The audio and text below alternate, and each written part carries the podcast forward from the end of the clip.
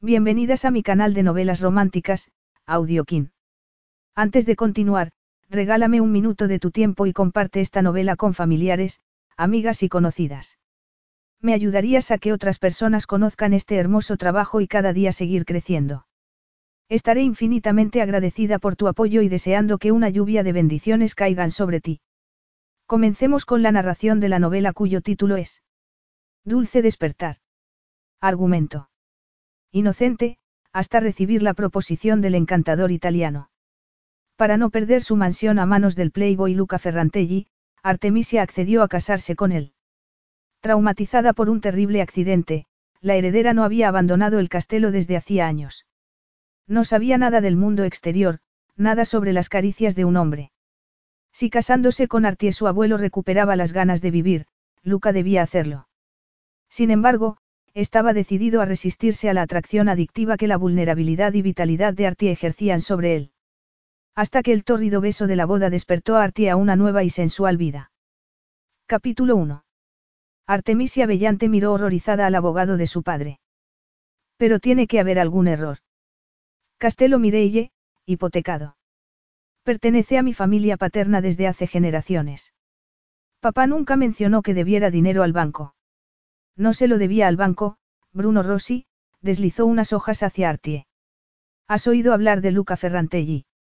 Dirige la empresa global de desarrollo de la propiedad de su difunto padre. También produce vino, y está muy interesado en variedades de uva poco comunes, algunas de las cuales están en las tierras de Castelo Mireille. Artie posó la mirada en los papeles y sintió un ligero escalofrío. He oído algo, aunque había pasado años aislada en la residencia familiar, hasta ella había oído hablar del atractivo y multimillonario Playboy. Y había visto fotos. Y se había mareado como casi todas las mujeres entre 15 y 50 años. ¿Cómo ha podido suceder? Preguntó. Sé que papá insistió en reducir gastos, pero no mencionó nada sobre pedir prestado a nadie. ¿Cómo puede ser Signor Ferrantelli el dueño de prácticamente todo mi hogar? ¿Por qué papá no me lo contó? Era el modo que tenía su padre de obligar a su hija ermitaña a salir del nido. ¿Dónde iba a encontrar el dinero necesario? Bruno se sujetó las gafas sobre el puente de la nariz. Al parecer tu padre y el de Luca tuvieron alguna relación comercial hace años. Él contactó con Luca para pedirle ayuda cuando la tormenta golpeó el castelo el año pasado. Su póliza de seguros había caducado y tendría que vender si no encontraba quien le financiara. El seguro había caducado. Artie parpadeó. ¿Por qué no me lo dijo? Soy su única hija. Su única familia. Orgullo, Bruno Rossi se encogió de hombros. Vergüenza. Remordimiento. Tuvo que rehipotecar la finca para pagar las reparaciones. Luca Ferrantelli parecía la única opción, dado el estado de salud de tu padre. Pero el plan de reembolso no salió según lo previsto. Artie frunció el ceño mientras una jaqueca producto de la tensión la apuñalaba detrás de los ojos. Era una pesadilla. Iba a despertar y descubrir que no había sido más que un mal sueño. Sin duda papá sabía que al final tendría que devolverle al señor Ferrantelli todo el dinero prestado. ¿Cómo dejó que la cosa llegara tan lejos? El señor Ferrantelli no averiguó que papá no iba a poder devolverle el préstamo. O pretendía desde el principio arrebatarnos el castelo.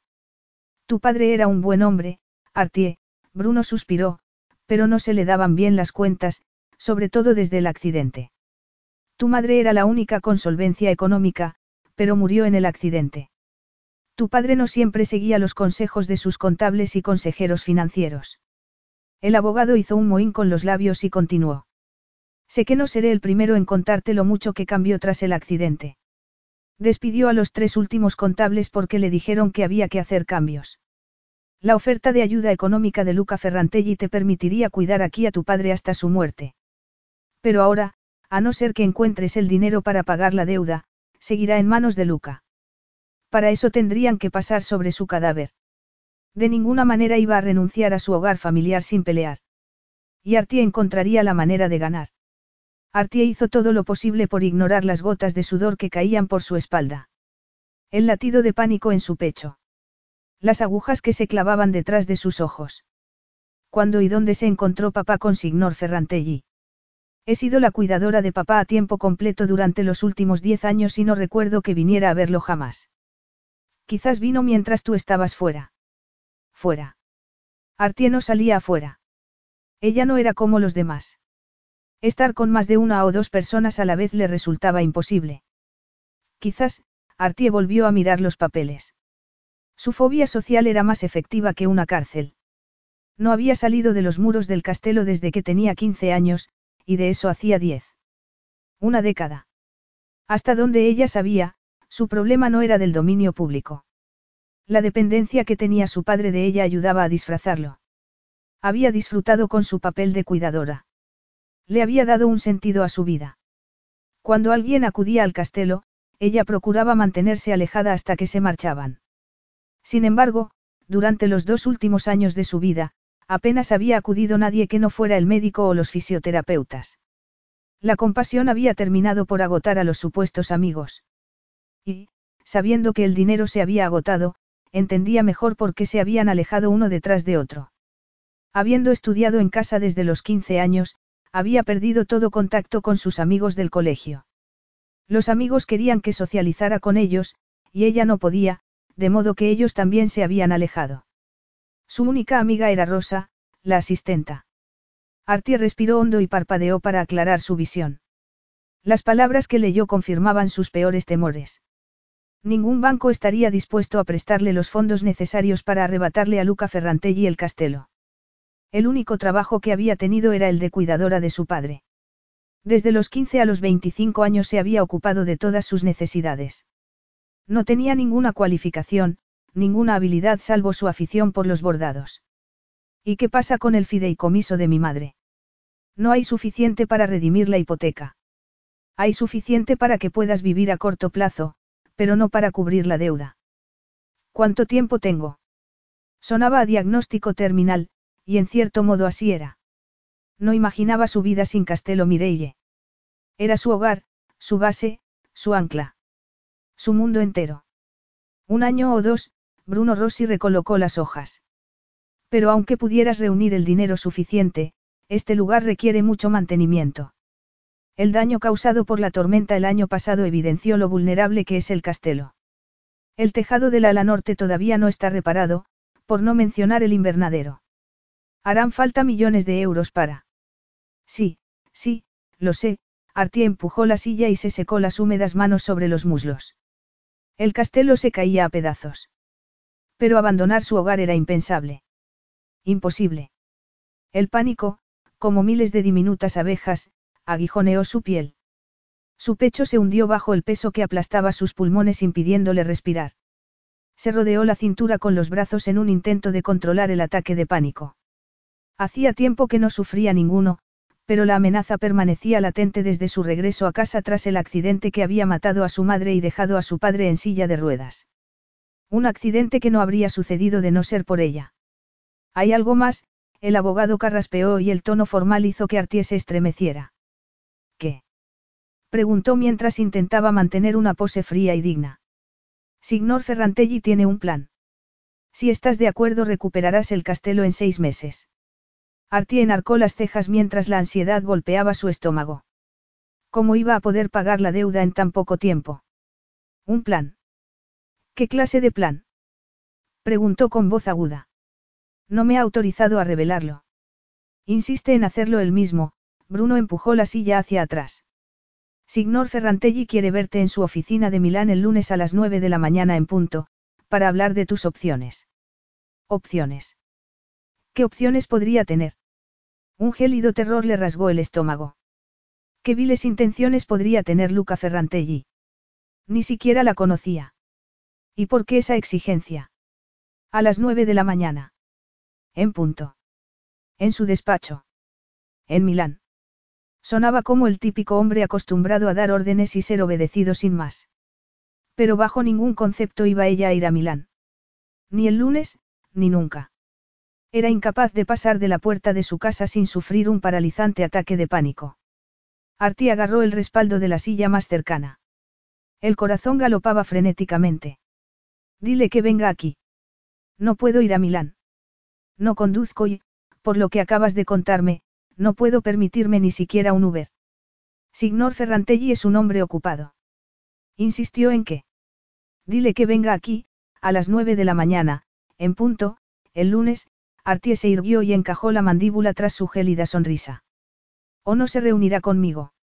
El lunes por la mañana, Luca Ferrantelli cruzó con el Maserati las oxidadas puertas de Castello Mireille. El edificio de piedra cubierto de una yedra centenaria estaba rodeado de unos jardines que no habían sido atendidos en años. Pero su habilidad para descubrir un diamante en bruto le decía que el castelo poseía mucho potencial. Y hablando de diamantes. Miró hacia la cajita de terciopelo en el asiento, que contenía el anillo de pedida de su abuela, y sonrió. Artemisia Bellante iba a ser la esposa temporal perfecta. Su padre le había enviado una foto de su hija, pidiéndole que cuidara de ella. La foto había arraigado en la mente de Luca, florecido, hasta que solo pudo pensar en conocerla, en ofrecerle el modo de salir de su situación. Joven, inocente, la clase de mujer que su abuelo aprobaría para un Ferrantelli. El tiempo para convencer a su abuelo de ser tratado con quimio se agotaba, y Luca haría lo que fuera, incluso casarse con una heredera arruinada, para que su abuelo viviera unos años más. A fin de cuentas era culpa suya que non no hubiera perdido las ganas de vivir. La imagen del padre de Luca, Flavio, y su hermano mayor, Angelo, apareció en su mente. Sus cuerpos arrastrados por las olas por culpa de su irresponsable comportamiento adolescente, y por su amor por él, una combinación letal. Dos vidas, junto con la irreparable destrucción de la felicidad de su madre y abuelos.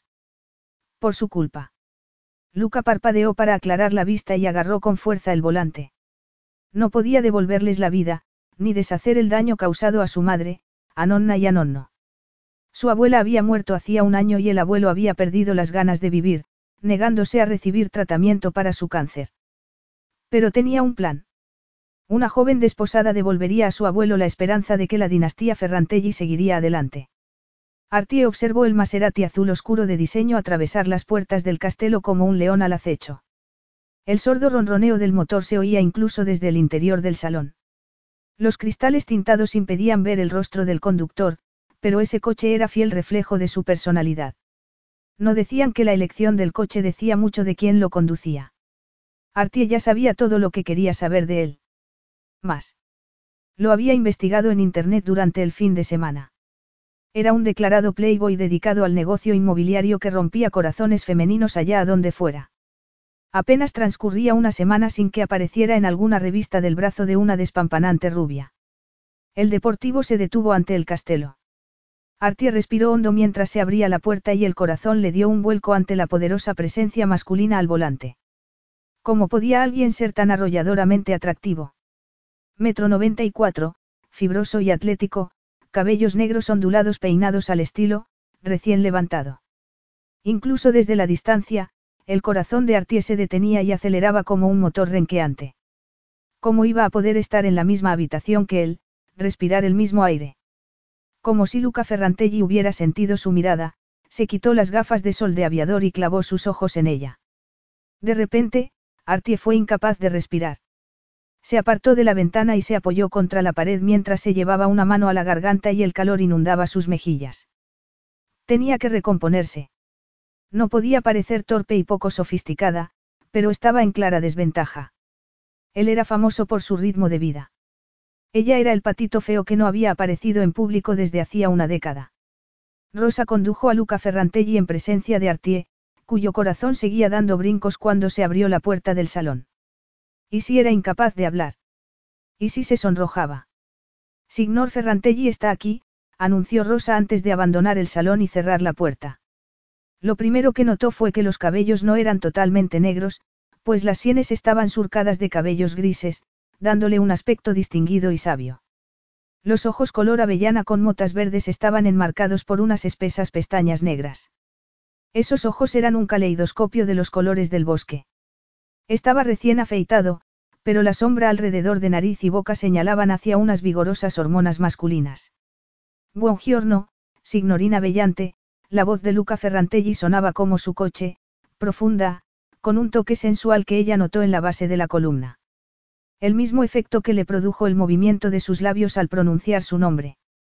El labio inferior era carnoso y sensual, poco más que el superior, y tenía la barbilla partida. Artie estrechó la mano que le ofrecía y sintió una corriente eléctrica en su interior. Mano firme, pero delicada. Los dedos eran largos y bronceados, y velludos, al igual que el dorso de la mano y la muñeca, donde comenzaba el puño de la camisa y la chaqueta, Armani, supuso ella. La loción de afeitar desprendía un embriagador y sofisticado aroma cítrico. Buongiorno, signor Ferrantelli, contestó ella, tensa hasta el estupor. Su intención había sido aparentar fría cortesía, pero sonó más como una adolescente embobada ante una estrella de cine. Sintió el calor en sus mejillas y el corazón galopando. Sintió las hormonas femeninas reaccionando. Suéltale la mano. El cerebro de Artie emitió la orden, pero su mano tenía mente propia. Luca retiró la mano, pero no la mirada. Y ella fue incapaz de apartar la suya. Magnéticos, cautivadores, los ojos de Luca parecían arrancarle todos sus secretos sin desvelar los propios. En primer lugar, permítame ofrecerle mis condolencias por la reciente muerte de su padre. Gracie, ella señaló hacia el sofá. Nos sentamos.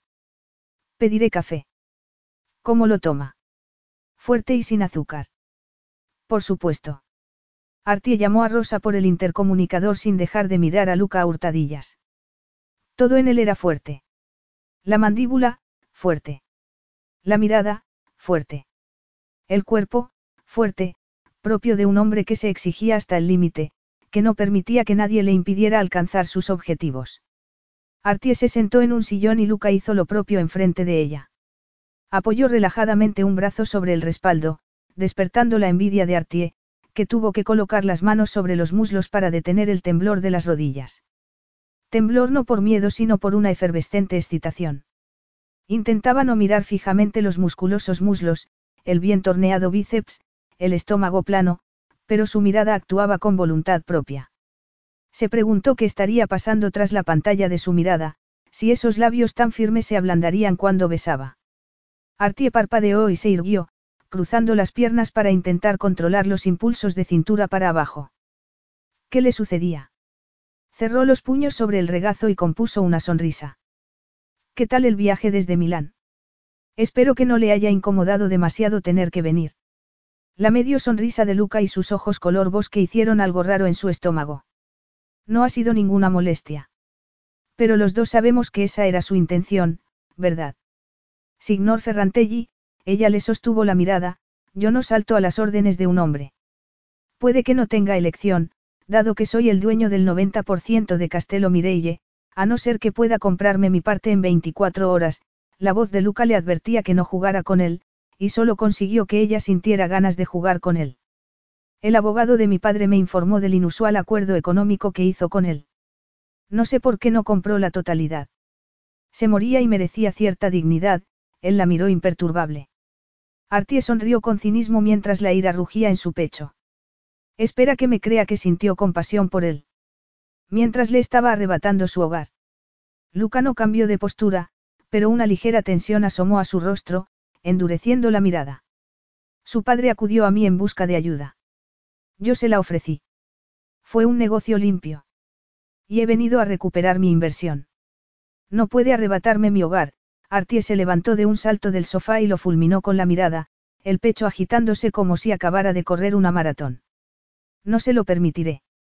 Mi intención es devolverle el castelo, la mirada de Luca era dura como el diamante, después de un tiempo prudencial. Y a cambio de un precio. ¿Qué precio?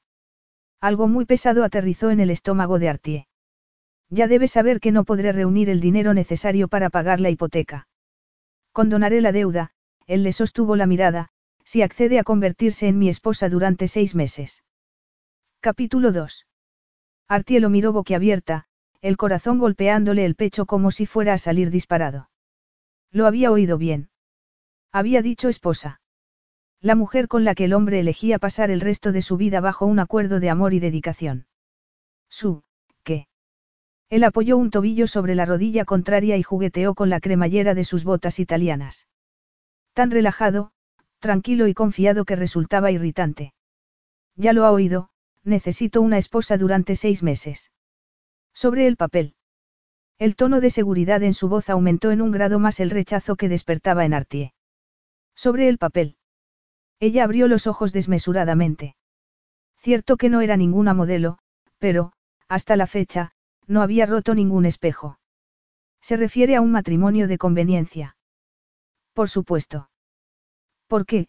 Por supuesto. La propuesta era ridícula y, ¿qué mujer querría ser desestimada al instante como amante potencial? ¿Y por qué iba a desearte? se mofó la vocecilla en su cabeza. ¿Quién iba a desearte a ti? Mataste a tu madre, lisiaste a tu padre, y todo por ir a una estúpida fiesta. Rosa, la asistenta, apareció con la bandeja del café.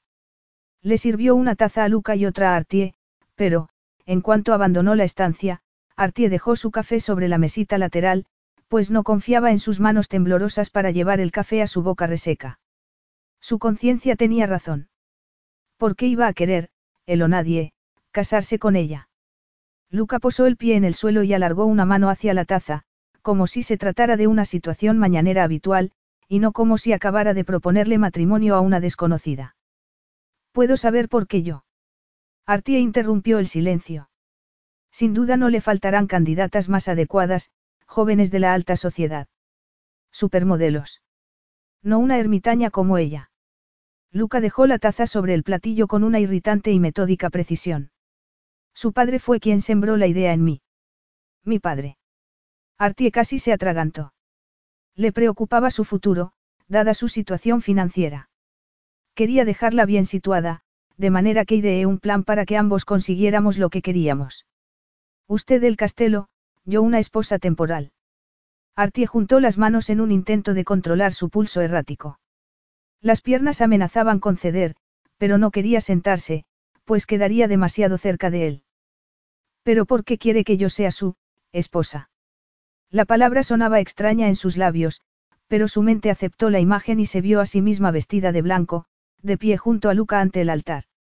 Él la rodeaba con sus brazos, atrayéndola hacia su atlético cuerpo. Sus labios se acercaban lentamente a los suyos y...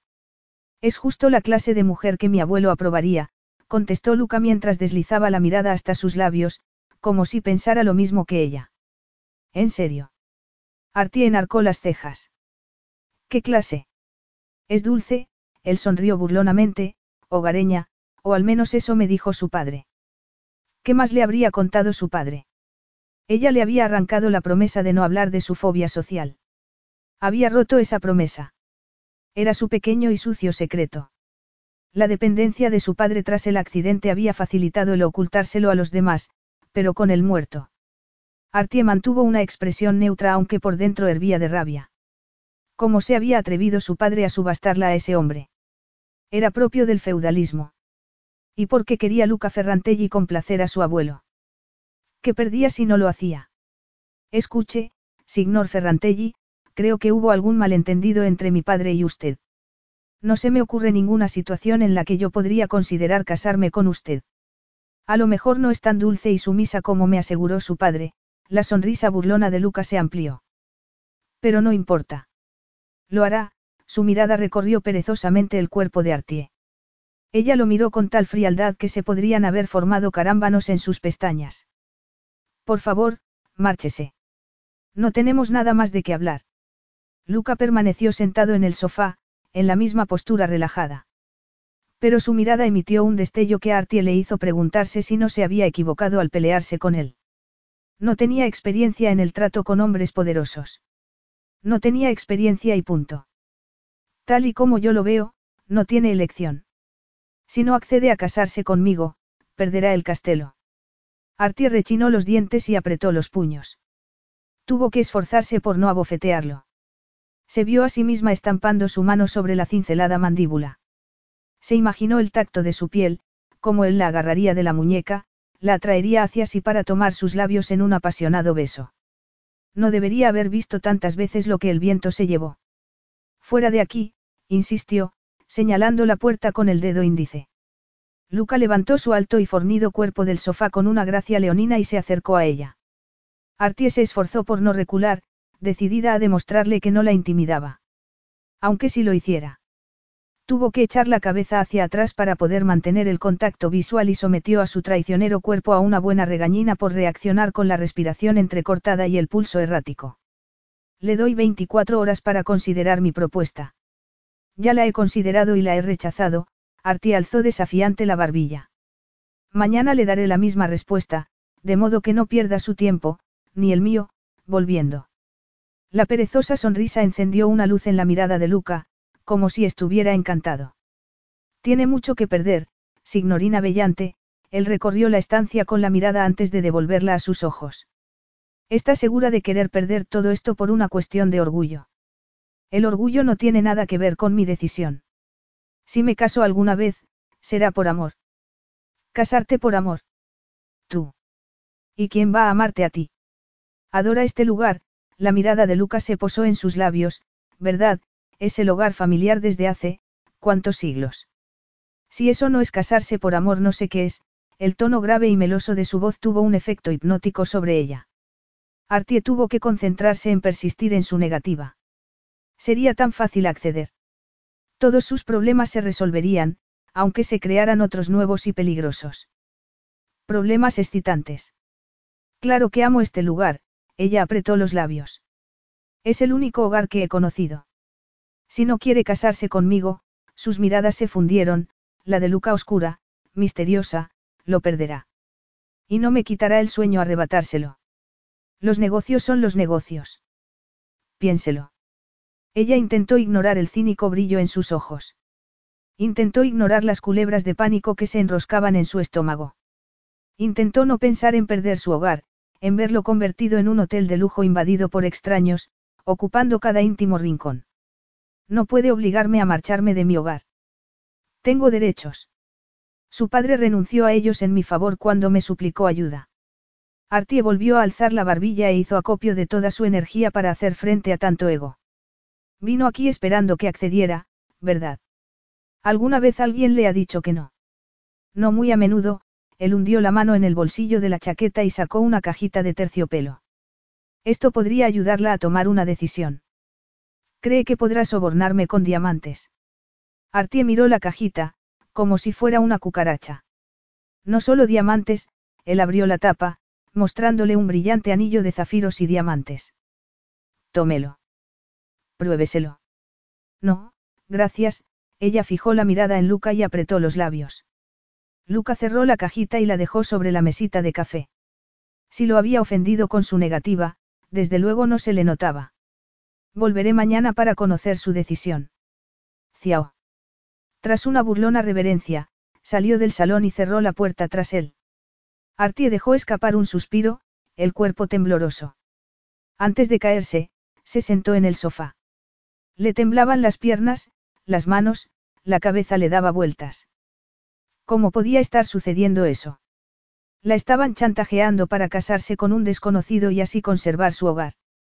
¿En qué había pensado su padre al sembrar esa idea en la mente de Luca Ferrantelli? Para Luca no era más que un negocio, pero lo que estaba en juego era su hogar, su seguridad, su futuro. Si perdía el castelo, lo perdía todo. ¿Cómo se atrevía Luca Ferrantelli a proponérselo como si le ofreciera una zanahoria a un burro? Ella no era una moneda de cambio. Si la creía tan desesperada por encontrar marido como para aceptar al primer hombre que se lo pidiera, se equivocaba. Veo que tu invitado se ha marchado, Rosa entró al salón para llevarse las tazas. ¿Qué quería?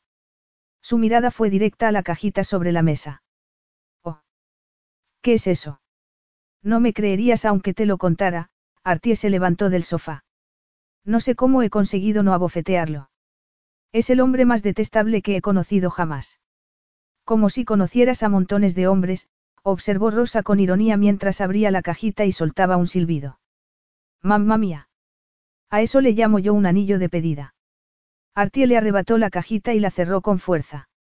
Si ese representa a los hombres de ahí fuera, me alegro de no conocer a montones de ellos. ¿Sabes qué quería? Que me case con él. Durante seis meses. Un matrimonio sobre el papel. ¿Y sabes lo peor? Fue papá quien le metió esa idea en la cabeza. Luca Ferrantelli solo me devolverá el castelo, libre de cargas, si me caso con él. ¿Y qué le has dicho? ¿Qué crees que le he dicho? Artie frunció el ceño. Fui muy clara en mi negativa. Habrías dicho que sí si el matrimonio no fuera sobre el papel. Preguntó Rosa. No, claro que no. Entonces, ¿qué problema hay? No confías en su palabra. Artie apoyó las manos en las caderas. Sentía el suave terciopelo en la palma de su mano, pero se esforzó por ignorarlo. No iba a mirar esos brillantes diamantes y el zafiro de un azul intenso, ni a imaginarse su vida libre de preocupaciones económicas. No consideraría ser la esposa de Luca Ferrantelli. No, no y no. ¿En serio estás diciendo que debería aceptar esa absurda propuesta? ¿Te has vuelto loca? Artie entornó la mirada. Espera, tú sabías algo de esto. Te habló papá de su plan. Rosa recogió la bandeja y la sostuvo frente a ella, la expresión tan pragmática como siempre. Tu padre estaba preocupado por ti, por lo que te sucedería cuando él no estuviera. Renunciaste a tu vida por él. No debería habértelo pedido, ni debería haber gestionado la propiedad como lo hizo, pero después del accidente no volvió a ser el mismo. Y ahora tienes la oportunidad de reclamar tu vida y tu herencia. Y, ¿por qué iba tu padre a pedírselo a Luca Ferrantelli si no confiara en que hiciera lo correcto? Seis meses no es mucho tiempo. Y mientras todo esté legalizado, no tienes nada que perder y todo que ganar. No me puedo creer que pienses que debería casarme con ese hombre odioso, Artie arrojó la cajita sobre el sofá. No puedes permanecer encerrada aquí para siempre, Artie. Tu padre quería que superaras tú. No puedo salir de aquí, interrumpió Artie. Tú deberías comprenderlo. Me has visto en mis peores momentos. La ansiedad me paraliza en cuanto intento salir. No puedo evitarlo. Lo había intentado todo, medicación, psicólogos, meditación y mindfulness. Nada le había liberado de la maldición de su fobia. Y se había resignado a una vida de aislamiento. Pues no tendrás más remedio que abandonar el castelo si es vendido, señaló Rosa muy seria. La idea de abandonar su hogar, de que se lo arrebataran, le producía escalofríos. Luca Ferrantelli es un playboy internacional, Artie contempló la cajita de terciopelo. Cada semana cambia de amante. ¿Qué clase de esposo va a ser? Nunca lo sabrás si no te casas con él, no. Contestó Rosa. Convéncele para que os caséis aquí, así no tendrás que salir. Es un matrimonio falso, no habrá luna de miel. En seis meses serás la dueña de todo. Además, tendrás un precioso anillo. Problema resuelto. Una luna de miel. Luca quería una esposa, pero no de esa clase. Artie sintió un cosquilleo por debajo de la cintura al imaginarse sus manos tocándola, sus labios besándola, su cuerpo haciéndole cosas con las que había fantaseado, pero nunca experimentado. En cuanto Rosa abandonó la estancia, se presionó las sienes con los dedos. ¿En qué loco universo paralelo había caído si hasta la asistenta opinaba que debería aceptar? La cajita de terciopelo negro sobre el sofá blanco representaba la elección que debía hacer.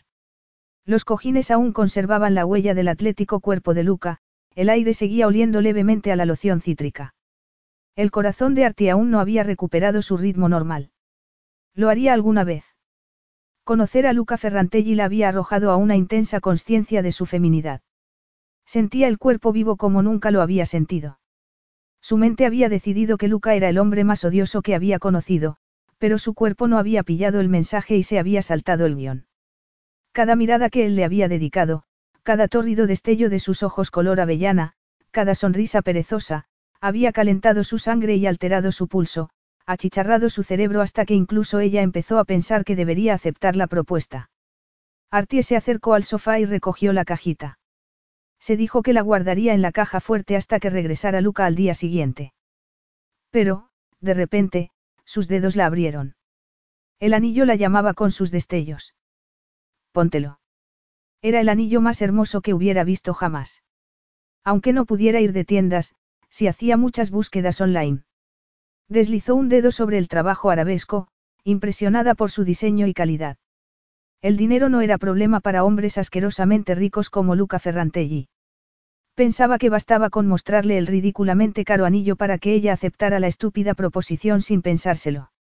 Volvió a contemplar el anillo, apreciando el efecto de la luz sobre él. Seguramente le estaría grande. ¿Qué daño podría hacerle probárselo? Nadie tenía por qué saberlo. Sacó el anillo de la cajita y lo deslizó por su dedo anular izquierdo. Extrañamente, le encajaba a la perfección. Artie no podía apartar la mirada. El brillo de los diamantes y el azul profundo del zafiro la dejó sin aliento. No te acomodes, le advirtió ella al anillo. No voy a quedarme contigo. El anillo le devolvió un destello. Artie se quitó el anillo, lo colocó de nuevo en la cajita y cerró la tapa, fulminándola con la mirada como si contuviese un insecto venenoso. No voy a mirarte otra vez, ¿me oyes? Dejó la cajita sobre la mesa de café y fue a la cocina. ¿Te está bien el anillo? Preguntó Rosa mientras preparaba las verduras para la sopa. ¿Qué te hace pensar que me lo he probado? Artie frunció los labios. No sucede todos los días que una chica pueda probarse un anillo tan impresionante. Pensaba que estarías de mi parte, Artie frunció el ceño. Mi situación no te preocupa. Me preocupa y mucho que vayas a perderlo todo si no haces lo que dice Luca Ferrantelli, contestó Rosa. Podrías encontrar a otro mucho peor como marido. Es atractivo y rico y, si ese anillo es un ejemplo, te va a consentir. ¿Y qué pasa si yo no quiero ser consentida? ¿Ves esto? Rosa tomó una cebolla y la sostuvo en la palma de su mano. Los hombres como Luca Ferrantelli son como esta cebolla. Tú solo ves la capa de fuera, la fachada que él muestra al mundo. Si quitas las capas verás al hombre tras la máscara. Puede que te sorprenda agradablemente lo que encuentres. ¿Y cómo sabré si quitar esas capas no me va a hacer llorar como esa cebolla? Es un riesgo que hay que correr cuando te acercas a alguien, Rosa cortó la cebolla. Y Dios sabe que jamás vas a estar cerca de nadie si sigues viviendo aquí sola. Es un salvavidas y sería estúpido por tu parte no agarrarte a él. Quizás Rosa tuviera razón porque, si Artie no se casaba con Luca Ferrantelli, iba a tener que marcharse del castelo. Para siempre. Pero ¿cómo iba a conseguir que fuera en su beneficio? ¿Qué iba a hacer Luca por ella a cambio? Aparte de comprarle un impresionante anillo de pedida que suplicaba abandonar esa cajita e instalarse orgullosamente en su dedo. Artie regresó al salón y tomó la cajita. Se dijo a sí misma que iba a guardarla en la caja fuerte hasta el día siguiente, pero sin poder evitarlo, sacó el anillo y se lo colocó de nuevo en el dedo. Se prometió a sí misma que solo lo llevaría un par de horas y se lo devolvería a Luca al día siguiente, con un firme, gracias, pero no. No podía casarse con él, ¿verdad? Esa tarde, Artie hacía un bordado cuando, de repente, se dio cuenta de que el anillo no estaba en su dedo. Se levantó de un salto del sofá y buscó entre los cojines. ¿Dónde estaba? Se le había caído. Dios, Dios, Dios, Dios. Ese anillo valía una fortuna y Lucas se pondría furioso si ella perdía su sortija. El estómago se le encogió. Iba a exigirle restituirlo. Sí, eso haría. Justo en ese momento entró Rosa. Sé que las cosas no van bien económicamente, pero tan mal estás para tener que rebuscar detrás del sofá para encontrar alguna moneda. No encuentro el anillo de pedida de Luca. Exclamó Artie mientras se volvía hacia ella con expresión de pánico. No lo guardaste en la caja fuerte. Rosa frunció el ceño. No, cometí la estupidez de ponérmelo un par de horas, Artie arrojó los cojines sobre el suelo y empezó a levantar la tapicería del sofá. ¿Qué voy a hacer? Tendrás que regresar sobre tus pasos, Rosa se unió a ella. ¿Dónde has estado en las últimas horas? ¿Has salido al jardín? No, he estado aquí dentro. Artie vació su cesta de bordado sobre el suelo, desperdigando dedales, bobinas y agujas en todas direcciones. El desorden del suelo era reflejo del de su mente. Caos. Pensamientos confusos.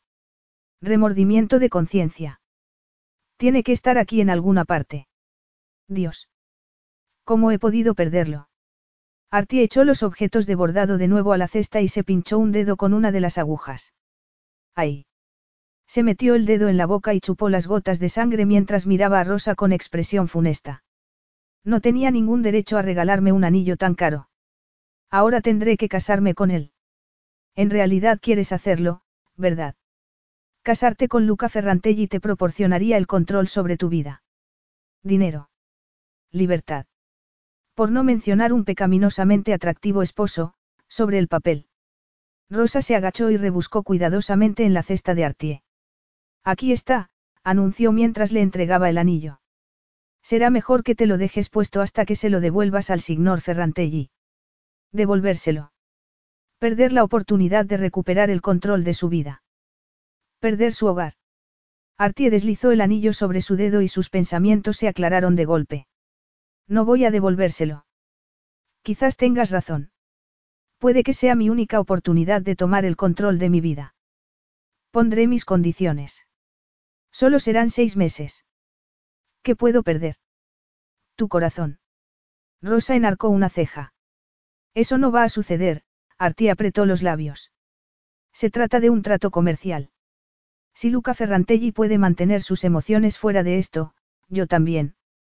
Luca no recordaba haber sentido nunca tantas ganas de asistir a una reunión como las que sentía mientras se dirigía al día siguiente de vuelta al Castelo Mireille para reunirse con Artemisia Bellante. Algo en ella lo intrigaba como muy pocas personas hacían. Había esperado que fuera una persona sumisa, pero su carácter desafiante había supuesto un cambio refrescante después de tanto adulador que lo rodeaba siempre.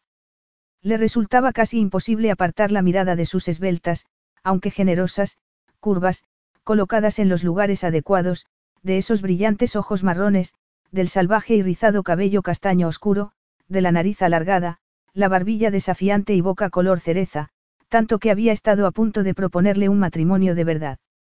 Pero para él no habría matrimonio verdadero. Ni lo quería ni lo necesitaba. El amor era una emoción imprudente con el potencial de causar un daño inconmensurable. Él había sido espectador de primera fila del dolor que podía causar. Pero un acuerdo de seis meses para que su abuelo accediera a recibir tratamiento era factible. No había podido salvar a su padre o a su hermano, pero sí podía salvar a su abuelo. Y casarse con Artemisia Bellante era el único modo de lograrlo. En sus conversaciones, Franco Bellante le había contado que Artemisia era muy tímida con los hombres, pero Luca no lo había percibido. Se había mostrado descarada y con carácter, con una sensualidad contenida que resultaba irresistible. Había notado sus miradas discretas sobre su boca y sentido la energía en el aire cuando sus miradas habían colisionado. Significaba eso que podría interesarle ajustar los términos de su matrimonio de papel. Ni lo pienses. Lucas sabía controlar sus impulsos. Había aprendido, de la manera más dura, a no apresurarse. Artemisia Bellante era la mujer más atractiva que hubiera conocido en años, pero un trato era un trato y su palabra su palabra. El matrimonio duraría seis meses, ni uno más. Los médicos de Nonno no le daban más de un año de vida si no recibía tratamiento pronto. El reloj de la vida del anciano avanzaba y Luca estaba decidido a presentarle a la novia perfecta. El ama de llaves lo condujo al mismo salón del día anterior, donde Artemisia lo esperaba junto a la ventana. Tenía las manos entrelazadas a su espalda, la postura tensa. Su aspecto era regio y elegante, a pesar de la ropa informal, vaqueros azules y una camisa blanca con un pañuelo estampado artísticamente colocado alrededor del cuello. Los pantalones resaltaban las curvas de sus caderas y la camisa blanca el suave tono de su piel. La barbilla apuntaba orgullosamente hacia arriba y los ojos marrones brillaban con evidente desagrado. Un deseo ardiente y profundo se manifestó en la entrepierna de Luca. El desagrado que mostraba esa mujer estaba resultando ser muy excitante. Últimamente sus citas le resultaban demasiado aburridas y predecibles. Pero en Artemisia Bellante no había nada aburrido o predecible. Contrólate, amigo. No quieres llegar ahí, recuerdas. Buongiorno, Artemisia, Luca hizo una reverencia. Ha tomado una decisión. Así es, respondió ella, su aliento como el siseo de un gato acorralado. Luca no se dio cuenta de que contenía la respiración hasta que sintió la opresión en los pulmones. La quería como esposa. No aceptaría otra cosa. Tenía que tenerla. No lograba explicarlo, pero había algo en ella que satisfacía todos sus requisitos. Me casaré con usted. El alivio que sintió Luca lo desconcertó. No había esperado que lo rechazara, pero hasta ese momento no se había dado cuenta de lo mucho que deseaba que aceptara. Bien. Me alegra que haya entrado en razón. Sin embargo, ella enarcó las cejas. Tengo algunas condiciones. Luca no era de los que permitía que mandaran sobre él, pero algo en la expresión de Artie le animó a hacer una excepción. El deseo le calentaba la sangre y las aletas de la nariz se abrieron para aspirar el aroma floral de su perfume. Adelante. Ella soltó los brazos y deslizó las manos sobre sus muslos. Luca posó la mirada en las delgadas y largas piernas, las bonitas pantorrillas. Llevaba unos botines de antecolor marrón que elevaban su estatura varios centímetros. Pero ni siquiera así le llegaba a los hombros. Sin embargo, eso no era lo único que llevaba puesto, el anillo de pedida de su abuela brillaba orgulloso, casi desafiante, en su mano izquierda. El diseño arabesco elegido amorosamente por su nonno para el amor de su vida, la abuela de Luca, encajaba en la mano de Artemisia como si hubiese sido diseñado para ella. Una alarma sonó en el fondo de su mente. Iba a tener que extremar el cuidado para mantener las emociones fuera de aquello. Su relación era un negocio. No tenía sentido ponerse sentimental al ver el anillo de su abuela en la mano de Artie. No había nada sentimental en la elección de ese anillo. Podría haberle comprado otro, pero había optado por el de su nonna, consciente de que añadiría autenticidad al compromiso a ojos de su abuelo. Siéntese, por favor, el tono de Artie era de fría cordialidad, su mirada de amargura. Las damas primero, Luca señaló el sofá más cercano a ella. Artie se sentó, las manos aferrando su rodilla cruzada, los carnosos labios apretados. Así pues, he decidido aceptar su propuesta, con la condición de que nos casemos aquí, en el castelo. Una boda íntima, con el mínimo de invitados. A Luca aquello le intrigó. No soñaba la mayoría de las jóvenes con ser princesa por un día. ¿Existe algún motivo en particular por el que quiera casarse aquí y no en alguna iglesia local? El funeral de mi padre se celebró aquí, Artie posó la mirada en el hombro izquierdo de Luca, y también el de mi madre. Muchos de mis antepasados están enterrados aquí. Ese, pero un funeral es un poco distinto de una boda, no. Desde mi punto de vista no, los ojos marrones se clavaron en los suyos. No se trata de un matrimonio de verdad. Me sentiría incómoda profanando una iglesia al pronunciar unos votos que ninguno de los dos tiene intención de honrar. Tampoco quiero una boda grande y deslumbrante con gente a la que no conozco. Sería un desperdicio. A Luca le daba igual dónde se casaran con tal de que lo hicieran. Solo esperaba que Nonno se encontrara lo bastante bien como para viajar desde su casa de la Toscana. El viaje no era largo, poco más de dos horas en coche. De acuerdo, nos casaremos aquí. Yo me ocupo de todo. Ya he solicitado una licencia para no tener que esperar las habituales seis semanas. Su padre me envió una copia de su certificado de nacimiento y pasaporte antes de morir. Tan seguro estaba de que aceptaría. Ella abrió los ojos desmesuradamente. Si ni siquiera me había visto en persona hasta ayer, añadió boquiabierta.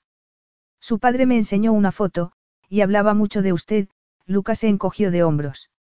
Estaba convencido de que me resultaría satisfactoria. Yo pensaba que un hombre de su posición no tendría que recurrir a una novia por correo, Artie descruzó las piernas. Sus palabras estaban cargadas de desprecio. ¿Y si hubiera dicho que no? Habría encontrado el modo de hacerle cambiar de idea, Lucas sonrió. No me puedo creer que mi padre alentara este ridículo plan para encontrarle esposa, ella lo fulminó con la mirada. Cuando se reunió con él. Hasta ayer no le había visto nunca aquí. Le hice una visita en el hospital, cuando estuvo ingresado por neumonía el año pasado. Hablaba tanto de usted que despertó mi curiosidad. Me decepcionó no verla en ninguna de mis visitas, pero él me explicó que, desde el accidente, no le gustaban los hospitales. Le contó algo más de mí. Artie se mordió el labio y apartó la mirada. Solo que era tímida y que no era aficionada a las fiestas. Sí, bueno, ella soltó una carcajada llena de amargura, eso desde luego es verdad. Lucas se levantó del sofá y se acercó a una mesa sobre la que descansaban varias fotos enmarcadas. Tomó una de Artie de pequeña, sentada sobre las rodillas de su madre. Su madre era muy hermosa. Era inglesa, ese. Pues sí. Es difícil perder a un progenitor siendo adolescente, Luca dejó la foto sobre la mesa y se volvió.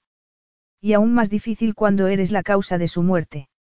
Y de la muerte de tu único hermano. La sensación de culpa nunca lo abandonaba. Lo seguía. Lo aguijoneaba. No le permitía olvidar. Lo mantenía despierto por las noches. Su acosador particular, torturándolo. Perdió a su padre y a su hermano mayor siendo adolescente, ¿verdad? Ella lo miró. Lucas sabía que seguía apareciendo información online sobre el accidente. No era fácil, pero seguía siendo accesible si se hacía una búsqueda exhaustiva. En su momento había sido una noticia de impacto debido a la posición de su padre en los círculos comerciales. Todavía veía los titulares, director general y su hijo desaparecen en el mar en Argentina. No se mencionaba nada sobre el papel de Luca en su ahogamiento y pasaron años antes de que descubriera que Non no había utilizado su influencia para protegerlo. Otro motivo por el que su matrimonio con Artie debía llevarse a cabo, y pronto. Le debía a su nonno un poco de paz en la última etapa de su vida. Sí. Yo tenía 13 años, vació su voz de toda emoción al contestar. Lo siento, Artie hizo una pausa. Su madre aún vive. Sí. Vive en Nueva York. Se volvió a casar. No. Luca podría haber llenado el profundo silencio que siguió con explicaciones sobre por qué su madre ya no vivía en Italia. Su insoportable dolor. La tensa relación que mantenía con ella, imposible de arreglar. El agujero que había abierto con sus acciones de aquel fatídico día. Ese día no solo había perdido a su padre y a su hermano, había perdido a toda su familia tal y como la conocía. Incluso sus abuelos, a pesar de su cariño y apoyo, se habían visto golpeados por el dolor. Su familia extensa, tías, tíos, primos, todos marcados por sus acciones de ese día. ¿Qué le hizo cambiar de idea sobre casarse conmigo? Luca decidió que lo mejor sería ceñirse al tema de su inminente boda. Déjeme adivinar. El anillo de pedida. En cierto modo, sí, ella tragó nerviosamente, las mejillas sonrojándose. Le sienta bien, Luca no la habría confundido con una cazafortunas, pero el condenado anillo se lo merecía. Su mirada se posó en la mano izquierda de Artie. Espero que no le importe que sea de segunda mano. Perteneció a mi abuela. Me lo dejó en su testamento. Su abuela. Artie abrió los ojos desmesuradamente. Cielo santo. Menos mal que, menos mal, que. La urgió Luca, intrigado por la expresión reservada y el intenso rubor. Yo, ella volvió a tragar nerviosamente y apartó la mirada, yo lo perdí durante un par de horas. Pero la culpa es suya por darme un anillo tan valioso. Una incalculable herencia, por el amor de Dios. ¿En qué estaba pensando? Por supuesto se lo devolveré al cabo de los seis meses. No lo quiero de vuelta. Es un regalo. No puedo quedármelo, Artie lo miró a los ojos con expresión horrorizada. Vale una pequeña fortuna, por no mencionar su valor sentimental.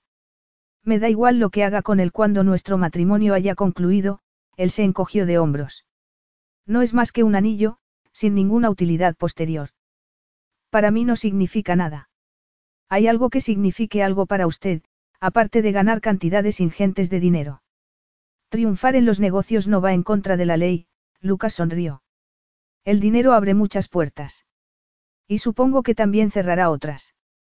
¿Cómo sabe si gusta a la gente por usted o por su dinero? Se me da bien juzgar a las personas. Enseguida descubro a los parásitos.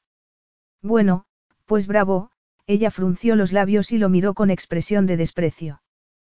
Capítulo 3. Artie no lo admitiría ni bajo tortura, pero le empezaba a gustar pelearse con Luca Ferrantelli. Cada intercambio de palabras le producía un burbujeo de excitación. Luca era inteligente, ingenioso y encantador, y ella debía mantenerse alerta para estar a su nivel. No entendía por qué le había dado el anillo de pedida de su abuela. Menos mal que no lo había perdido. Él no parecía nada apegado a la joya, pero ella se había enamorado nada más verla. La breve mención de su padre y su hermano le intrigaba. Básicamente porque Luca parecía reacio a hablar de ello. Su expresión no había reflejado gran cosa, y su voz aún menos. Pero ella había percibido dolor, un dolor profundo. Quizás Rosa tuviera razón y Luca Ferrantelli tuviera más de una capa en su personalidad. Ella conocía de sobra el dolor emocional profundo. Hablar de su madre, pensar en el accidente y sus consecuencias, la lanzaba a una espiral de desesperación. La culpa era su constante compañera. ¿Acaso no había sido culpa suya que su padre perdiera el control de las finanzas? Después del accidente no había vuelto a ser el mismo. Perder a su esposa, y el uso de sus piernas, además de sufrir una lesión cerebral, lo había cambiado, y la culpa era suya. No había nada que ella pudiera hacer para cambiarlo. Lo justo sería que se casara con Luca Ferrantelli y reclamara la herencia familiar. Era su penitencia. El precio a pagar. Pero necesitaba tomar ella la decisión de casarse con Luca, no tener la sensación de que él la había obligado. Debemos hablar de la luna de miel, la expresión de Luca era inescrutable. ¿Hay algún lugar en especial al que le apetezca ir? Luna de miel. Los ojos de Artie se abrieron tanto que pensó que le iban a saltar de las órbitas. Se llevó la mano a la garganta, pues allí era donde sentía el corazón. Una, una luna de miel. ¿Para qué? Ha dicho que sería un matrimonio sobre el papel nada más. ¿Para qué necesitamos irnos de luna de miel? Incluso la palabra hacía que sintiera cosquilleos y que el corazón se le acelerara. También sintió un intenso calor por todo el cuerpo. Luca enarcó una ceja ante las protestas balbuceadas y su mirada brilló burlona. Me parece bien una boda tranquila aquí en el castelo, pero insisto en una luna de miel. Le dará más credibilidad a nuestro matrimonio si nos ven partir juntos durante un breve tiempo. Vistos. En público. En espacios abiertos. Muchedumbres. Tráfico. Ruido. Artie se tambaleó. Se rodeó la cintura con los brazos y respiró agitadamente. No puedo. No quiero ir. No hay necesidad. No es un matrimonio de verdad y no está bien insistir en ello. Respira. Respira. Respira. Le preocupa que me aproveche de usted. Luca frunció el ceño. Tranquilícese, eso no pasará. Tiene mi palabra. No quiero ir a ninguna parte con usted, insistió Artie. ¿Cómo se le ha ocurrido? Ni siquiera me gusta. Artemisia, él posó la mirada en sus labios y de nuevo en sus ojos. No funcionará a no ser que parezcamos una pareja normal. Tendremos que vivir juntos, al menos la mayor parte del tiempo. Juntos. El estómago de Artie le dio un vuelco. Por supuesto. No es eso lo que hacen los matrimonios. Artie tragó nerviosamente. Le picaba la piel, le temblaban las piernas, la mente trabajaba frenética. Vivir con Luca Ferrantelli. ¿Qué implicaría eso? Ni siquiera era capaz de salir de su propia casa. ¿Cómo iba a poder trasladarse a la suya? Debería hablarle de su fobia social. Lo entendería. No era probable. Pocas personas lo comprendían. Incluso los profesionales que la habían tratado en el castelo habían terminado por rendirse. Desvió la mirada mientras jugueteaba con la manga de su camisa, por hacer algo con las manos. Lo siento, pero no podría instalarse aquí. Quiero decir que esta casa es enorme y podrá tener sus propios aposentos, y apenas tendríamos que vernos, y nadie sabría que no. No, el tono de voz de Luca era tan inflexible que parecía subrayado con tinta negra. Artie se apartó de él e intentó recuperar el control de la respiración. Se sentía mareada, con náuseas. Iba a desmayarse. No, iba a pelear. Contra él. No abandonaré mi hogar, exclamó volviéndose hacia él. Por usted no. Un matrimonio de conveniencia se supone que debe convenir a ambas partes. A mí no me conviene moverme de aquí. Acabo de enterrar a mi padre. Necesito más tiempo para, guardar luto, en privado. No era del todo mentira. Echaba de menos a su padre, no porque hubiesen estado muy unidos, sino porque cuidar de él le había dado un propósito a su vida. Luca la miró largo rato, su expresión indescifrable. Ella intentó no estremecerse bajo el escrutinio, pero el esfuerzo la mareó aún más. De acuerdo, retrasaremos la luna de miel. Gracias, Artie sintió alivio mientras se apartaba los cabellos del rostro con una temblorosa mano. No había montado en coche desde que regresara a casa del hospital tras el accidente. No había subido a un avión o un tren desde los 15 años. Desde hacía una década no había estado con más de dos o tres personas a la vez. Su vida estaba entre esas cuatro viejas paredes de piedra y no era capaz de imaginarse un cambio en un futuro inmediato. Comprendo que la situación financiera de su padre le ha supuesto una conmoción, Luca redujo la distancia que los separaba y le sostuvo la mirada. Y entiendo su resistencia ante mi plan. Pero quiero que mi abuelo nos vea casados y viviendo en pareja. ¿Por qué es tan importante? Sufre cáncer y se niega a recibir tratamiento. Oh, lo siento. Luca se pasó una mano por el rostro, la incipiente barba arañando audiblemente la palma. A no ser que reciba tratamiento pronto, morirá en un año. Su sueño siempre ha sido verme sentar la cabeza con una agradable jovencita. No aprueba mis relaciones esporádicas y no pierde la ocasión de recordármelo. Quiero ofrecerle una razón para vivir, una esposa adecuada. Una esposa adecuada. Si Luca supiera lo poco adecuada que era, seguiría dispuesto a casarse con ella si supiera la verdad. ¿Podrá su abuelo asistir a la boda aquí? Eso espero. Artie se mordió el labio. Sentía dudas sobre no contarle a Lucas su problema, pero no podía arriesgarse a perder su hogar si él decidía retirar la propuesta de matrimonio. No lo conocía lo bastante bien como para confiar en que hiciera alguna concesión por ella.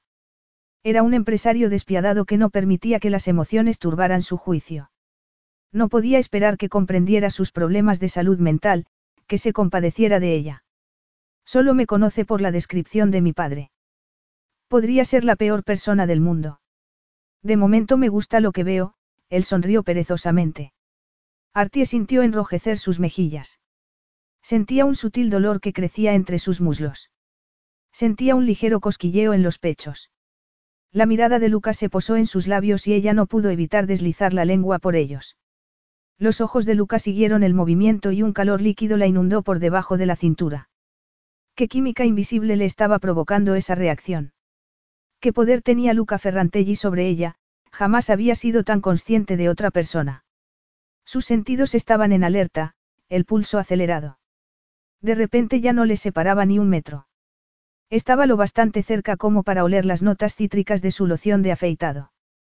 ¿Quién se había movido, él o ella? Artie lo miró fijamente a los ojos y el corazón le falló un latido. Y otro. Y otro más.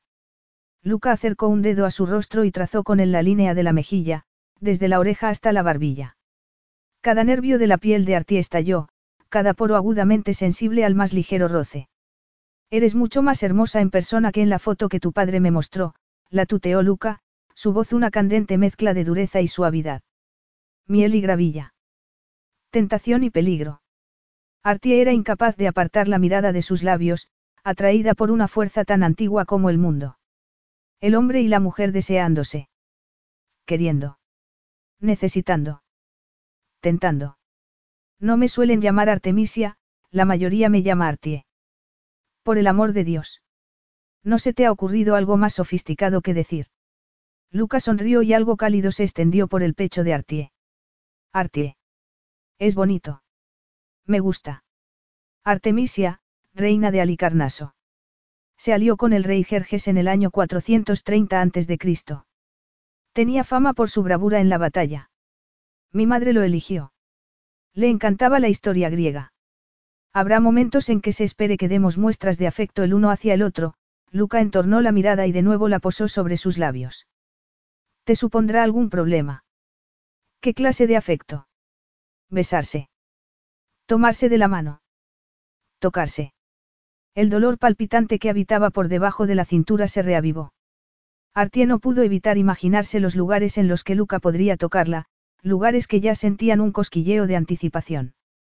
¿Cómo iba a poder soportar un roce casual de su mano? Sentir el fuerte brazo rodeándole la cintura. Su boca pegada a la suya. Nadie la había tocado nunca como amante. Nadie la había besado jamás. El deseo de ser tocada por él resultaba abrumador. Su cuerpo lo ansiaba como una droga. De acuerdo. De acuerdo. Te has vuelto loca. Artie estaba loca, de lujuria. Nunca había perdido tanto el control de su cuerpo. Deseaba por voluntad propia, respondía a Luca como ella jamás habría esperado que hiciera. Ese hombre era tan arrogante que resultaba irritante. Parecía esperar que ella se arrojara en sus brazos como cualquiera de las mujeres que conocía. ¿Cómo iba a poder resistirse si la besaba? ¿Cómo sería sentir esa boca moviéndose sobre la suya? Luca la seguía mirando intensamente. Si no quieres que te bese, tendrás que decírmelo, porque ahora mismo no se me ocurre nada más que prefiera hacer, su voz era un grave susurro y ella sintió una nueva oleada de calor. ¿Qué te hace pensar que quiero que me beses ahora? ¿Qué sentido tendría? Aquí no hay nadie. Artie se sintió orgullosa de su tono contenido y calmado, a pesar de que por dentro su cuerpo hervía, se derretía. El modo en que me miras, Luca apoyó el pulgar suavemente en su labio inferior. ¿Cómo te estoy mirando? Esa era su voz. Tenía que hacer algo con esa voz, con ese tono susurrante y ronca. Debes estártelo imaginando. Él ahuecó la mano sobre un lado de su rostro, la ligera rugosidad de la palma aumentando la tensión en el interior de Artie. A lo mejor, Luca sonrió fugazmente y apartó la mano del rostro. En cuanto a la boda, ¿qué tal este fin de semana? Este fin de semana. Artie consiguió a duras penas contener un respingo. ¿Qué prisa hay? No soy aficionado a los noviazgos largos. Muy gracioso. ¿Y cómo voy a encontrar un vestido a tiempo? ¿O esperas que vaya desnuda? ¿Pero por qué has dicho eso? Pues es una idea, la mirada de Lucas se oscureció. Puedo decir con seguridad, Artie frunció los labios, que jamás me verás desnuda. Él deslizó un dedo por la ardiente mejilla y sonrió. ¿Alguna vez has estado desnuda delante de alguien? Artie se apartó, irritada consigo misma por no haberlo hecho antes. Tenía que mantener las distancias. Estar cerca de él era peligroso porque tenía muy poca inmunidad contra su fuerza sensual. Debía recordar que él era un potente imán y ella una diminuta viruta de hierro. No voy a hablar de mi vida privada contigo. No es de tu incumbencia. Tenemos que saber algo el uno del otro, de lo contrario nadie creerá en nuestro matrimonio. ¿Qué? Ella frunció el ceño. ¿Vas a fingir estar enamorado de mí o algo así? ¿Quién se lo iba a tragar? Somos totalmente opuestos. ¿Acaso los opuestos no se atraen? La sonrisa de Luca derretía los huesos de Artie, cuyas piernas apenas la sujetaban. Puede que te sorprenda, ella apretó los labios, a un hombre con el ego del tamaño del tuyo, pero no me atraes. Entonces vas a tener que invocar todas tus dotes de actriz para convencer a mi abuelo, Luca rió. ¿Crees que podrás hacerlo, cara mía? La expresión de cariño estuvo a punto de hacerle caer al suelo, pero Artie alzó la barbilla. ¿Acaso don Playboy cínico duro cree que puede comportarse como un hombre apasionadamente enamorado de su esposa? Luca fijó su ardiente mirada en ella. Y de nuevo Artie sintió flaquearle las rodillas. Esa es la parte fácil. Capítulo 4. Artie se colocó ante el espejo de cuerpo entero de su dormitorio y comprobó su aspecto. Había decidido no llevar el vestido de novia de su madre y elegido a cambio un vestido de fiesta color crema, también de su madre. El diseño era clásico, con enaguas de tul que marcaban su cintura y un corpiño ajustado que insinuaba el tamaño de sus pechos sin mostrar demasiado. No había querido mancillar el vestido de novia de su madre con ese simulacro de boda. Sus padres se habían casado por amor y habían vivido felices hasta que, a los 15 años, Artie insistió en acudir a esa fiesta de cumpleaños. Artie se mordió el labio inferior hasta que le dolió. ¿Por qué se había empeñado en ir a esa estúpida fiesta? ¿Dónde estaban esos que se suponía eran sus amigos? Solo habían acudido unos pocos a verla al hospital. Ninguno había acudido al castelo después de que le dieran el alta. Ninguno había asistido al entierro de su madre. Ella había permanecido junto a la silla de ruedas de su padre, el corazón hecho pedazos, mientras bajaban a su madre al interior del panteón familiar en el castelo. El sentimiento de culpa la había empapado más que la lluvia que caía del cielo. ¿Cómo podía la decisión de una adolescente haber provocado tales consecuencias? Artie tironeó de la falda, el estómago un manojo de nervios. Era el día de su boda. El día en que se casaría con Luca Ferrantelli para salvar su hogar. Iba a ser otra decisión que lamentaría después. Borraría el consuelo de recuperar el castelo cualquier recelo. Contempló el anillo de pedida en su mano. Cuanto más lo llevaba más le gustaba. Llevándolo se sentía extrañamente unida a la abuela de Luca. Se revolvería la anciana dama en su tumba al saber que Artie iba a celebrar una unión sin amor con su nieto. Rosa entró en la habitación con un ramo de flores recogidas en el jardín. Estás preciosa, Artie, le entregó el sencillo y aromático ramo. No llevarás velo. No será una boda de verdad, Artie aspiró el embriagador aroma a rosas y azar. Pero sí será una boda legal, Rosa frunció el ceño. No te pasará nada por parecer una novia de verdad. Y dará que pensar a ese atractivo novio tuyo, se acercó al armario y sacó del estante superior la caja de cartón donde guardaban el vestido de novia y el velo. Dejó la caja sobre la cama y sacó el velo, una reliquia bordada a mano, que habían llevado tanto la madre como la abuela de Artie. Rosa sacudió el velo y se lo acercó a Artie. Vamos, dame ese capricho. Artie puso los ojos en blanco, pero cedió, permitiendo que Rosa fijara el velo sobre su cabeza y lo sujetara con horquillas. Después le tapó el rostro con él y se apartó para comprobar el efecto. Vas a dejar a Luca Ferrantelli sin habla. Artie se volvió para mirarse en el espejo. Desde luego parecía una novia verdadera. Dime que no estoy cometiendo el peor error de mi vida, se volvió hacia Rosa. Quiero decir, el segundo peor error. Ya has perdido demasiado, Rosa la tomó de la mano y la miró con los ojos llenos de lágrimas. No puedes perder también el castelo. A veces tenemos que hacer lo que sea para sacar el mayor partido de una situación, soltó la mano de Artie y sonrió con tristeza. Las bodas siempre me emocionan. Menos mal que yo no me he casado. ¿Te hubiera gustado? Preguntó Artie, sorprendida por no haberlo preguntado antes. Rosa rondaba los 60 y formaba parte de la plantilla del castelo desde siempre. En el transcurso de los años habían hablado de muchas cosas, pero no sobre su vida amorosa. En una ocasión, hace mucho, me enamoré. No funcionó. ¿Qué pasó? Se casó con otra, Rosa se agachó para recoger un pétalo de rosa caído en el suelo. Lo aplastó en su mano y sonrió con los labios apretados. No volví a encontrar a alguien como él. Qué triste. Me evité muchas preocupaciones, Rosa rió tímidamente. Al parecer se ha divorciado tres veces ya, su expresión se volvió seria. Tus padres tuvieron suerte de encontrarse.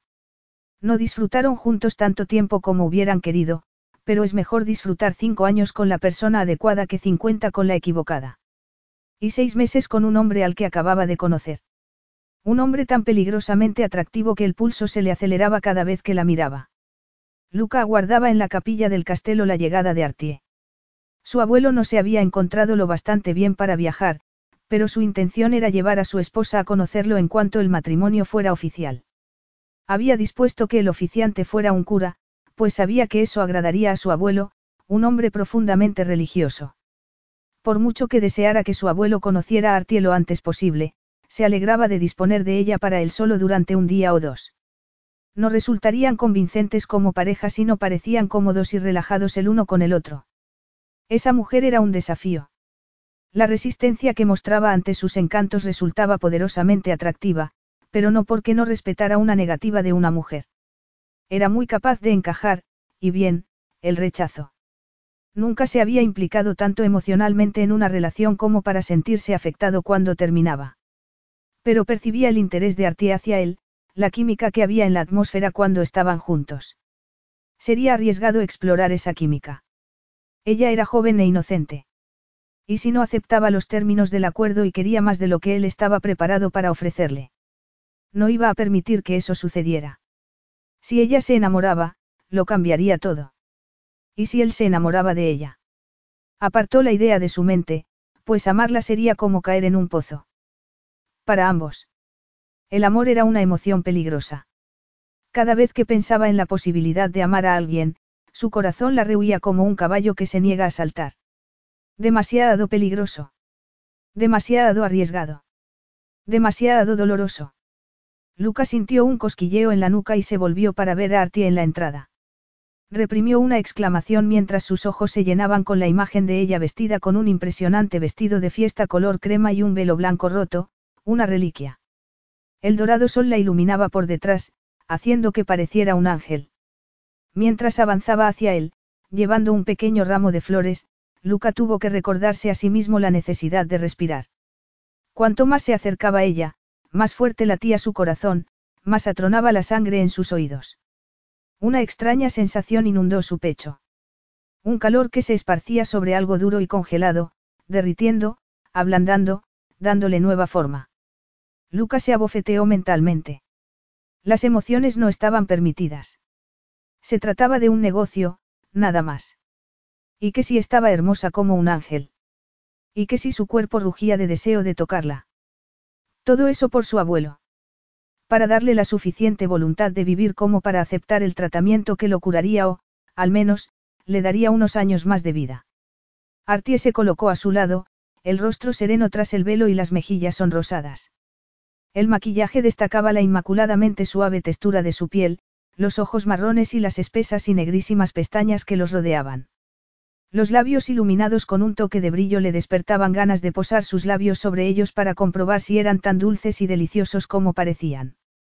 Olía su perfume, una embriagadora mezcla de flores frescas que le recordaron la dulce esperanza de la primavera tras el largo y sombrío invierno. Estás impresionante, señaló Luca mientras le tomaba las manos. Los pequeños dedos se movieron dentro de sus manos y la lujuria que despertó casi le hizo caer de espaldas. Quizás no debería haber sugerido un matrimonio sobre el papel. La idea de consumar la unión hizo que le subiera la temperatura. Pero su conciencia pisó el freno a fondo. No, no sería justo. Él no era de los que sentaba la cabeza, y ella llevaba escrito un cuento de hadas en la cara. Razón por la cual, irónicamente, era perfecta para el papel de esposa temporal. Era lo único que satisfaría a su abuelo. Tenía que ser ella. Estoy, estoy nerviosa, balbuceó Artie mientras se mordía el jugoso labio inferior. No lo estés, Luca le apretó delicadamente la mano. Su voz sonaba ronca y grave. No le gustaba admitirlo, pero él también estaba nervioso.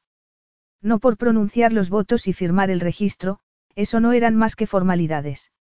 Le preocupaba que la promesa hecha de mantener la relación sobre el papel fuera a suponerle un problema. Volvió a apretarle la mano y sonrió. Terminemos con esto. Se volvieron hacia el cura y el servicio comenzó. Yo, Artemisia Elisabetta, te tomo a ti, Luca Benedetto por esposo, Artie recitó los votos con un ligero temblor en la voz. Prometo serte fiel en lo bueno y en lo malo, en la enfermedad y en la salud, tragó nerviosamente y continuó, consciente de la oscura mirada de Luca sobre ella. Para amarte y honrarte todos los días de mi vida. Artieno era una persona especialmente religiosa, pero pronunciar unas palabras que no compartía le hizo preguntarse si no correría peligro de que la fulminara un rayo. El único relámpago que había sentido hasta ese momento era la corriente que había atravesado su cuerpo cuando Luca le había tomado la mano. Cada célula de su cuerpo era consciente de él.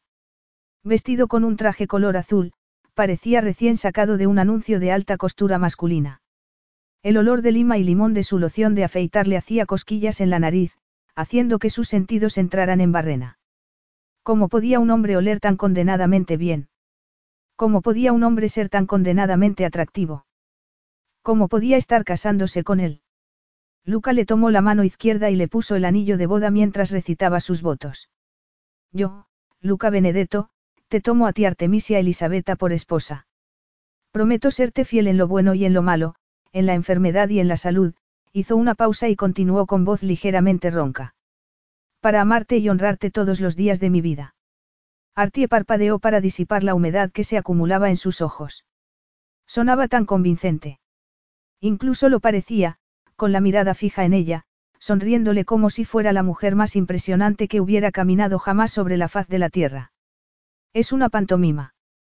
Que no te engañe. Esto no significa nada para él, ni debería significarlo para ti. Puedes besar a la novia.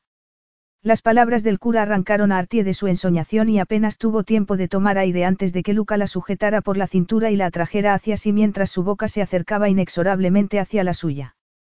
El primer contacto, cálido y firme, de sus labios le produjo una descarga en todo el cuerpo. Una descarga que descendió por su columna y se instaló en lo más profundo de su feminidad. Él despegó los labios de los suyos durante un instante, como si el tiempo se hubiese detenido. A continuación volvió a posarlos sobre los suyos produciéndole oleadas de sensaciones a medida que movía esos labios con creciente presión, atrayéndola más hacia sí, hacia la ardiente hoguera de su cuerpo. Una de las manos abandonó su cadera para sujetarle un lado del rostro con delicadeza, casi reverencia, pero esa boca era puro pecado. Tentadora, incitante. Ella se abrió a él y la lengua de Luca tocó la suya.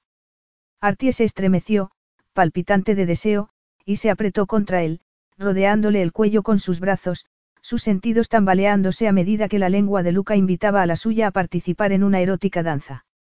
Cada nervio de sus labios y boca despertó ante el beso, floreció como los suaves pétalos bajo la fuerte luz del sol. Artie fue consciente de su propio cuerpo de un modo que nunca lo había sido, de sus urgencias, necesidades, respondiendo a la oscura y primitiva llamada del cuerpo de Luca. Él ladeó la cabeza para cambiar de posición, la lengua acariciando la de Artie mientras de su garganta escapaba un profundo gruñido. A Artie le excitó comprobar que él estaba tan desarbolado por el beso como ella. Comprender el poder sensual que tenía ella. El cura carraspeó y Lucas se apartó de ella con una expresión de perplejidad en el rostro. Artie sospechó que su propia expresión debía ser bastante parecida. Sentía los labios inflamados, su feminidad agitada con una rugiente ansia que ese hombre había despertado.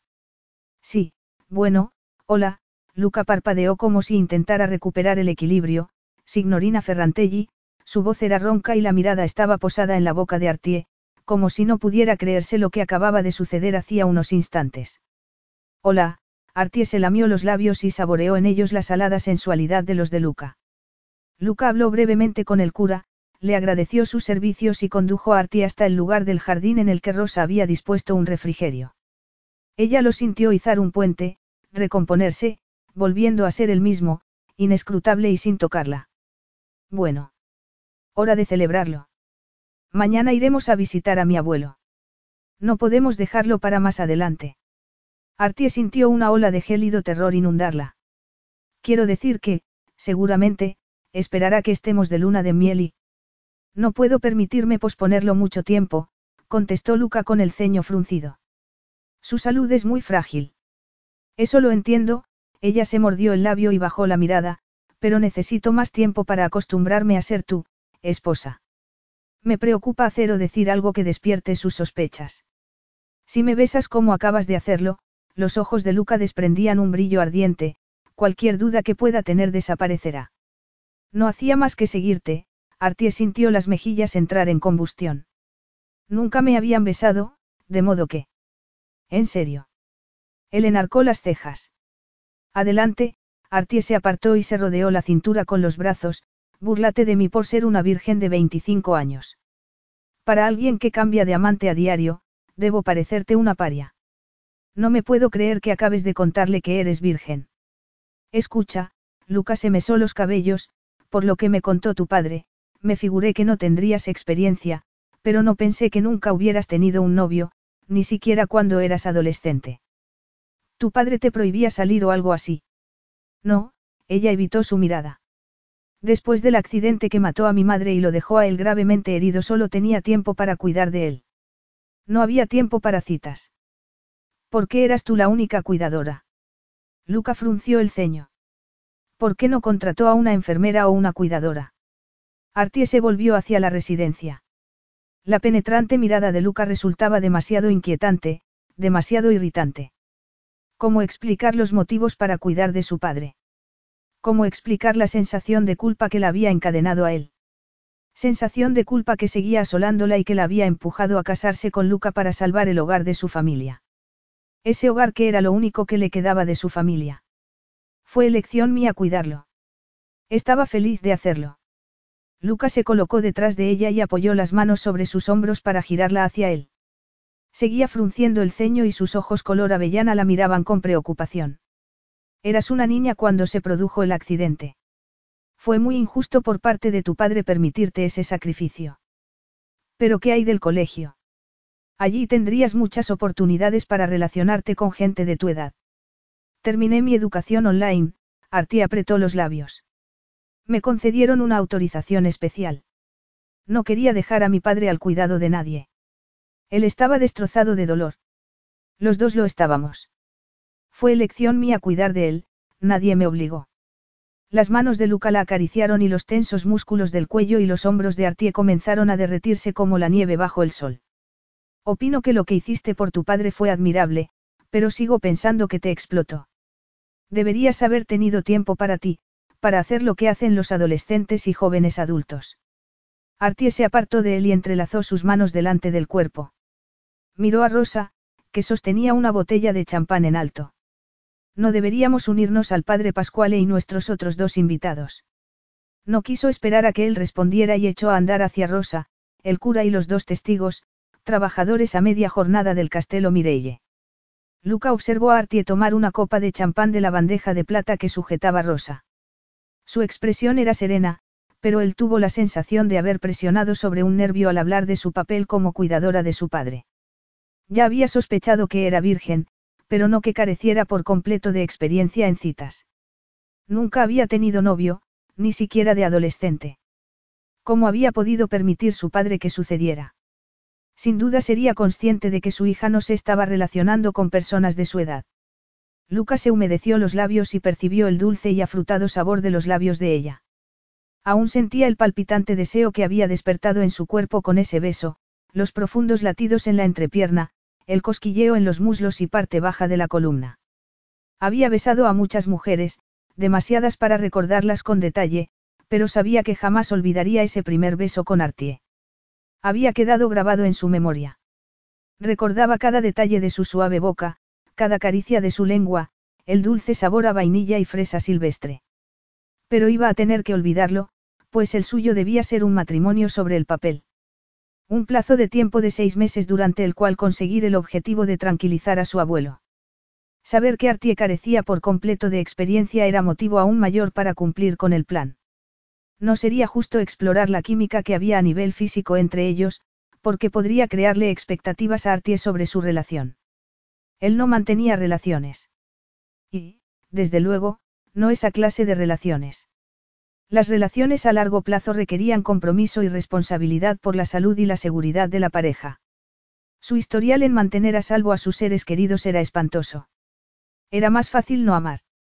Más fácil controlar sus emociones, congelarlas tan profundamente en su interior que jamás pudieran ser descongeladas. Imaginarse enamorado por un poco de ardiente química era imprudente y estúpido. Él ya no hacía cosas imprudentes y estúpidas. Luca miró a Artie y sintió una punzada en el pecho. Ella estaba de pie junto a la fuente de piedra antigua, el murmullo del agua y el sonido de los pájaros en los matorrales era el telón de fondo perfecto para su clásica belleza. La luz del sol subrayaba la brillante pátina de sus cabellos de color castaño oscuro, la ligera brisa jugueteando con un rizo que se había soltado de su elegante peinado. Artie miraba a lo lejos, el entrecejo ligeramente fruncido, y de vez en cuando la punta de la lengua asomaba de entre sus labios y acariciaba el punto exacto que él había besado. Al volver la cabeza sus miradas se encontraron, y sus mejillas adquirieron un delicado tono rosado. Se había equivocado al elegirla como esposa temporal.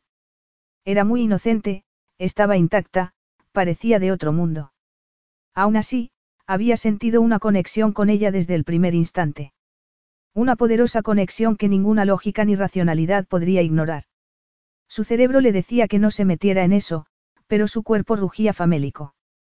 Sin embargo, iba a tener que recuperar el control, y rápido, porque enamorarse de su dulce e inocente esposa sería lo más imprudente y estúpido que podría hacer. Capítulo 5. Artie era consciente de la mirada de Luca cada vez que miraba en su dirección. Consciente de la reacción de su propio cuerpo ante su más ligero contacto. El más leve roce de sus dedos incendiaba su piel, la inundaba de un calor que alcanzaba sus rincones más secretos, esperando que un soplo de oxígeno los abanicara y convirtiera en una hoguera. Su beso. Mejor no pensar demasiado en ese beso. Se suponía que su relación debía ser platónica, pero el beso de Luca no había sido platónico. Ella había sufrido una sobrecarga sensorial y se preguntó si alguna vez se recuperaría.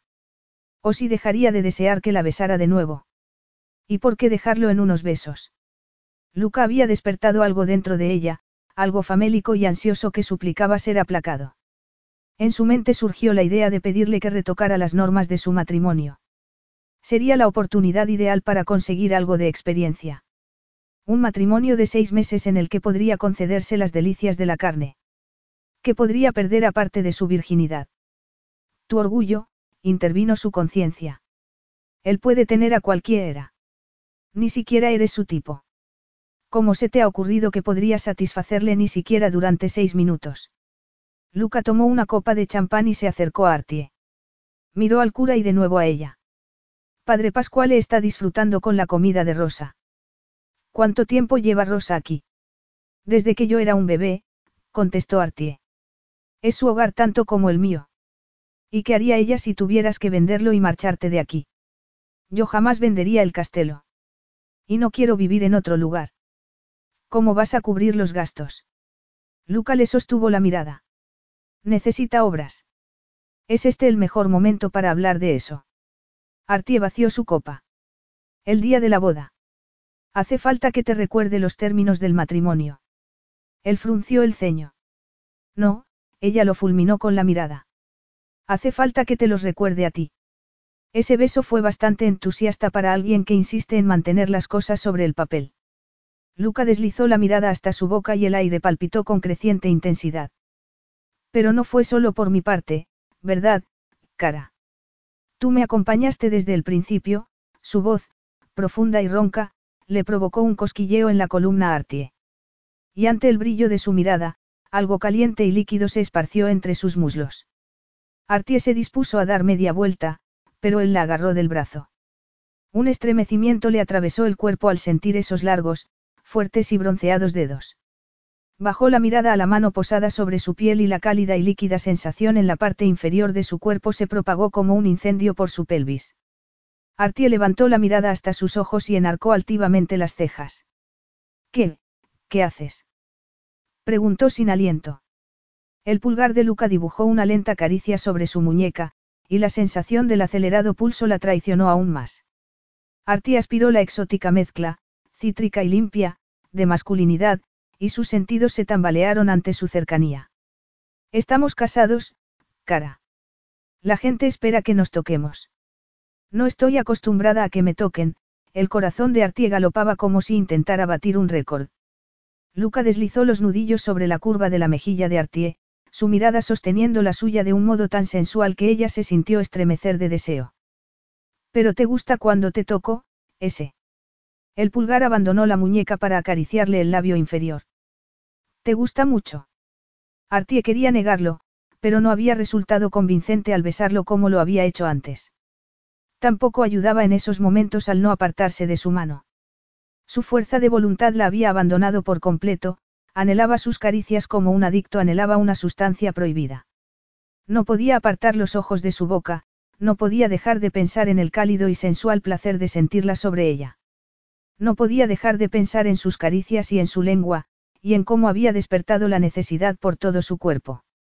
Siento enviarte mensajes contradictorios, ella tomó aire y se obligó a mirarlo a los ojos. No era mi intención. Él se llevó la mano de Artie hasta sus labios y le besó los nudillos. No eres la única que lo está haciendo, soltó su mano y sonrió con tristeza.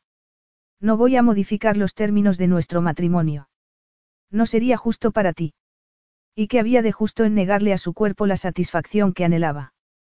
¿Te preocupa que pueda enamorarme de ti? La pregunta salió sin querer de su boca. Luca posó su oscura mirada durante unos instantes sobre sus labios y frunció el ceño como si considerase la posibilidad de que ella desarrollara sentimientos por él. Cuando sus miradas volvieron a fundirse, ya había ocultado cualquier pensamiento secreto. Sería una estupidez por tu parte, contestó con voz grave. ¿Alguna vez has estado enamorado? No, la respuesta fue rápida y tajante. No sabía que fuera posible evitar enamorarse, Artie vació la copa de champán. Por lo que he oído, es como si no pudieras hacer nada por evitarlo. A lo mejor aún no has conocido a la persona adecuada. No me cabe duda de que existen esos sentimientos en otras personas, pero yo no tengo ningún interés en sentirme así por nadie. ¿Por qué? Ser el alma gemela de alguien se me antoja una tarea imposible, Lucas se encogió de hombros, la mirada todavía inescrutable. Ser todo lo que esa persona necesita y quiere que seas. Sé que no podría ser esa persona. Soy demasiado egoísta. Artie se preguntó si sería verdad.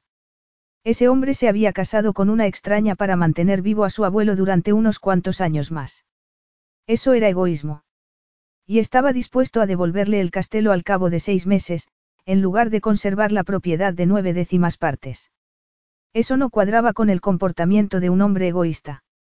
En ese momento se acercó Rosa con una bandeja con copas de champán. Otra más antes de la sesión de fotos. Preguntó con una sonrisa. El fotógrafo se está preparando junto a la Rosaleda. Gracie, Artie dejó la copa vacía sobre la bandeja y tomó una nueva. ¿Y usted, signor Ferrantelli. Rosa se volvió hacia Luca y le ofreció una copa de champán. No, gracias, él sacudió la cabeza. Una es suficiente. Y, por favor, llámame Luca, tomó la mano de Artie y asintió hacia el fotógrafo. Vamos.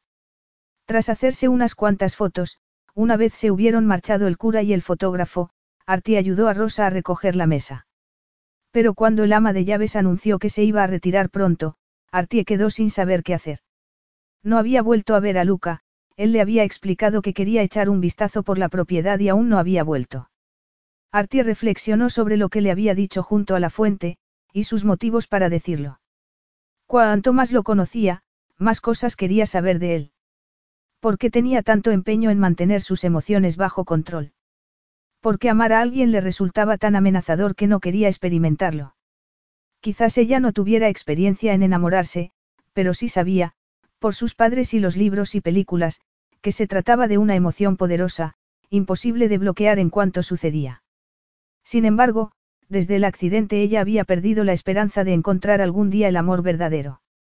Cualquier amor que sintiera sería solo por su parte, pues, ¿cómo podría alguien corresponderla en cuanto supiera de la destrucción que había provocado? Luca le había advertido en contra de enamorarse de él. Sería una estupidez por tu parte. Pero ¿cómo iba a impedir algo que estaba fuera de su control? Ya era consciente de su vulnerabilidad frente a Luca. Él era tan fino y sofisticado, y pertenecía a un mundo en el que ella no había participado durante toda su vida adulta. ¿Acaso ese beso apasionado y de infarto no le había demostrado el riesgo que corría de sentir algo por él? Se acarició la muñeca allí donde él la había sujetado. Un estremecimiento le recorrió la columna al recordar su fuerza, el vello masculino y negro que salpicaba su piel, la forma en que acariciaba su cuerpo, despertándola, reviviéndola, incitándola. Ese hombre era la tentación personificada y ella sería, en efecto, una estúpida si permitiera que sus sentimientos la gobernaran. Luca había sido muy claro con respecto a los términos de su relación. ¿Por qué entonces anhelaba que volviera a tocarla? ¿Por qué, entonces, quería volver a sentir sus labios sobre los suyos? Artie estaba sentada en el salón principal con su labor de bordado cuando Luca entró. Sus cabellos estaban revueltos por el viento, o por habérselos mesado. Y se había cambiado el traje de la mañana por unos vaqueros y una camisa blanca de algodón. Las mangas enrolladas dejaban al descubierto las fuertes muñecas y antebrazos. La camisa blanca acentuaba su piel olivácea, los vaqueros azules las atléticas y largas piernas. Con él entró en la habitación el fresco olor del campo y algo más, algo que agitó las hormonas femeninas de Artie. Ella dejó a un lado el tapete en el que estaba trabajando y cruzó las piernas, esforzándose por mantener la expresión neutra. No estaba segura de cuáles eran tus planes, así que le pedí a Rosa que te preparara una de las habitaciones de invitados. Está en la segunda planta, la suite verde con vistas al viñedo. Entonces ella sabe que nuestro matrimonio es virtual. Él le sostuvo la mirada. Sí, pensé que sería lo mejor, Artie se humedeció los labios, consciente del calor que inundaba sus mejillas. No soy buena actriz, y ella me conoce de toda la vida y se daría cuenta del engaño. Preferiría que no le hablases a nadie más sobre los términos de nuestra relación, señaló Luca con tono firme. No quiero que llegue a oídos de mi abuelo.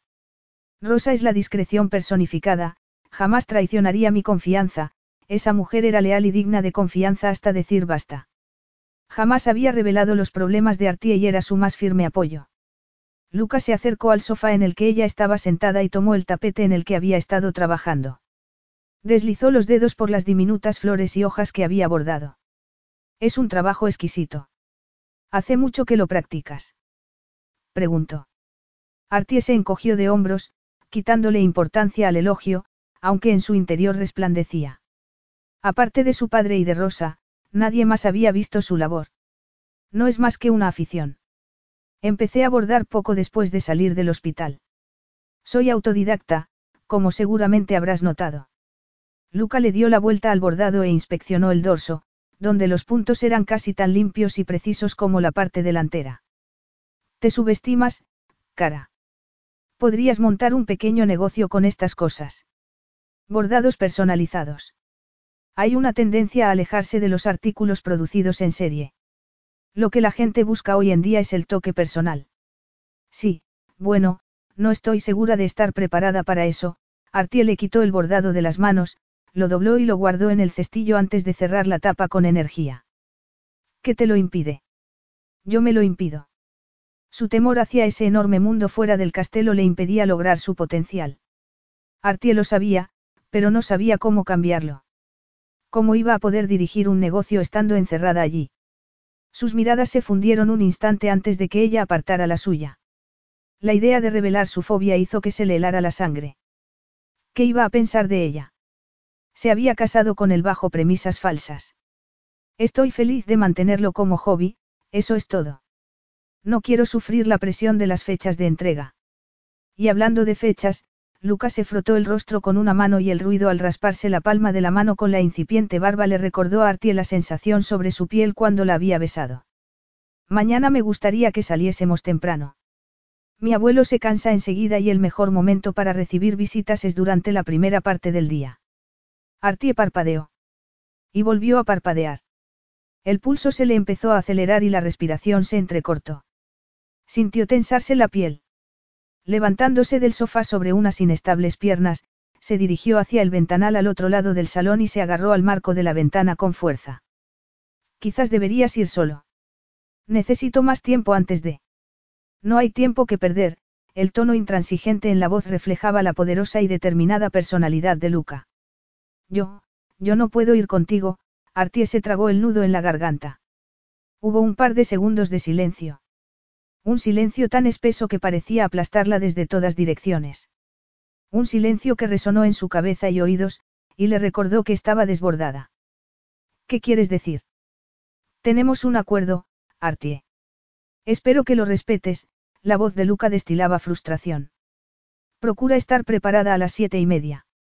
No aceptaré una negativa. Artie soltó el marco de la ventana y se volvió hacia él.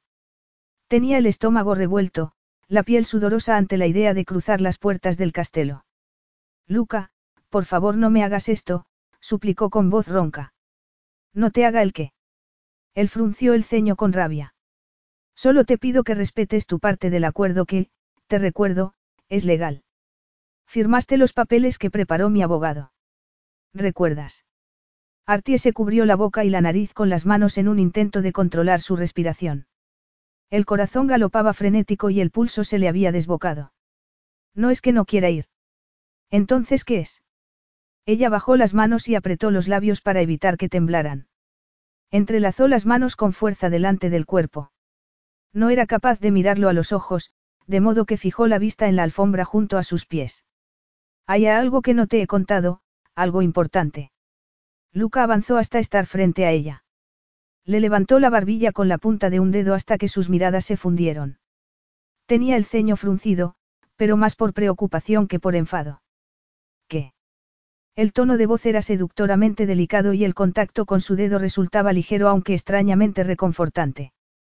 Cuéntamelo. Quiero la verdad, cara.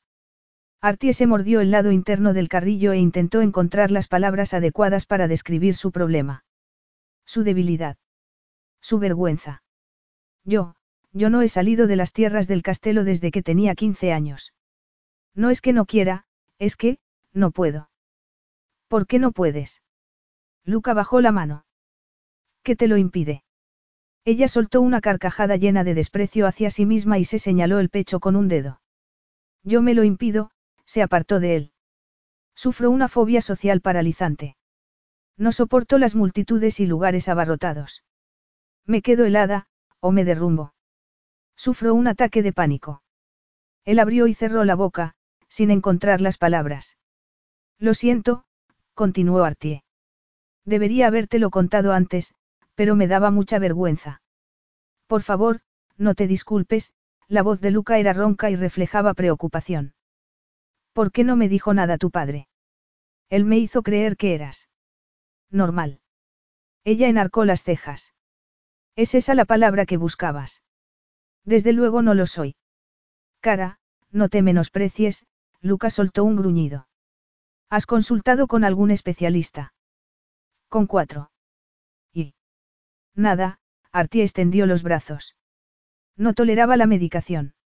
La meditación y el mindfulness me ayudaron al principio, pero no lo bastante. Hablar también ayudó al principio, pero era caro y no tenía tiempo debido a mis responsabilidades con papá, suspiró y añadió, sinceramente, resultaba agotador. Hablar de cosas de las que no quería hablar. El accidente. Ya está, ella asintió y apartó la mirada. Mi vida dentro de una cáscara de nuez. Mírame, cara, Luca le acarició la mejilla con un dedo. La orden fue pronunciada con tal delicadeza que algo cálido, como la miel, se movió dentro del pecho de Artie. Ella lo miró a los ojos y se humedeció los labios con la lengua. Siento haberte confundido. De haberlo sabido seguramente no te habrías casado conmigo, pero estaba desesperada por conservar el castelo. No sabría qué hacer sin él. Es el único hogar que conozco y si tengo que abandonarlo, se mordió el labio hasta dar un respingo. No puedo. Deja de hacer eso o terminará por sangrar, Luca le acarició el labio con el pulgar. Encontraremos el modo de solucionarlo. ¿Cómo? Si tu abuelo está demasiado enfermo para viajar, ¿cómo voy a poder conocerlo? La tecnología al rescate, él sonrió y le dio una palmadita al bolsillo de su pantalón, donde guardaba el móvil. Podemos celebrar una videollamada. No, no, no tiene muy buena vista, y no le gustan los móviles, pero será mejor que nada. Artie se apartó un poco más y se rodeó la cintura con los brazos. Eres muy comprensivo, no te culparía por romper el acuerdo y tomar posesión del castelo. Por favor, Dios, no permitas que lo haga. Por favor. Por favor. Por favor. Eso no sucederá, Lucas se acercó por detrás y apoyó las manos sobre sus hombros. Su aliento sobre la nuca le produjo un escalofrío Artie. Lo solucionaremos juntos. ¿Por qué eres tan generoso? Ella se volvió y frunció el ceño. Esta mañana dijiste que eras egoísta, pero yo no lo veo así. Él le ofreció una sonrisa torcida mientras le apretaba delicadamente los hombros. Puedo ser muy egoísta cuando se trata de conseguir lo que quiero, su mirada se posó en los labios de Artie, provocándole un sobresalto. Al cabo de unos segundos su mirada volvió a sus ojos. Oscura. Brillante. Intensa. El aire crujía con energía. Luca. Susurró ella mientras rozaba la fuerte mandíbula y deslizaba un dedo alrededor del contorno de sus labios. Él contuvo la respiración, como si la caricia lo excitara, lo tentara. Le agarró la muñeca con una mano como si fuera a apartar la suya de su rostro, pero soltando otro gruñido, agachó la cabeza e incendió la boca de Artie con sus labios. Capítulo 6. Debería dejar de besarla antes de perder el control. No debería atraerla hacia su cuerpo cuando estaba a punto de estallar. Estaba siendo un completo estúpido por sentirse tentado de modificar las condiciones del contrato matrimonial. Pero en ese instante, lo único de lo que Luca era capaz era de explorar la suave boca y dejar que sus sentidos corrieran libres con el dulce y tentador sabor de los labios de Artie. Con un suave suspiro ella se le abrió y Luca sintió un cosquilleo en la base de la columna ante el contacto con su lengua, tímida y a la vez juguetona, inocente y a la vez osada. La necesidad lo impulsó a besarla más apasionadamente, a abrazarla con más fuerza, a olvidar todas las restricciones que había impuesto en su relación. Sería temerario, estúpido, pero en ese momento se moriría sin esos labios. Artie se apretó contra él, rodeándole el cuello con los brazos, el joven y fino cuerpo encajándose contra el suyo como si estuviese hecho a medida para él. Lucas se moría por explorar la suave perfección de sus pechos, por deslizar sus manos sobre su piel, por aspirar su olor, por saborearla de la manera más íntima posible. Posó las manos sobre las caderas de Artie y la sujetó contra el palpitante latido de su pelvis, conciencia frente al cuerpo. Por fin consiguió apartar los labios, pero no fue capaz de soltarla. Sabes que esto no puede ser, la voz de Lucas surgió ronca como si hubiera tragado cristales. ¿Por qué no? Ella lo miró con ojos brillantes de excitación. Somos adultos que consienten. Luca la agarró de las muñecas y apartó sus brazos del cuello, pero no la soltó. Su deseo era como un potro mascando el bocado. Ya sabes por qué. Porque soy virgen, por eso. Ella apretó los labios. No es solo eso, Luca la soltó y se apartó mientras se mesaba los cabellos en un intento de devolver el pulso a un ritmo parecido a lo normal. Insinúas que no me encuentras atractiva. No me deseas. La voz de Artie surgió temblorosa. Te encuentro extremadamente atractiva y deseable, Luca suspiró, pero no me casé contigo por ese motivo. No forma parte del trato. Complicaría mucho las cosas cuando todo termine. ¿Y eso cómo lo sabes? La gente vive aventuras sin enamorarse. ¿Por qué nosotros no? Eres joven, Artie, él puso algo más de distancia entre ellos, pero aún así sentía la magnética atracción. No solo en años sino en experiencia. Tú misma lo dijiste, no has salido del castelo desde hace diez años. Diez años cruciales para madurar. ¿Opinas que soy inmadura? La expresión de Artie se volvió seria y el dolor se reflejó en su voz. Una niña en el cuerpo de una mujer. ¿Estás diciendo eso? Luca apretó los labios, esforzándose por mantener el control. Ese cuerpo de mujer era la tentación personificada, pero debía mantener las manos apartadas. No sería justo avanzar a otro nivel, no después de saber lo limitada que era su experiencia. Él había sido el primer hombre en besarla, en tocarla, en exponerla al deseo masculino. Ella era como una adolescente viviendo su primer amor. Un amor físico que debía terminar antes de empezar. Lo que estoy diciendo es que no soy el hombre adecuado para ti. Considera retirada mi oferta, Artie se abrazó por la cintura y lo miró de soslayo. Siento haberte ofendido con mi osadía. Yo misma estoy sorprendida. No sé qué me ha dado. Deberíamos limitar los besos al mínimo, Luca reprimió una mueca. Por mí de acuerdo, Artie se encogió de hombros, pero sus ojos reflejaban decepción. El silencio sobrevolaba con una peligrosa energía que Luca sentía en cada célula de su cuerpo. Una energía sensual vibrante, despierta, inquieta, insatisfecha.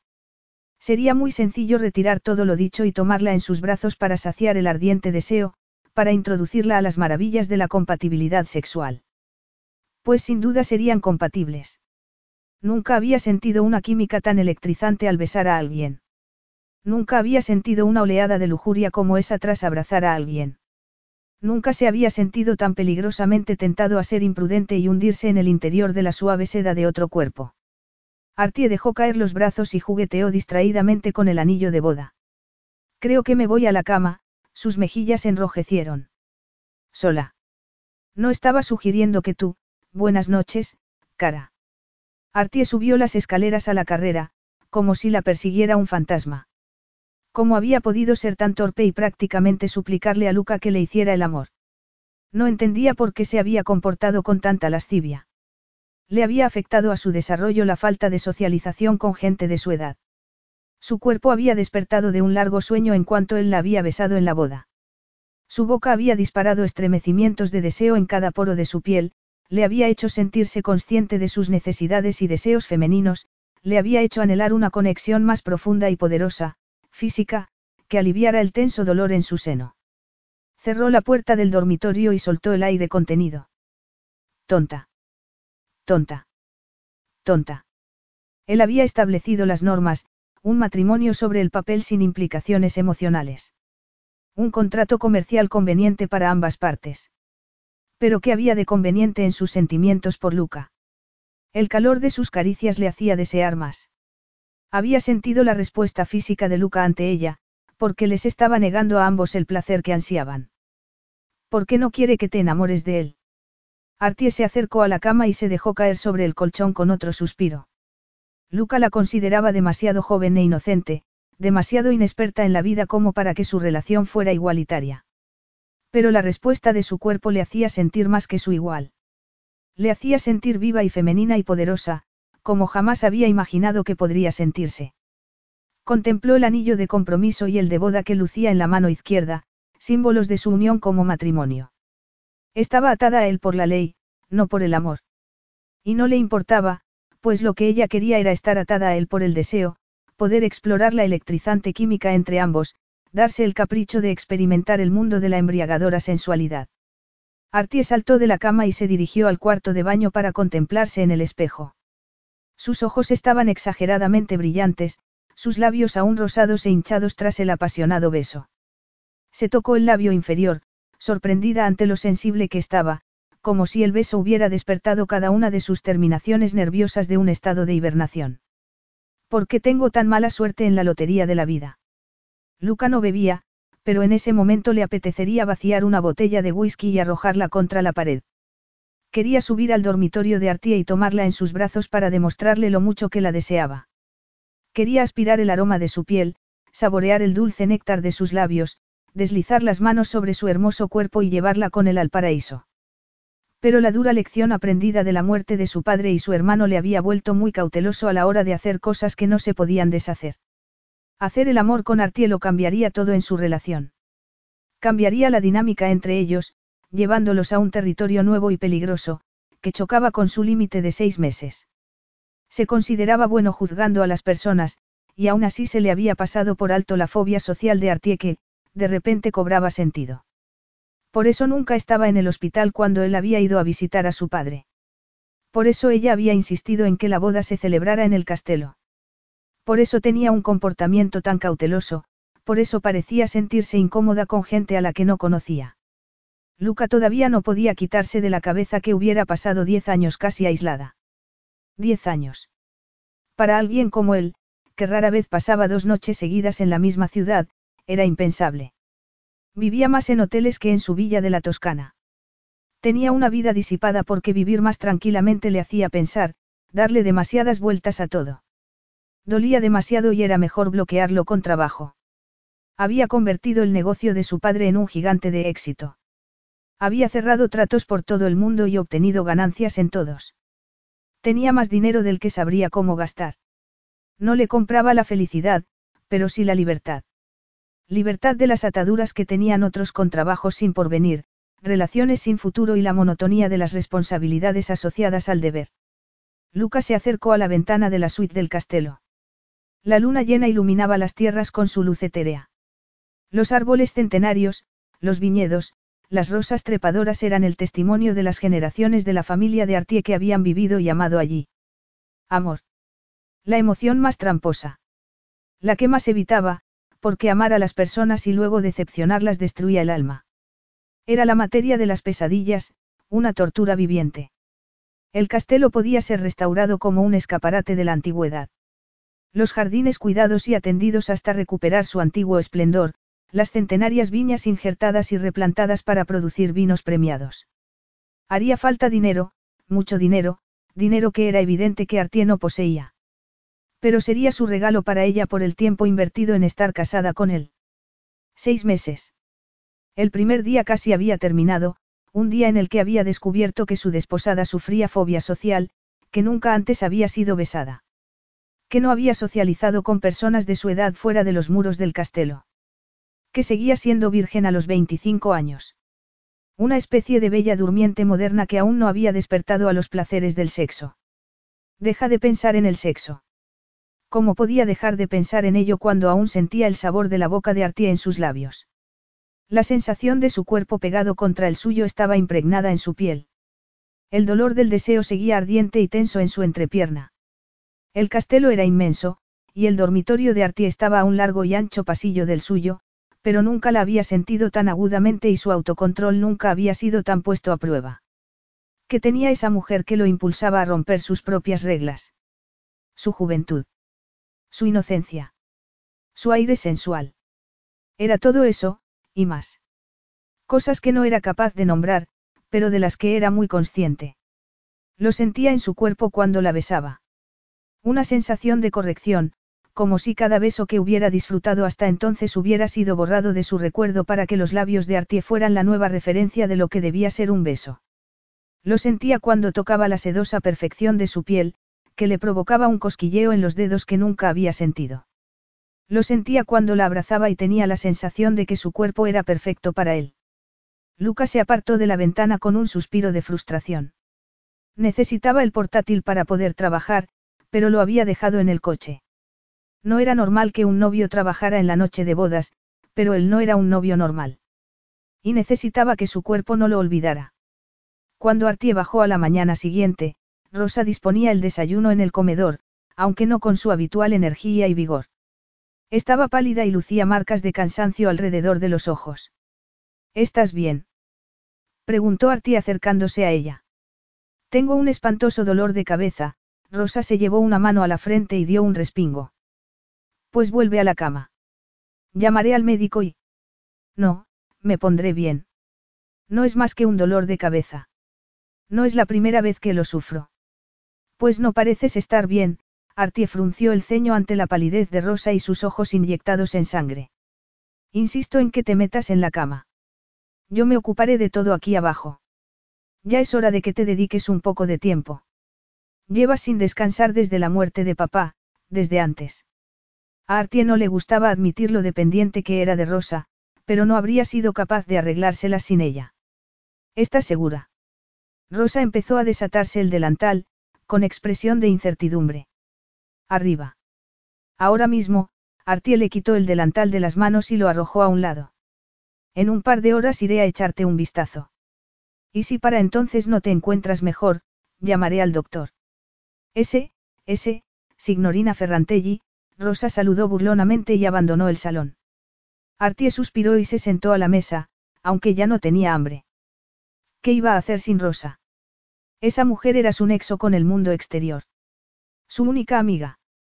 Si algo le sucediera, ella quedaría aún más aislada, abandonada. Pero ahora tienes un esposo.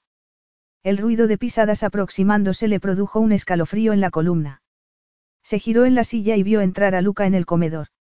Los cabellos seguían húmedos tras la ducha y estaba recién afeitado. El punzante olor cítrico de la loción de afeitado le llegó claramente. Llevaba unos vaqueros azules y una camiseta blanca que marcaba su musculoso torso y ondulado abdomen. Buenos días, saludó ella casi sin aliento mientras las mejillas enrojecían. ¿Has dormido bien? Buenos días, él se sentó frente a Artie y extendió la servilleta sobre su regazo. Me he cruzado con Rosa al bajar. No tenía buen aspecto. La he enviado de vuelta a la cama, Artie se sirvió un zumo de naranja. Tiene un terrible dolor de cabeza. Le sucede de vez en cuando, le ofreció la jarra de zumo, pero Lucas sacudió la cabeza y alargó la mano hacia la cafetera. El intenso aroma del café llenó la estancia. Tiene pensado jubilarse. Él tomó la taza y miró a Artie. Este sitio es muy grande para una persona. Tiene ayuda de alguien. Solía haber más personal, ella se mordisqueó el carrillo por dentro, pero tuvimos que recortar. Yo la ayudo. En realidad me gusta. Es una manera de agradecerle su ayuda todos estos años. ¿Y cómo te ayuda? Luca la miraba fijamente, interrogándola con su intensidad. Artie bajó la mirada y contempló las gotas de condensación en el vaso de zumo. Hace los recados. Compra cualquier cosa que yo no pueda adquirir online. Lleva mucho tiempo con mi familia. Este es su hogar. Aquí, conmigo. No puede quedarse aquí para siempre, Artie, Lucas soltó la taza sobre el plato. Y tú tampoco, el tono era amable, pero firme. Era la verdad que ella se negaba a afrontar.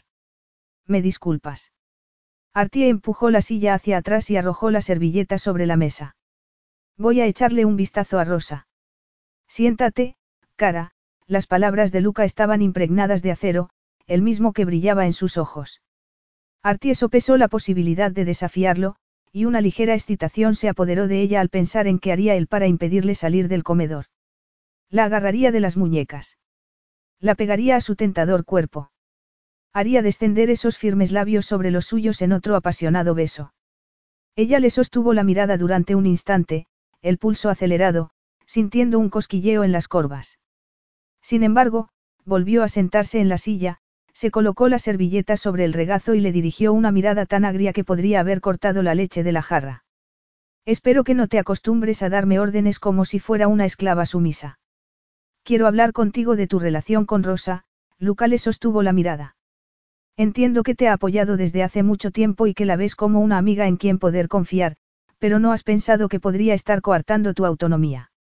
No sabía que tuvieras un diploma en psicología. No necesito ser psicólogo para ver lo que está pasando aquí, él tomó una cucharilla y removió el café, a pesar de tomarlo sin azúcar ni leche. Sé que es duro para ti, pero... ¿Cómo sabes tú eso? Artie golpeó la mesa con las manos. Tú no vives en mi mente, en mi cuerpo. Yo soy la única que sabe cómo me siento, sentía una opresión en el pecho y respiraba con esfuerzo, su piel bañada en sudor. Sentía elevarse la presión. El miedo ascendió por su columna. El terror se arremolinó en su estómago. El corazón martilleaba. El pánico se expandía, crecía, amenazando con estallar en su cabeza. Lucas se levantó de la silla y se agachó a su lado. Le tomó una mano y la acomodó en el protector calor de la suya. Respira, cara. Respira, despacio, profundamente y suelta el aire a la de tres. Uno. Dos. Tres. Otra vez. Eso es. Despacio. Artie se concentró en la respiración, aferrándose al ancla que le proporcionaba Luca, sacando fuerzas de la voz grave y relajante. El pánico desapareció lentamente. Tras un largo rato, suspiró temblorosamente. Ya estoy bien, creo, intentó recuperar la mano, pero él la seguía sujetando con fuerza, aunque delicadamente, acariciándole el dorso lentamente con el pulgar, hasta conseguir relajar cada célula de su cuerpo. Tómate tu tiempo, mía Piccola. Supongo que pensarás que estoy loca, ella contempló el rostro cargado de preocupación de Luca. Una loca incapaz de cruzar la puerta de la calle. Luca le tomó la barbilla y la obligó a mirarlo a los ojos. Las pupilas dilatadas le habían oscurecido los ojos, y las motas verdes y marrones recordaban un mosaico de la naturaleza. No estoy de acuerdo, Luca sonrió con ironía. Cuando mi padre y mi hermano se ahogaron, no salí de casa durante un mes. No era capaz de enfrentarme al mundo sin ellos. Fue horrible, la voz estaba cargada de pesadumbre y la expresión era de profunda tristeza. Debió ser terrible para tu madre y para ti, ella le apretó la mano. ¿Cómo lo superasteis? Hay varios caminos a la superación, ese. Los labios de Luca se curvaron sin sonreír. Yo elegí salir de mi dolor a través de los estudios, destacando en los exámenes y haciéndome cargo de la empresa de mi padre. Aprendí a no pensar en ellos. Nada podía hacerles regresar, pero supuse que mi padre se sentiría orgulloso si tomaba las riendas de su negocio, aunque esa nunca había sido mi intención. Ese era el sueño de mi hermano, la sombra regresó a su mirada. Artie era conocedora de primera mano del impacto que un suceso así podía tener sobre alguien. Sabía que, en cualquier momento, el sufrimiento te asaltaba, doblegándote con su insoportable dolor. Los incesantes recuerdos, cumpleaños, aniversarios, Navidad, el Día de la Madre. Y el sentimiento de culpa que nunca desaparecía, que revoloteaba sobre ti cada día de su vida. ¿Cómo lo soportó tu madre? Luca le soltó la mano y se levantó. Artie lo sintió replegarse en sí mismo, como si la mención de su madre doliera más de lo que le gustaría admitir. Ya basta de esta charla deprimente. Termina de desayunar, cara. Después, llamaremos a mi abuelo y te lo presentaré. ¿Y si no le gustó? Artie sintió un cosquilleo en el estómago. ¿Y si no le resultó aceptable? No te preocupes, él le acarició la cabeza. En cuanto te vea te va a adorar. Capítulo 7. Poco después, Luca telefoneó a su abuelo por videollamada. Sentado con Artie en el sofá del salón, le rodeó la cintura con un brazo para mantenerla frente a la cámara. El olor de su perfume le llegaba claramente y los rizados cabellos le hacían cosquillas en la mandíbula cuando se acercaba. Cuando su abuelo apareció en la pantalla, Lucas sintió que Artie se tensaba. Dándole un delicado apretón y sonriendo, se volvió hacia el anciano. No, no, quiero presentarte a mi bella esposa, Artemisia, Artie. Nos casamos ayer. Tu esposa. El anciano frunció el ceño. Va. ¿Crees que soy un viejo chocho? Dijiste que jamás te casarías, y ahora me presentas a tu esposa. ¿Por qué no las has traído aquí para presentármela en persona? Estamos de luna de miel, no, no, contestó Luca, deseando, y no por primera vez, que fuera verdad. Pronto, ese. Buongiorno, signor Ferrantelli, intervino Artie. Siento que haya estado enfermo. Debe resultarle muy frustrante. Yo te diré que es frustrante, que mi único nieto lleve todos estos años pendoneando por ahí como un playboy mientras que yo solo quiero ver a mi bisnieto antes de abandonar este mundo. Es su deber, su responsabilidad, continuar el apellido familiar en una nueva generación. Acabamos de casarnos, no, no, Luca rió. Danos un poco de tiempo. De repente Luca se dio cuenta de que no quería compartir a Artie con nadie. La deseaba con una intensidad que no amainaba, que se había avivado, como brasas calientes, en su interior. Sentía la necesidad de explorar su cuerpo, de introducirla en el explosivo placer que sabía que experimentarían juntos. Pero se negaba a pensar en el acogedor futuro doméstico que su abuelo quería para él. Bebés. Una nueva generación de Ferrantelli. Eso no iba a suceder. Ya has perdido demasiado tiempo, lo regañó Nonno. A tu edad, tu padre ya se había casado con tu madre, y ya tenían a Angelo. Ese, lo sé, Luca intentó ignorar el dolor en el pecho ante la mención de su padre y su hermano. Y de su madre. Apenas era capaz de pensar en su madre sin sentir un tsunami de culpabilidad. Unos nietos podrían suavizar el golpe, pero no podía permitirse pensar en ello. La vida familiar no era para él. ¿Cómo podía soñar con una cuando había destrozado la suya? Luca es todo lo que he soñado como esposo, intervino Artie, haciendo que algo saltara en el pecho de Luca.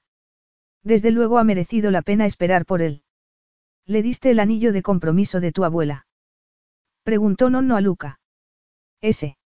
Lo adoro, Artie colocó la mano frente a la cámara. Es el anillo más precioso que he visto jamás. Es un honor poder llevarlo. Ojalá hubiera podido conocer a su esposa. Debe echarla muchísimo de menos. Cada día, Nonno torció el gesto. No esperes mucho para venir a verme, Artie. No dispongo de todo el tiempo del mundo. Tendrías más tiempo si siguieras el consejo de los médicos, intervino Luca. Me encantaría conocerlo, continuó Artie. Luca me ha hablado mucho de usted. Pues él no me ha contado nada de ti, contestó el anciano. ¿Cómo os conocisteis? Conocí a Artie por medio de su padre, le explicó Luca. En cuanto la vi supe que era para mí, no era mentira, pues nada más verla había sabido que sería la única que su abuelo aprobaría. Esperemos que puedas manejarlo, el abuelo gruñó. Es un Ferrantelli. No es fácil vivir con nosotros, pero si lo amas ayudará. Creo que es el hombre más impresionante que he conocido nunca, añadió Artie con dulzura. Cuídese, signor Ferrantelli. Espero verlo pronto en persona. El hombre más impresionante que había conocido. Luca soltó mentalmente una carcajada. Artie había conocido a tan pocos hombres que no resultaba nada difícil impresionarla. Lo que él quería era ayudarla a superar su fobia. No solo porque quería que conociera a su abuelo, sino porque sabía que le abriría oportunidades y experiencias que le habían sido negadas durante mucho tiempo. Pero confiaría Artie en él lo suficiente para permitirle conducirla por lo que sin duda sería un viaje terrorífico para ella. En cuanto la llamada acabó, Artie se volvió hacia Luca. Él seguía rodeándole la cintura con el brazo y ella era muy consciente de su cálida y sólida presencia. No estoy segura de haberlo convencido. ¿Y tú? A saber, Luca fruncía el ceño. Lo has hecho bien. Sobre todo con eso de que yo era el marido de tus sueños. Asusta lo convincente que estuviste, su mirada se oscureció. Sí, bueno, Artie tragó nerviosamente y su corazón dio un brinco cuando su mirada se posó en sus labios, yo también me sorprendí a mí misma, frunció el ceño y contempló el anillo de compromiso y el de boda. Tengo la sensación de decepcionarte por no poder abandonar el castelo.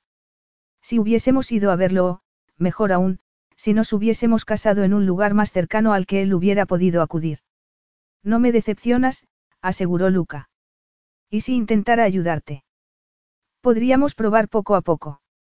Ya he tenido ayuda y no ha funcionado. Pero no has tenido mi ayuda, él sonrió y le tomó una mano. Merece la pena intentarlo. ¿Qué? Artie sintió una oleada de pánico. Ahora mismo. No hay mejor momento que el presente. No sé, ella apretó los labios mientras intentaba controlar la respiración. Confía en mí, cara, Luca le levantó la barbilla con la punta del dedo. No te forzaré más de lo que puedas soportar. Iremos paso a paso. De acuerdo, Artie volvió a tragar nerviosamente. Lo intentaré, pero no te enfades conmigo si no llego muy lejos. No me enfadaré contigo, mía Piccola, él se inclinó y le besó la frente. Soy muy paciente. Unos minutos más tarde, Artie estaba con Luca en las escaleras de la entrada al castelo, la mirada fija en el largo paseo que llevaba a las puertas de hierro que se veían a lo lejos. El corazón latía tan deprisa que sentía el eco en los oídos. La piel estaba húmeda de sudor, y las piernas le temblaban. Deseaba desesperadamente conquistar sus miedos, conocer al abuelo de Luca, cumplir con su parte, pero ¿y si volvía a fracasar? Le había sucedido cada vez que había intentado abandonar el castelo. Como si un grueso muro de cristal le bloqueara la salida. Veía la libertad al otro lado, pero no podía cruzar la línea. El castelo era la seguridad. Allí estaba segura. La gente del exterior estaba a salvo de ella. Preparada. Luca le tomó una mano. Paso a paso. Tómate todo el tiempo que necesites. Artie respiró hondo y bajó las escaleras hasta el camino. Esto lo he hecho un montón de veces, y siempre fracaso. No te obsesiones con fracasar, cara, la reprendió delicadamente. Si crees que puedes hacer algo, podrás hacerlo. Para ti es fácil decirlo, ella lo miró de reojo. Tienes confianza, diriges un negocio de éxito. ¿Yo qué tengo? Absolutamente nada. Luca se detuvo y se volvió hacia ella, agarrándola de los brazos. Has cuidado de tu padre durante una década. Seguramente le prolongaste la vida al hacerlo. Además, eres una bordadora talentosa. Jamás había visto un trabajo tan minucioso y bonito. Tienes que empezar a creer en ti misma, cara. Yo creo en ti. Artie miró hacia las puertas mientras el miedo se asentaba en su interior. Soltó un suspiro tembloroso y lo miró a los ojos. De acuerdo, sigamos. Tengo que hacerlo. Puedo hacerlo. Esa es mi chica, Luca sonrió y le tomó de nuevo la mano. Estaré contigo todo el tiempo. Artie dio dos pasos, luego tres, cuatro, cinco, hasta que perdió la cuenta. Las puertas acechaban cada vez más cerca, el mundo exterior y la libertad la llamaban. Pero cuando llevaba recorridos dos tercios del camino, un pájaro levantó el vuelo de un arbusto cercano y Artie se sobresaltó. ¡Oh! exclamó. No pasa nada, solo era un pájaro. Creo que por hoy ya está bien, Artie contempló las puertas mientras el corazón se golpeaba contra las costillas. ¿No quieres probar un poco más? Él frunció el ceño. Ya casi estamos. Solo unos pasitos más. Lo siento, pero no puedo seguir más, Artie se volvió hacia la seguridad del castelo. Mañana volveré a intentarlo. Y volveré a fracasar, como siempre. Lo has hecho muy bien, mía Piccola, Luca le acarició la nuca. He fracasado, ella lo miró con tristeza. Fracasas cuando no lo intentas, él le acarició la mejilla. Vamos. Luchar contra los demonios da mucha sed, ese. No es que no quiera salir, de vuelta en el salón del castelo, ella suspiró. ¿Qué es lo que te da más miedo? Preguntó Luca mientras le ofrecía un vaso de agua. Hacerle daño a la gente, respondió ella mientras tomaba el vaso, evitando mirarlo a los ojos. ¿Por qué crees que podrías hacerle daño a alguien? El accidente fue culpa mía, Artie posó la mirada en sus ojos. Luca frunció el ceño y se sentó a su lado, tomándole las manos. Pero tú no conducías, ¿verdad? Tenías 15 años. Ella bajó la mirada a sus manos entrelazadas. Sentía tal opresión en el pecho que respirar le resultaba casi imposible. Yo quería ir a una fiesta. Mis padres no querían que fuera, pero, como buena adolescente, no acepté su negativa. Al final cedieron y fui a la fiesta, que no resultó tan divertida como me había esperado. Y cuando vinieron a recogerme aquella noche, bueno, mi padre estaba cansado porque era tarde y no vio el coche que se pasó a su carril. Desperté en el hospital después de haber pasado un mes en coma, y descubrí que mi madre había muerto en el acto y mi padre estaba en silla de ruedas. Lo siento, Luca abrazó a Artie. No hay palabras para hacer desaparecer la sensación de culpa y la tristeza, pero no eras más que una cría. Nunca he conocido a nadie que me comprendiera, Artie se apartó y lo miró a través de las lágrimas. Cierto que no he conocido a casi nadie en estos diez años, le acarició la barbilla, pero creo que tú sí me entiendes. No me conoces, cara, una sombra cruzó el rostro de Luca, que apartó la mano de Artie. No sabes de lo que soy capaz, su voz estaba cargada de desprecio y ella sintió un escalofrío. ¿Por qué dices eso? No te he contado todo sobre el día que murieron mi padre y mi hermano, él se levantó del sofá. ¿Te gustaría contármelo ahora? Susurró ella mientras tragaba nerviosamente. Luca le ofreció una sonrisa torcida y apoyó las manos sobre las caderas antes de tomar aire. Se ahogaron por mi culpa. Estábamos en Argentina de vacaciones. Habíamos ido a una playa desierta porque me habían dicho que allí estaban las mejores olas. Quería volver a entrar para practicar un poco más de surf, aunque las condiciones habían cambiado. No escuché a mi padre. Corrí hacia el agua y pronto tuve problemas, dio un respingo ante el doloroso recuerdo. Mi padre corrió a por mí, y mi hermano también. La marea los arrastró mar adentro. Yo conseguí salir, pero jamás me perdonaré por haber provocado sus muertes. Fui egoísta y temerario, y al intentar salvarme, ellos perdieron la vida. Artie se acercó a él y le tomó las manos. Luca, no eras más que un niño. Los críos hacen esas cosas, sobre todo los adolescentes. No debes culparte. Pero te entiendo porque yo también me culpo por la muerte de mi madre y la discapacidad de mi padre. Te entiendo, la mirada de Luca estaba cargada de dolor. Había momentos en que deseaba haber sido yo el muerto. Estoy seguro de que tú deseaste lo mismo. Pero eso no ayuda, ¿verdad? No, ella apoyó la cabeza contra el sólido pecho de Luca y lo abrazó por la cintura. Gracias. ¿Por qué? El profundo y grave murmullo de su voz reverberó junto al oído de Artie. Por escuchar, ella levantó la mirada. Por comprender. Por no juzgar, respiró entrecortadamente. Por desearme cuando nadie más podría hacerlo. Luca le acarició el labio inferior con el pulgar, desatando una tormenta de fuego en su piel. Te deseo. He intentado ignorarlo, negarlo, resistirme, pero no puedo, su voz sonaba torturada. Yo también te deseo, Artie se humedeció los labios y acarició la mandíbula de Luca. No sé por qué tenemos que atenernos a las normas. Nos sentimos atraídos físicamente. ¿Por qué no disfrutar de la oportunidad? Como si no voy a obtener experiencia. Aquí dentro no voy a conocer a nadie y, de todos modos, estamos casados, ¿por qué no? Apenas podía creer la osadía que estaba mostrando al verbalizar sus deseos. Pero algo en Luca le infundía valor. Su deseo por ella la llamaba, haciéndola consciente de su cuerpo y necesidades de un modo que no había creído posible. Luca le sujetó un lado del rostro con la mano ahuecada, acariciándole lentamente la mejilla con el pulgar. Tenía el ceño fruncido y los ojos más oscuros de lo que ella había visto nunca. ¿Lo deseas realmente? Una relación física que sabes que acabará dentro de seis meses. Puede que no. Artieno lo dijo en voz alta.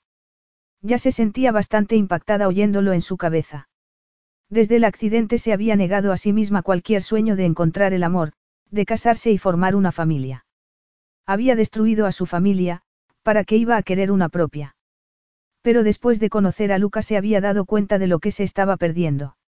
La excitación de sentirse atraída hacia alguien y saber que él también la deseaba. Las necesidades, normales, de su cuerpo que tanto tiempo había ignorado habían despertado y clamaban ser saciadas. Quiero saber cómo es hacer el amor con un hombre, aseguró Artie. Y quiero que ese hombre seas tú. Confío en que serás cuidadoso y me tratarás con respeto.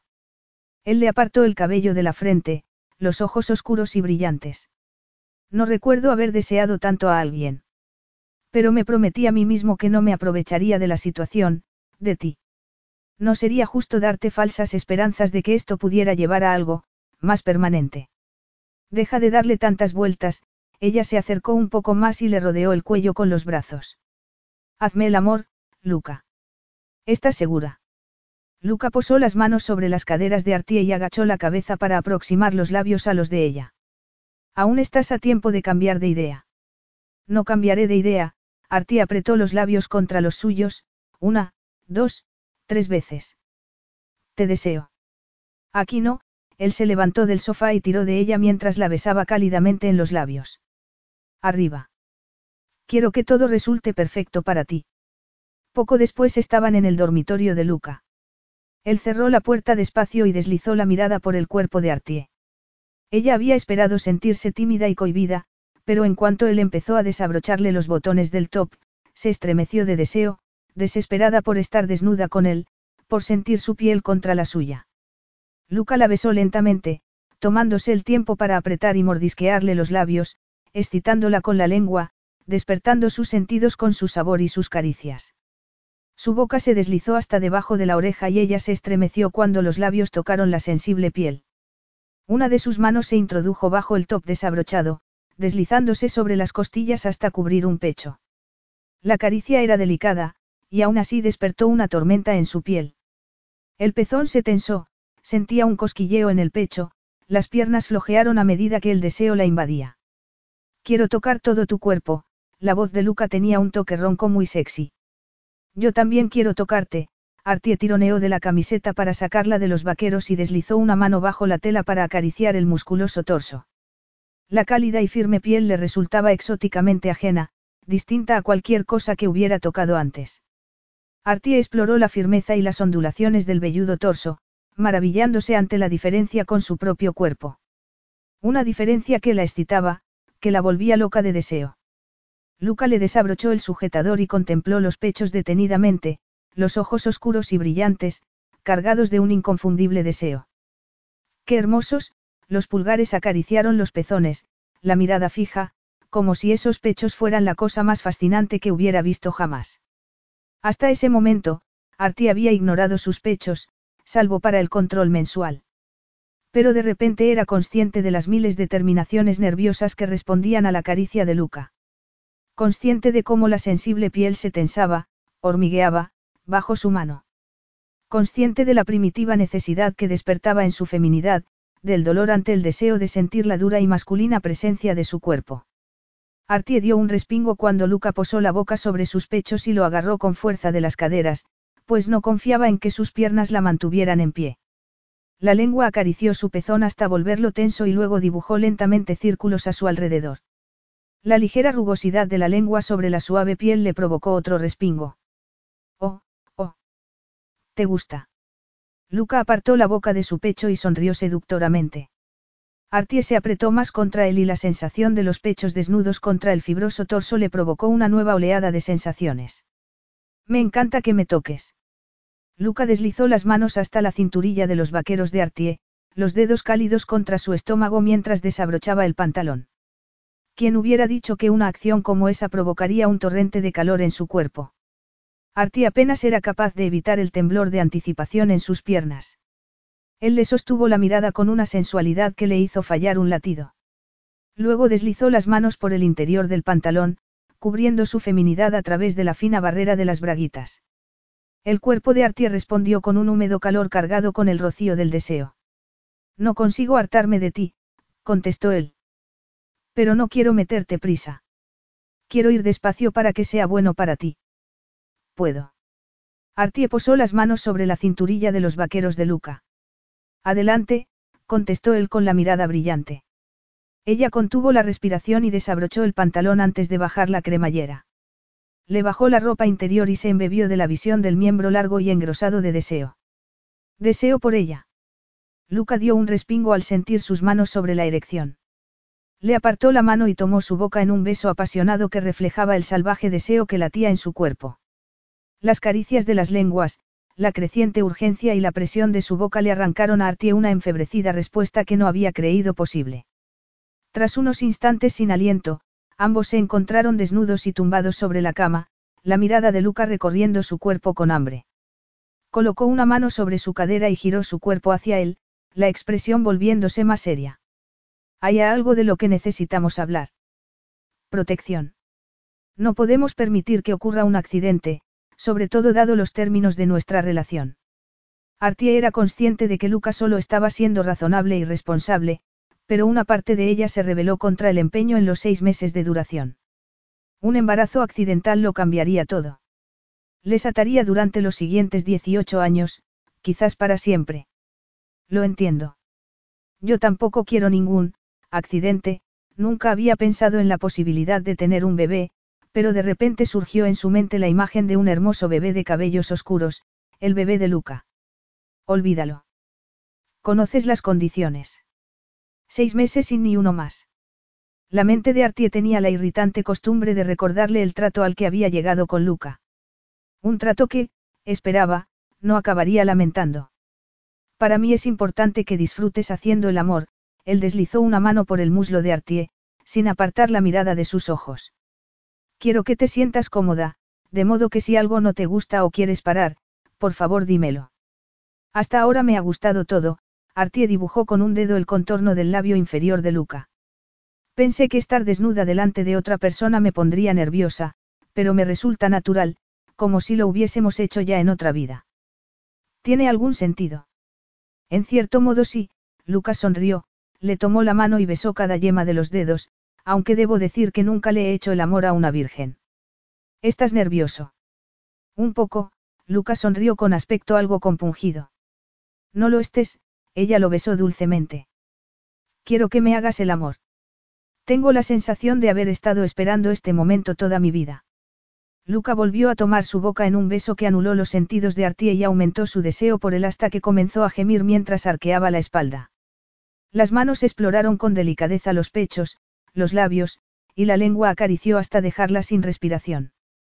El dolor entre las piernas se intensificó y un palpitante dolor se extendió hasta la pelvis como el fuego. Él descendió sobre su cuerpo con un reguero de besos desde los pechos hasta el estómago y el punto de su feminidad. Artie contuvo la respiración, tensa de excitación, mientras los dedos de Luca la abrían, sus labios y lengua la exploraban, arrancando de ella una respuesta en forma de orgasmo que la sacudió, arrastrándola hasta un lugar fuera del alcance de la conciencia. Unas deliciosas sensaciones la inundaron, y la paz que siguió fue como la calma tras la tormenta. No tenía ni idea de que pudiera ser, así, Artie apenas conseguía hablar y, de repente, la timidez la inundó. Luca se deslizó hacia arriba para besarla en los labios y ella pudo saborearse a sí misma en sus labios, añadiendo una nueva, aunque inquietante, capa de intimidad. No te avergüences, cara. Para ti es fácil de decir, ella se mordió el labio. Seguramente has hecho esto cientos de veces, más. Yo soy totalmente novata. Él le apartó los cabellos del rostro, la expresión de repente seria. La prensa habla mucho de mi estilo de vida, pero no he sido tan promiscuo como dicen. Desgraciadamente, mi abuelo cree lo que dice la prensa, Luca hizo una mueca. He mantenido relaciones, fugaces, acordadas.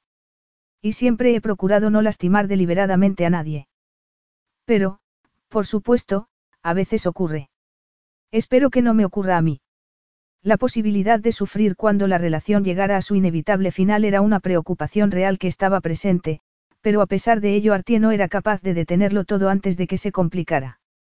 Luca había revelado cosas sobre él mismo que había despertado en ella ansias de saber más. Su adicción al trabajo, su corazón cuidadosamente encerrado, su historial de relaciones breves sin futuro. Vivía aprisionado por su estilo de vida, igual que ella vivía aprisionada por el castelo. Retomaría su vida de Playboy cuando se separaran. Quiero que me hagas el amor, Artie levantó una mano y acarició la incipiente barba. Quiero que tú también experimentes placer. Todo en ti me produce placer, cara, Luca la miró con los ojos entrecerrados y oscuros. Absolutamente todo, añadió antes de que su boca cubriera la de ella. El beso fue prolongado e intenso, y Artie sentía la tensión creciente en el cuerpo de Luca, excitado, que presionaba contra ella, la respiración tan entrecortada como la suya propia. La boca de Luca se deslizó hasta sus pechos, sometiéndolos a una apasionada exploración que le hizo retorcerse y gemir de deseo. Ella deslizó la mano desde el atlético torso hasta el firme abdomen, desesperada por explorar los duros contornos de su cuerpo. Él dio un respingo cuando la mano se detuvo en la erección, y la reacción aumentó la osadía de Artie. Acero envuelto en terciopelo, exótica, eróticamente, diferente de ella, empujándola a experimentar esas diferencias en su interior. Luca alargó una mano hacia un preservativo, colocándoselo rápidamente antes de regresar a ella, fijando la mirada en la suya. Iré despacio, pero dime si quieres que me pare en algún momento. No quiero hacerte daño. No vas a hacerme daño, Artie le retiró los cabellos de la frente, su cuerpo muy consciente de la gruesa presencia masculina junto a su entrada. Su voz entrecortada y cargada de anticipación. Él apartó delicadamente los pliegues femeninos, dándole tiempo para que se acostumbrara antes de seguir adelante. Lento, superficial, sensual. El cuerpo de Artie lo recibió, envolviéndolo sin dolor, sin resistencia. ¿Estás bien? preguntó él haciendo una pausa. Mejor que bien, ella suspiró de placer mientras le sujetaba el trasero para atraerlo más. Y él se hundió un poco más, manteniendo los movimientos lentos y medidos. Ella basculó las caderas para tomarlo más profundamente, su cuerpo sintiendo dardos y flechas de placer mientras los cuerpos se movían pegados. La respiración de Luca cambió, volviéndose más laboriosa, el ritmo más acelerado. Ella se vio arrastrada por el ritmo, los sentidos inciertos a medida que la tensión crecía exquisitamente. Casi estaba en la cima, rozando el instante de la total compleción.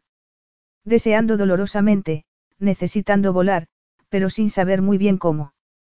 Luca introdujo una mano entre los dos cuerpos y acarició la inflamada feminidad hasta llevarla a un explosivo orgasmo. El cuerpo de Artie fue atravesado por espirales de intenso placer que lanzaron sus sentidos en barrena y desarbolaron su mente. Luca alcanzó la liberación poco después con un agónico gemido acompañado de las convulsiones de su cuerpo. Artie lo abrazó con fuerza, aspirando el olor del acto, feliz de haberlo llevado a un estado de deliciosa saciedad. Tumbada junto a él, los pensamientos echaron a volar. La frontera entre lo físico y lo emocional se desdibujaba cada vez más. Artie sabía que siempre recordaría ese momento como algo crucial en su vida como mujer. Luca Ferrantelli. Su esposo. Su primer amor. La presencia de su cuerpo, el deseo que los unía más allá de lo físico. La química entre ambos era tan poderosa, tan mágica, que había provocado un cataclismo, una explosión de placer que ella aún sentía reverberar en su cuerpo. ¿Cómo había podido pensar de él que era arrogante e inflexible? Había sido muy delicado con ella en cada paso. Había contenido su propia liberación para asegurarse de que ella quedara satisfecha primero. No podía haber pedido un amante más considerado y generoso. Pero eso no significaba que estuviera enamorándose de él. Artie conocía bien las reglas y las había aceptado. Podía ser moderna, claro que podía. Tenían una conexión física tan intensa, tan arrebatadora, que quería sacarle el máximo provecho. Lucas se apoyó sobre un codo y se retiró lentamente, quitándose con cuidado el preservativo. Rodó a un lado y tomó el rostro de Artie con una mano ahuecada, buscando su mirada. ¿Cómo te encuentras? Su voz tenía un tono ronco, la expresión una ternura inesperada. Le había afectado en exceso la primera vez de ella, la primera vez de ambos. Estoy bien. No te he hecho daño. Él frunció el ceño. En absoluto, Artie le alisó el ceño con los dedos. Gracias por ser tan delicado conmigo. Tu disfrute es prioritario para mí, él le apartó los cabellos del rostro en un movimiento cargado de ternura.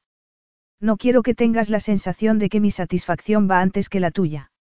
Artie deslizó un dedo por el labio inferior de Luca, incapaz de mirarlo a los ojos. Para ti también ha estado bien.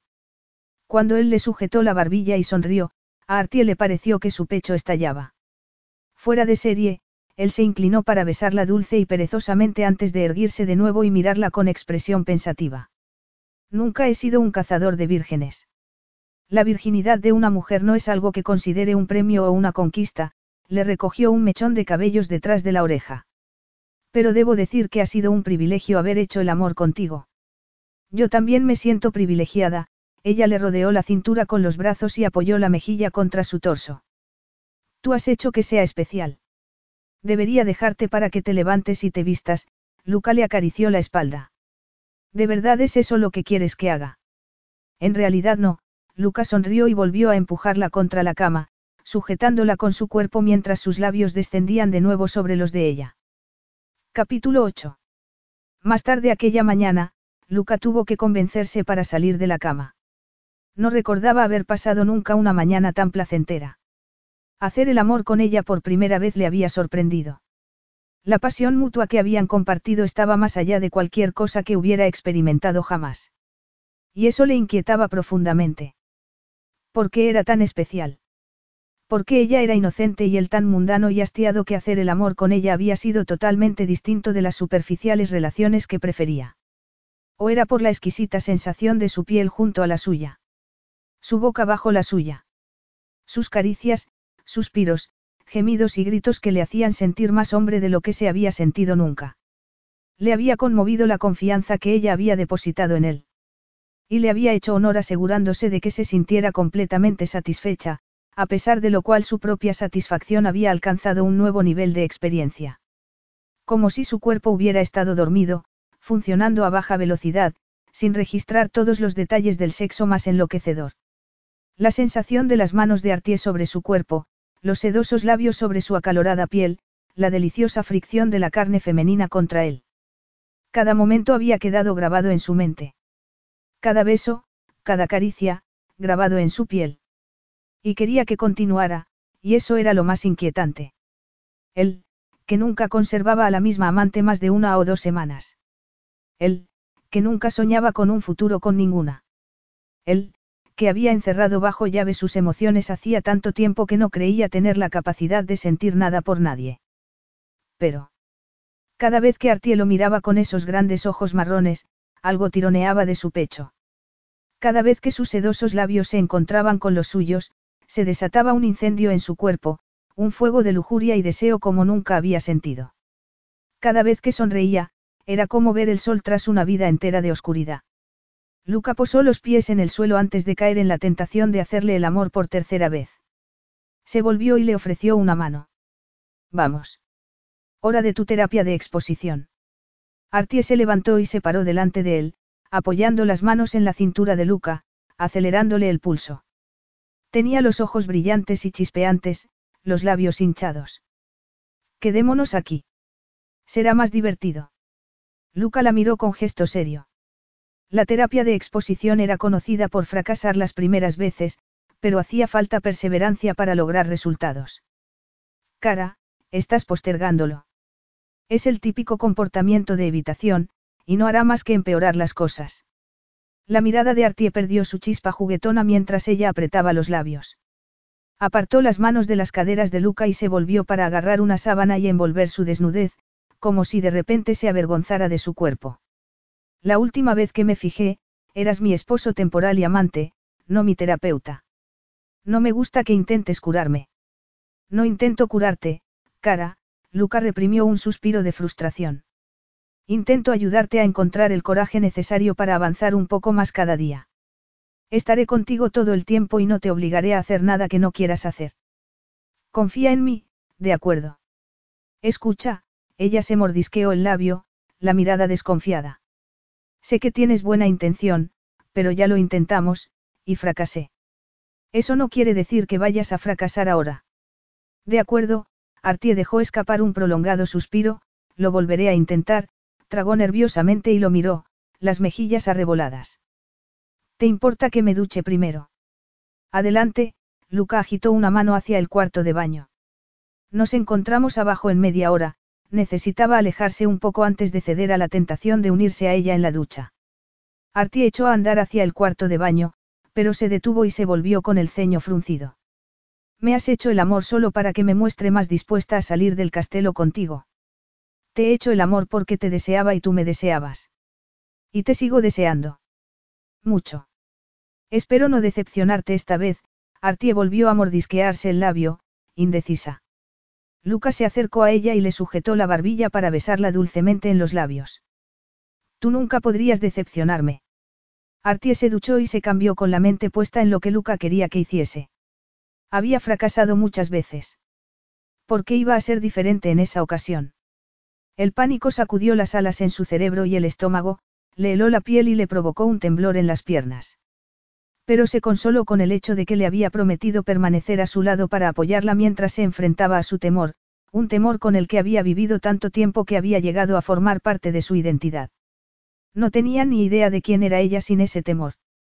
Pero hacer el amor con Luca le había dado la confianza para salir de su zona de confort.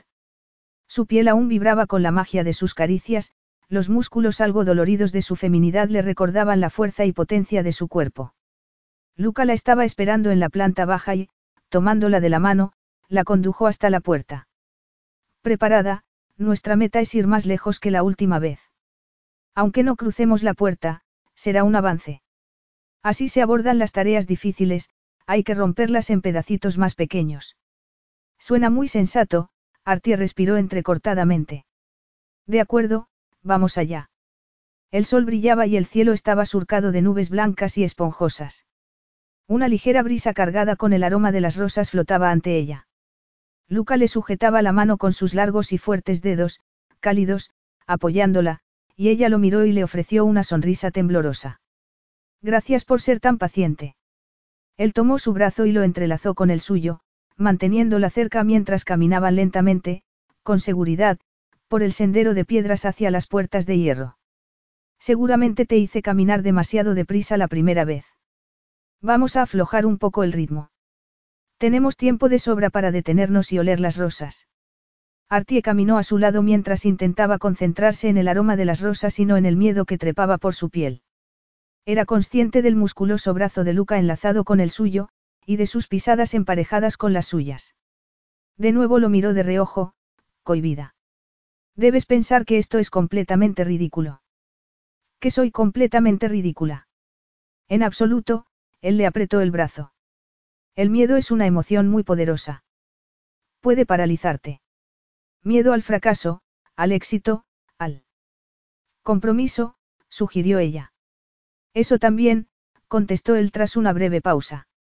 Miedo al amor, Artie había tomado carrerilla y apenas era consciente de los pasos que faltaban para llegar a las puertas. Hubo otro silencio, más prolongado, interrumpido únicamente por el sonido de la brisa y el trino de los pájaros en los arbustos. Miedo a no ser capaz de amar, la voz de Luca contenía una nota de tristeza. ¿Por qué crees que no eres capaz de amar a alguien? Artie se detuvo y lo miró. Amas a tu abuelo, ¿verdad? El amor familiar es otra clase de amor, la sonrisa de Luca no llegó a sus ojos. Sin embargo, no me siento capaz de elegir a alguien para el resto de mi vida. Terminaría haciéndole sufrir. Amar a alguien es una elección. Preguntó ella. Es verdad que yo nunca me he enamorado, pero siempre he creído que escapa al control de uno. Sucede y ya está. Luca le recogió un mechón de los cabellos detrás de la oreja, con delicadeza, aunque resultó electrizante, la mirada oscura e inescrutable. Unos pocos afortunados encuentran el amor para toda la vida. Pero algunas vidas se interrumpen trágicamente y ese amor se convierte en una tortura para quien sobrevive. Fue eso lo que le pasó a tu madre. Jamás olvidaré la expresión de total devastación en el rostro de mi madre cuando supo que mi padre y mi hermano se habían ahogado, Luca miró hacia lo lejos, la expresión nublada. Ese día ella no nos acompañó, y cuando solo yo regresé, tragó nerviosamente antes de continuar en un tono ronco, tenso. Durante meses, años, era incapaz de mirarme sin echarse a llorar. Era más fácil mantener las distancias. No soportaba verla así, sabiendo que yo era el responsable. Oh, Luca. Artie lo abrazó. Tienes que aprender a perdonarte. Estoy segura de que tu madre no te culpa. Eras un adolescente. Seguramente sintió alivio al ver que tú no te habías ido. Podríais haberos ahogado todos. Al principio hubo momentos en que deseé haber muerto, él la miró sombrío. Pero comprendí que les debía a mi padre y a mi hermano vivir para poder honrarlos. Vivir una vida de trabajo, sin amor, sin compromiso, sin emociones. Una vida de aislamiento, parecida a la de ella. Aislamiento al que ella regresaría en cuanto el matrimonio terminara. Artie contempló las puertas del castelo y respiró entrecortadamente. Las puertas cubiertas de verdín se desenfocaron hasta convertirse en una visión de hierro retorcido azul y verde. El sol desapareció detrás de una nube y los pájaros dejaron de cantar, como si sintieran la amenaza de algún depredador entre las sombras. Luca, me parece que no puedo seguir más. Estarás bien, él la tomó de nuevo del brazo. Ya casi hemos llegado. Hemos ido más lejos que ayer. Solo unos pasos más y estaremos. No, Artie se soltó y reculó tambaleándose hacia el castelo. No puedo. Eh, un momento, él la agarró de la muñeca y la atrajo hacia sí con expresión de preocupación. No vayas tan deprisa o te torcerás un tobillo. Artie sentía tal opresión en el pecho que no podía respirar. Sentía el estómago encogido y le temblaban las rodillas. Rompió a sudar y cerró los ojos. Los abrió de nuevo, pero no logró ver más allá de las lágrimas. Intentó tomar aire, pero su garganta no se abría lo suficiente. Voy a morir. Voy a morir. Voy a morir. Las palabras atravesaron su mente como si las persiguiera el terror informe que la consumía. Luca la apretó contra su pecho y le acarició lentamente la rígida espalda y los hombros. Respira, cara. Respira hondo y déjalo salir a la de tres. Uno. Dos. Tres. Otra vez. Una. Dos. Tres. Sigue así, mía piccola. Uno. Dos. Tres. El tono suave y las caricias de sus manos empezaron a calmar la tormenta en el interior de Artie. La niebla en su cerebro se disipó lentamente y el miedo se retiró, regresando el oxígeno.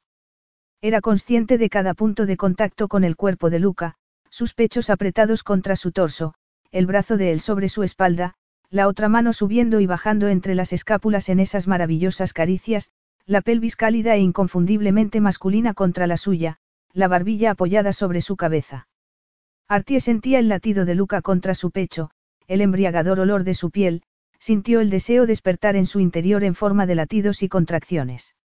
Lo has hecho muy bien, Luca levantó la cabeza y la miró con ternura, ha sido el segundo intento. No te sientas mal si no lo conseguiste. Mañana lo volveremos a intentar. ¿Y si nunca seré capaz de hacerlo? Ella se mordisqueó el labio. ¿Y si? No te obsesiones con el fracaso, cara, él posó un dedo sobre sus labios para acallarla. Yo sé que puedes hacerlo. Quieres ponerte mejor y eso ya es media batalla, no. Artie sonrió abiertamente, animada por la confianza de Luca en ella. Confortada por su ayuda, emocionada por su preocupación, paciencia y apoyo. Sí que quiero ponerme mejor. Estoy harta de vivir así. Quiero experimentar la vida fuera de los muros del castelo. Y yo me muero de ganas de mostrarte la vida fuera de aquí, Luca posó la mano ahuecada sobre un lado de su rostro. Hay tantas cosas que podemos hacer juntos, cenar, bailar, excursiones, esquiar, senderismo. Voy a disfrutar mostrándote mis lugares favoritos. Tengo que ponerme al día, Artie sonrió con autodesprecio. Y en solo seis meses. Luca apartó la mano de su rostro y su gesto se tensó como si la mención del límite de tiempo de su relación le resultara desagradable. Por supuesto, lo más urgente es presentarte a mi abuelo.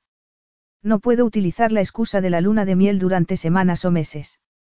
A lo mejor se pondrá lo bastante bien como para venir él aquí, era una tímida esperanza, pero tenía que verbalizarla. No hay ninguna garantía de que eso suceda, Luca se mesó los cabellos. Además, tengo que trabajar. No puedo quedarme aquí para siempre. Yo no te impido realizar tu trabajo, aseguró Artie. Puedes marcharte cuando quieras. Te quiero a mi lado, él clavó una mirada fuerte, decidida, en ella. Un escalofrío recorrió la columna de Artie ante el oscuro brillo en los ojos de Luca. Un brillo que hablaba del deseo que ardía dentro de él, el mismo que ardía dentro de ella. La química entre ambos crujía en el aire. Corrientes invisibles de electricidad chisporroteaban cada vez que se fundían sus miradas o se tocaban. Lucas se acercó y deslizó una mano bajo la melena de Artie, produciéndole un cosquilleo en la piel. La oscura mirada sobre sus labios y la respiración entrecortada le provocaron otro escalofrío. No pensé que pudiera desear tanto a alguien, aseguró Luca con voz ronca. Yo también te deseo, Artie apoyó las manos sobre el firme torso y apretó las caderas contra las suyas. El calor se concentró en su feminidad.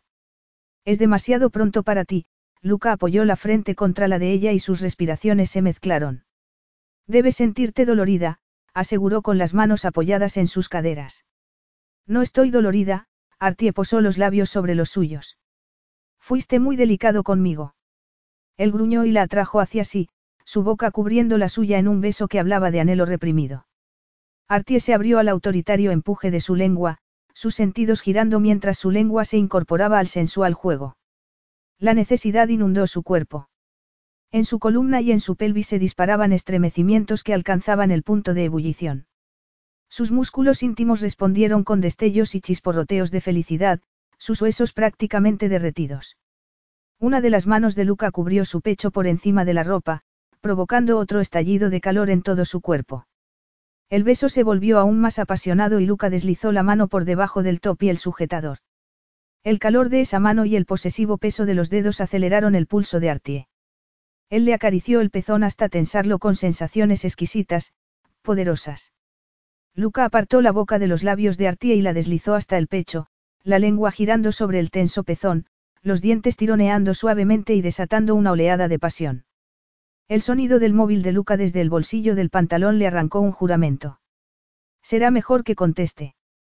Es el tono de llamada de la cuidadora de Nonno, sacó el móvil y contestó la llamada, frunciendo el ceño. Artie se recolocó la ropa e intentó no escuchar, pero era imposible no captar la naturaleza de la llamada. Su abuelo se había caído y estaba ingresado en el hospital. Sospechaban de una cadera rota. Luca colgó la llamada tras asegurarle a la cuidadora que acudiría de inmediato al hospital. ¿Lo has oído? Le preguntó Artie con expresión seria. Lo siento, Artie posó una mano sobre su antebrazo.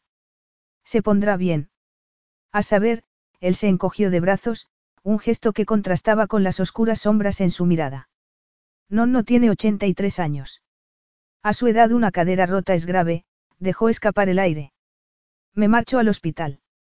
Quiero hablar con el cirujano ortopédico. Quiero asegurarme de que no reciba los mejores cuidados, le sostuvo la mirada un instante. Puede que esta sea tu única oportunidad para conocerlo. La voz de Luca reflejaba la emoción contenida, pero ella percibió el esfuerzo. La mandíbula encajada, las aletas de la nariz hinchadas, como si se esforzara por controlar la respiración. Ojalá pudiera acompañarte, Luca, ella sintió un nudo en la garganta. Lo digo en serio. Volveré lo antes que pueda, Luca movió los labios sin llegar a formar una sonrisa. Le tomó una mano y la apretó suavemente. Por favor dile de mi parte que le deseo una pronta recuperación, Artie sabía que sus palabras eran poco más que inútiles cuando lo único que quería Luca era que lo acompañara. Nunca se había sentido tan consciente de traicionar su lado del acuerdo. De decepcionarlo. Y sufría por ser incapaz de controlar su miedo por él. Lo vio alejarse en el coche, el corazón partido en dos. Estaba mal no acompañarlo, mal de un modo que no había esperado sentir. El castelo nunca se había parecido tanto a una prisión, el miedo nunca le había parecido tanto una carga. ¿Por qué no era capaz de hacerlo a pesar del miedo? Iba a vivir aprisionada entre esos muros el resto de su vida. Luca la necesitaba, y ella era incapaz de estar a su lado, a pesar de ser lo que más deseaba. Deseaba estar con él porque lo amaba. Artie ya no podía suprimir ni negar sus sentimientos por él. Se había enamorado de él a pesar de las reglas, a pesar de sus esfuerzos por mantener su corazón al margen del acuerdo. Pero su corazón había formado parte de él desde el instante en que Luca la había besado. La había despertado de un coma psicológico, llevándola de una manera plena y vibrante a una nueva vida. ¿Cómo podía decepcionarlo cuando más la necesitaba? ¿Por qué no podía enfrentarse a sus temores por él? Rosa se acercó a ella, haciendo visera con la mano para proteger sus ojos del sol. ¿Sabes cuándo va a volver? No, Artie suspiró abatida. Me siento fatal por no haber podido acompañarlo. ¿Qué clase de esposa soy si ni siquiera puedo estar junto a mi esposo cuando más me necesita? Supongo que tendrás que calibrar qué es más importante, Rosa la miró pensativa, tu miedo a abandonar este lugar o no estar allí con él. Artie se mordió el labio, esforzándose por retener el tumulto de emociones negativas. Su sensación de fracaso, su falta de valor, una incapacidad para superar su fobia. Eres un caso perdido. Un fracaso. Una vergüenza. La dura autocrítica la empapó hasta que solo quiso acurrucarse y esconderse.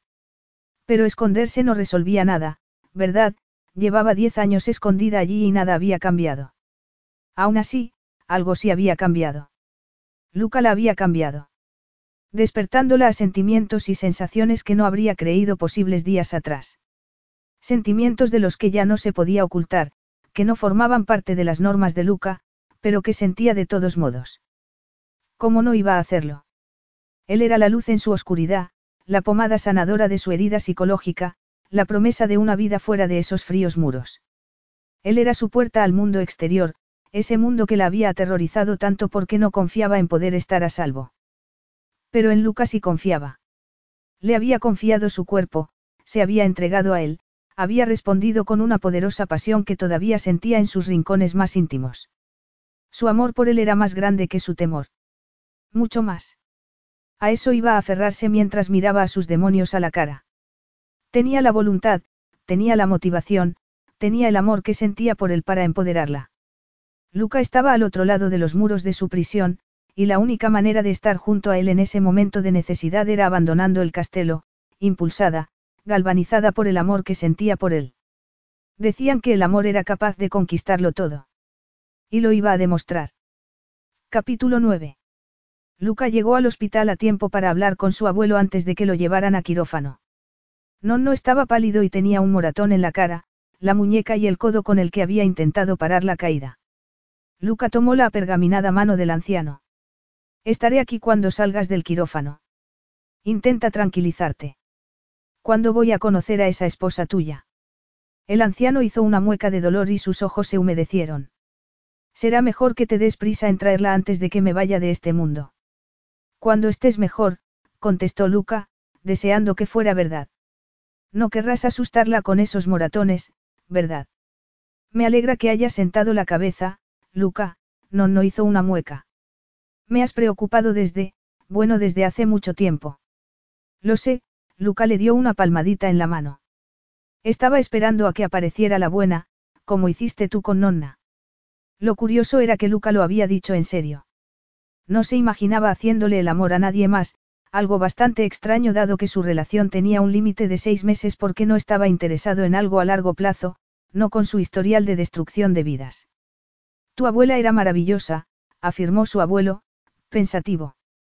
La echo de menos cada día. Ya lo sé, no, no. Yo también.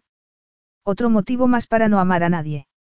El dolor de perder a la otra persona te destrozaba la vida, te dejaba solo y herido. Si eso no era tortura, ¿qué era? Luca no quería formar parte de ello. Ya echaba de menos a Artie, y solo llevaba un par de horas lejos de ella. Le habría gustado que lo acompañara para conocer a su abuelo, pero no solo por eso. Las mujeres con las que había salido eran agradables, pero ninguna le había hecho sentir lo que Artie. Hacer el amor con ella había sido como hacer el amor por primera vez, descubriendo cosas sobre su cuerpo y del de ella. Se había sentido en sintonía con su propio cuerpo de un modo distinto, como si los parámetros de respuesta hubieran cambiado, intensificándose hasta no desear a nadie más que a ella. Nadie más podría despertar el mismo deseo. Nadie más podría satisfacerlo como ella. La anhelaba. Daría lo que fuera por ver su sonrisa, por sentir su mano en la suya y su cuerpo acurrucado contra él. He sido duro contigo, Luca, su abuelo se volvió hacia él. Lo veo ahora, demasiado tarde. He esperado mucho de ti. Tras la muerte de tu padre y de Angelo tuviste que crecer muy deprisa, suspiró y continuó. Has trabajado duro, demasiado, pero sé que tu padre estaría orgulloso de ti. Has convertido Empresas Ferrantelli en un enorme éxito, sonrió débilmente. Solo quería que fueras feliz. El éxito está bien, pero la satisfacción personal es el verdadero sentido de la vida. Una ordenanza del hospital llegó para llevarse a Nonno al quirófano. Procura ponerte bien, Nonno, Luca apretó delicadamente la mano del anciano. Te estaré esperando aquí cuando regreses. En cuanto su abuelo salió de la habitación, Luca se sentó en el sillón de las visitas de la habitación, estiró las piernas y cerró los ojos.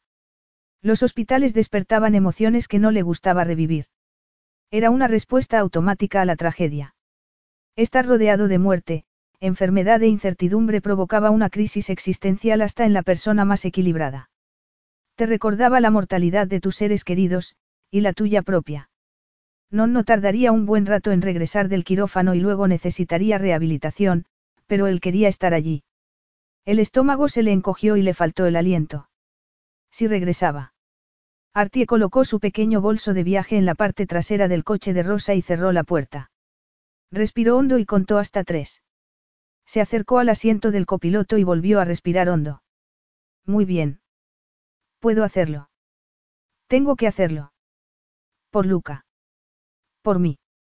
Por su abuelo. Se sentó en el coche y se ajustó el cinturón. El corazón latía alocado y sudaba. ¿Estás segura? Rosa puso en marcha el motor.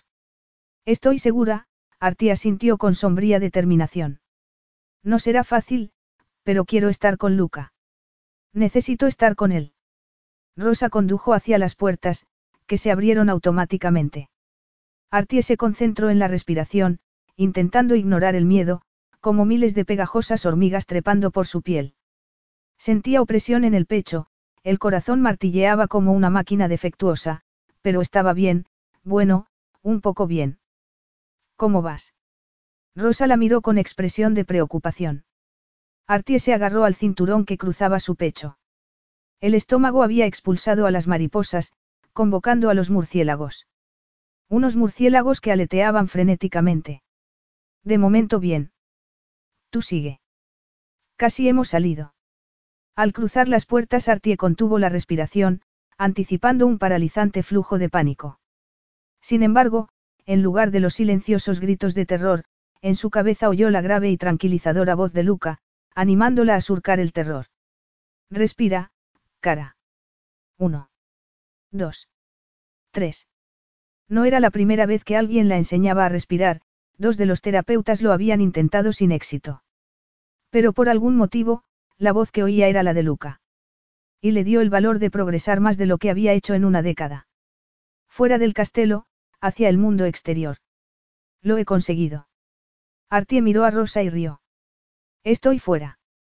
Ese, los ojos de Rosa se habían inundado de lágrimas, estás fuera. A Artie le hubiera gustado decir que el resto del trayecto resultó sencillo. Pero no.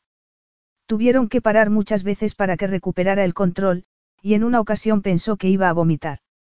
Se distrajo con los sonidos y las vistas, unas vistas que no había pensado volver a ver, las ondulantes colinas, los exuberantes bosques y montañas, los viñedos, huertos y olivares de Umbria.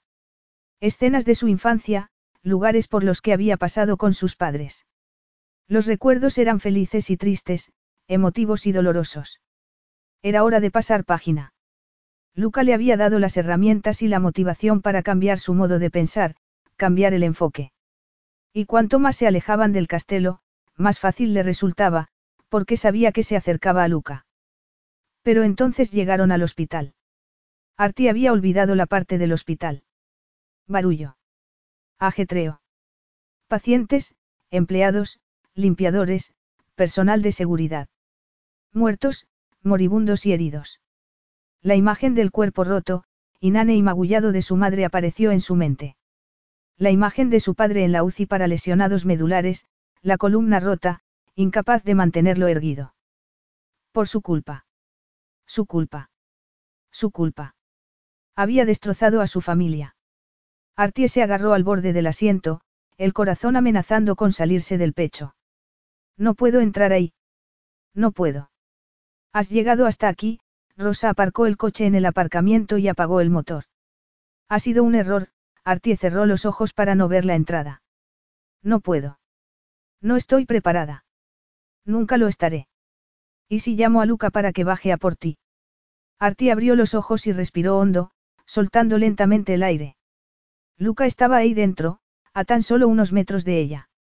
Había llegado hasta allí, más lejos de lo que había ido en diez años. No, no voy a rendirme ahora. Quiero estar con Luca. Pero necesito completar la última parte yo sola. Puedes irte a casa, y en cuanto sepamos algo de su abuelo te llamaré, soltó el asiento y se secó las manos húmedas sobre los muslos. Estoy lista. Voy a entrar. ¿Me deseas suerte? Ya lo tienes, Rosa sonrió y se enjugó una lágrima con el dorso de la mano. Luca abrió los ojos al oír abrirse la puerta de la habitación y vio a Artie. Durante unos segundos pensó que estaba soñando. Parpadeó una y otra vez antes de levantarse de un salto y tomarla en sus brazos para asegurarse de que era de verdad. Cara. ¿Cómo has llegado hasta aquí? No puedo creer lo que veo. Me ha traído Rosa, ella sonrió, los ojos brillantes, las mejillas arreboladas. Quería estar contigo. Me obligué a venir. No diré que fue sencillo. En realidad fue horrible. Pero no paré de hacer esa cosa de la respiración y, no sé cómo, lo he conseguido. Luca la abrazó con fuerza contra su pecho, aspirando el aroma floral de su pelo que le hacía cosquillas en la barbilla. La emoción lo desbordaba solo con pensar en el esfuerzo que debía haberle requerido enfrentarse a sus miedos de diez años. Por él. Había vivido con esos miedos durante diez años y los había superado por estar a su lado. Por estar con él en un momento en que se enfrentaba a la posibilidad de perder a su abuelo. No estaba seguro de cómo le hacía sentir, sorprendido, honrado, emocionado como casi nunca se había sentido. Estaba acostumbrado a mantener relaciones puramente transaccionales. Él tomaba lo que quería, y ellas también. Pero Artie le había entregado algo que nadie le había dado antes, toda su confianza. Has sido muy valiente, mía Piccola. Me alegro mucho de tenerte aquí, la apartó y sonrió, y una parte de su corazón se abrió de repente. Aún no me lo puedo creer, le acarició la mejilla con los nudillos. A Non no le va a encantar conocerte. ¿Cómo está? La preocupación se reflejó en el rostro de Artie. ¿Pudiste hablar con él? Sí. Está en el quirófano, o quizás ya en reanimación, Luca le tomó ambas manos. Te he echado de menos. Yo también, susurró ella, la mirada luminosa. Luca la soltó para volver a abrazarla, posando sus labios sobre los de ella en un beso que produjo oleadas de un reconfortante calor que se extendió por todo su cuerpo. Artie se apretó contra él, su boca abriéndose para dejar paso a la lengua de Luca. Él sentía un cosquilleo en las piernas mientras la sangre se acumulaba en su entrepierna y una creciente necesidad lo golpeaba. Los labios de Artie sabían a fresa y a leche con un toque de canela, Sus pequeños gemidos de placer eran música celestial para sus oídos y gasolina para su deseo. Un deseo que hervía y dolía con su calor, atravesándole el cuerpo en fuertes oleadas. ¿Cómo podía un beso provocar tanta devastación? ¿Cómo podía encender un fuego tan fuerte en su cuerpo? ¿Por qué era el beso de Artie? Su boca. Ella. Si no estuviésemos en la habitación de hospital de mi abuelo, te mostraría aquí y ahora lo mucho que te he echado de menos, Lucas se apartó para mirarla bien. He enviado a Rosa a casa, Artie se ruborizó. ¿Te parece bien que me quede contigo? No se me ocurre nada mejor, Lucas sonrió. Mi villa está a media hora de aquí. Ella le acarició el rostro con las manos, lanzando dardos de placer por todo su cuerpo. Gracias por ayudarme a superar mi miedo. Sé que aún es pronto y que seguramente sufriré muchas recaídas, pero tengo la sensación de que por fin me muevo en la buena dirección. Luca recogió un mechón de cabellos sueltos detrás de la oreja de Artie. Tenía la sensación de que alguien había vertido miel caliente en su pecho. Estoy muy orgulloso de ti. Los primeros pasos son siempre los más difíciles. Me ayudó dejar de centrarme en mí y hacerlo en ti, ella jugueteó con el cuello de la camisa de Luca, pero sin mirarlo a los ojos. Sabía que querías que estuviera contigo. Pensé que sería más fuerte que mi miedo a abandonar el castelo. Y, por suerte, así fue. En cuanto no no esté fuera de peligro, él le tomó el rostro entre las manos mientras sus miradas se fundían, voy a mostrarte todo con lo que hasta ahora solo has podido soñar. Me muero de ganas, ella le rodeó el cuello con los brazos y se puso de puntillas para besarlo. Poco después, el abuelo de Luca fue llevado a la habitación. Nerviosa por conocer al anciano, Artie se aferraba a la mano Luca. Su presencia le daba fuerzas, y disfrutaba viéndolo tan orgulloso de ella. Algo había cambiado en su relación, algo sutil que le otorgaba más confianza. Quizás no la amaba, pero la deseaba a su lado y, de momento era suficiente. Su enamoramiento de él podría parecer repentino, pero no le sucedía a algunas personas. Un instante de atracción, una química innegable, una fuerza imparable. Luca no se creía capaz de amar a nadie, pero ella tampoco se había creído capaz de abandonar el castelo. Y lo había hecho. Había encontrado el valor en su interior. No podría sucederle lo mismo a él. Luca iba a tener que encontrar el valor para amar sin miedo. Luca. no gruñó y abrió un ojo. Estoy aquí, no. Luca se acercó y tomó la mano de su abuelo, y Artie también. El anciano giró la cabeza sobre la almohada y su mirada adormilada se iluminó. Mi querida niña. Cuánto me alegro de conocerte en persona. Espero que seas tan feliz con Luca como lo fui yo con Marieta. Buongiorno, signor Ferrantelli, Artie se acercó. Estoy encantada de conocerlo en persona. Llámame no, el hombre le agarró una mano. Ya eres de la familia, no. Una hora después, Luca conducía hacia la extensa propiedad de la Toscana, a unos pocos kilómetros de la ciudad medieval de San Gimignano. El paisaje que rodeaba la ciudad estaba formado por colinas y exuberantes valles salpicados de viñedos y olivares y campos de rojas amapolas. Unos altos pinos ejercían de centinelas de los campos y el sol poniente banaba todo el paisaje con un dorado brillo, la inclinación de la luz capturando los bordes de las algodonosas nubes, lanzando rayos de oro sobre la tierra en un diseño espectacular. Artie se empapó de las vistas, sintiéndose sobrecogida casi hasta el borde de las lágrimas. Se frotó los ojos y tragó el nudo que se había formado en su garganta. Es tan hermoso, los colores, la luz, todo. No me puedo creer que lo esté viendo en directo y no a través de una pantalla o en las páginas de una revista, se volvió hacia Luca. ¿Te importa si nos paramos un momento? Quiero oler el aire y escuchar los sonidos de la naturaleza. Claro, él detuvo el coche y lo rodeó para abrirle la puerta. Tomándola de la mano la ayudó a salir, la sonrisa le dibujaba unas atractivas arrugas junto a los ojos. Es impresionante, ¿verdad? Desde luego, Artie se colocó junto a él a un lado de la carretera y levantó el rostro contra la brisa del atardecer. Aspiró el olor a hierba fresca y pino. Escuchó el trino de los pájaros, observó a un quebrantahuesos flotar en las corrientes de aire mientras buscaba una presa. La emoción la inundó al recordar que Luca la había ayudado a abandonar su prisión. Jamás pensé que iba a poder volver a hacer estas cosas. Estoy orgulloso de ti, él le rodeó la cintura con un brazo y la atrajo hacia sí. No te ha resultado fácil, Pero mírate. No sé cómo darte las gracias, ella lo miró sonriente. Se me ocurre un modo, los ojos de Luca se oscurecieron mientras se inclinaba para besarla. Los dos quedaron sin aliento. Será mejor seguir antes de que oscurezca. En cuanto se pusieron en marcha de nuevo, él colocó la mano de Artie sobre su muslo. Gracias por ser tan dulce con Nonno. Él ya te quiere. ¿Le recuerdas a mi abuela? ¿Cómo era? Artie disfrutó con el cumplido. Estabas muy unido a ella.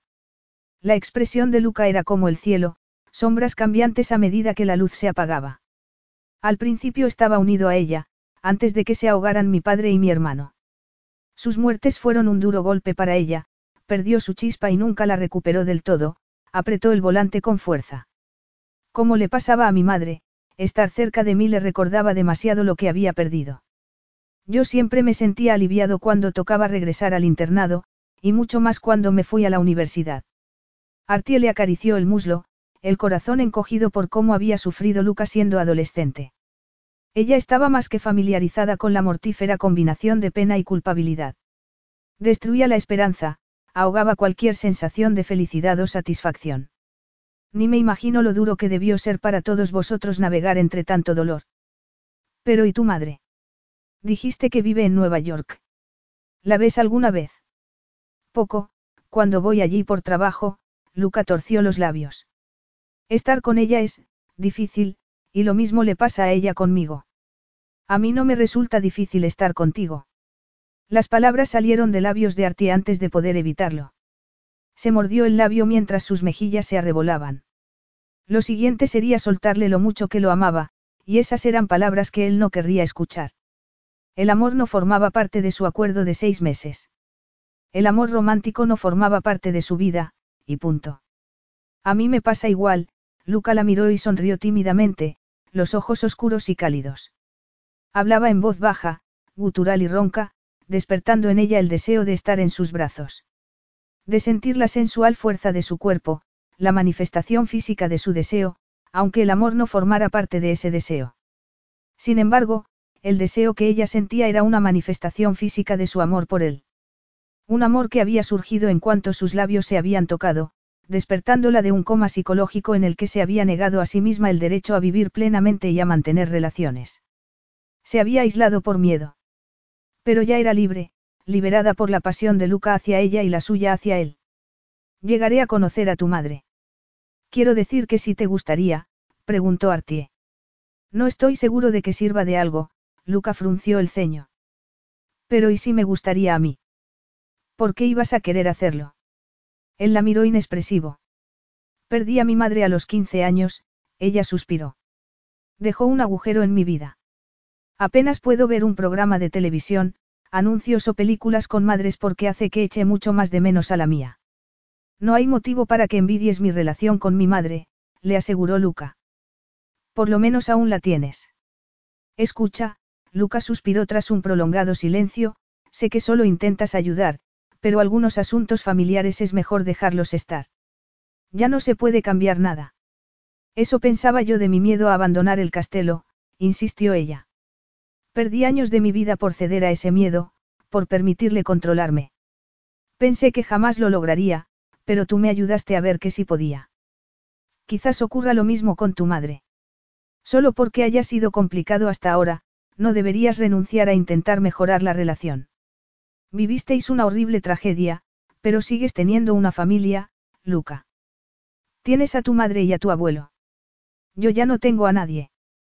Me tienes a mí, cara, Luca le tomó la mano y le besó los dedos con ternura. ¿Durante cuánto tiempo? Seis meses nada más. Y volvería a estar sola. Poco después, Luca cruzó las puertas de su finca y detuvo el coche frente a la impresionante villa medieval. Construida como una fortaleza de cuatro plantas, con una cúpula central y varios torreones, estaba rodeada de cuidados jardines en cuyo centro había una fuente. Que no te asuste la lúgubre fachada, dijo él. La he renovado completamente por dentro. Procuro nunca juzgar un libro o a una persona por la cubierta, contestó Artie.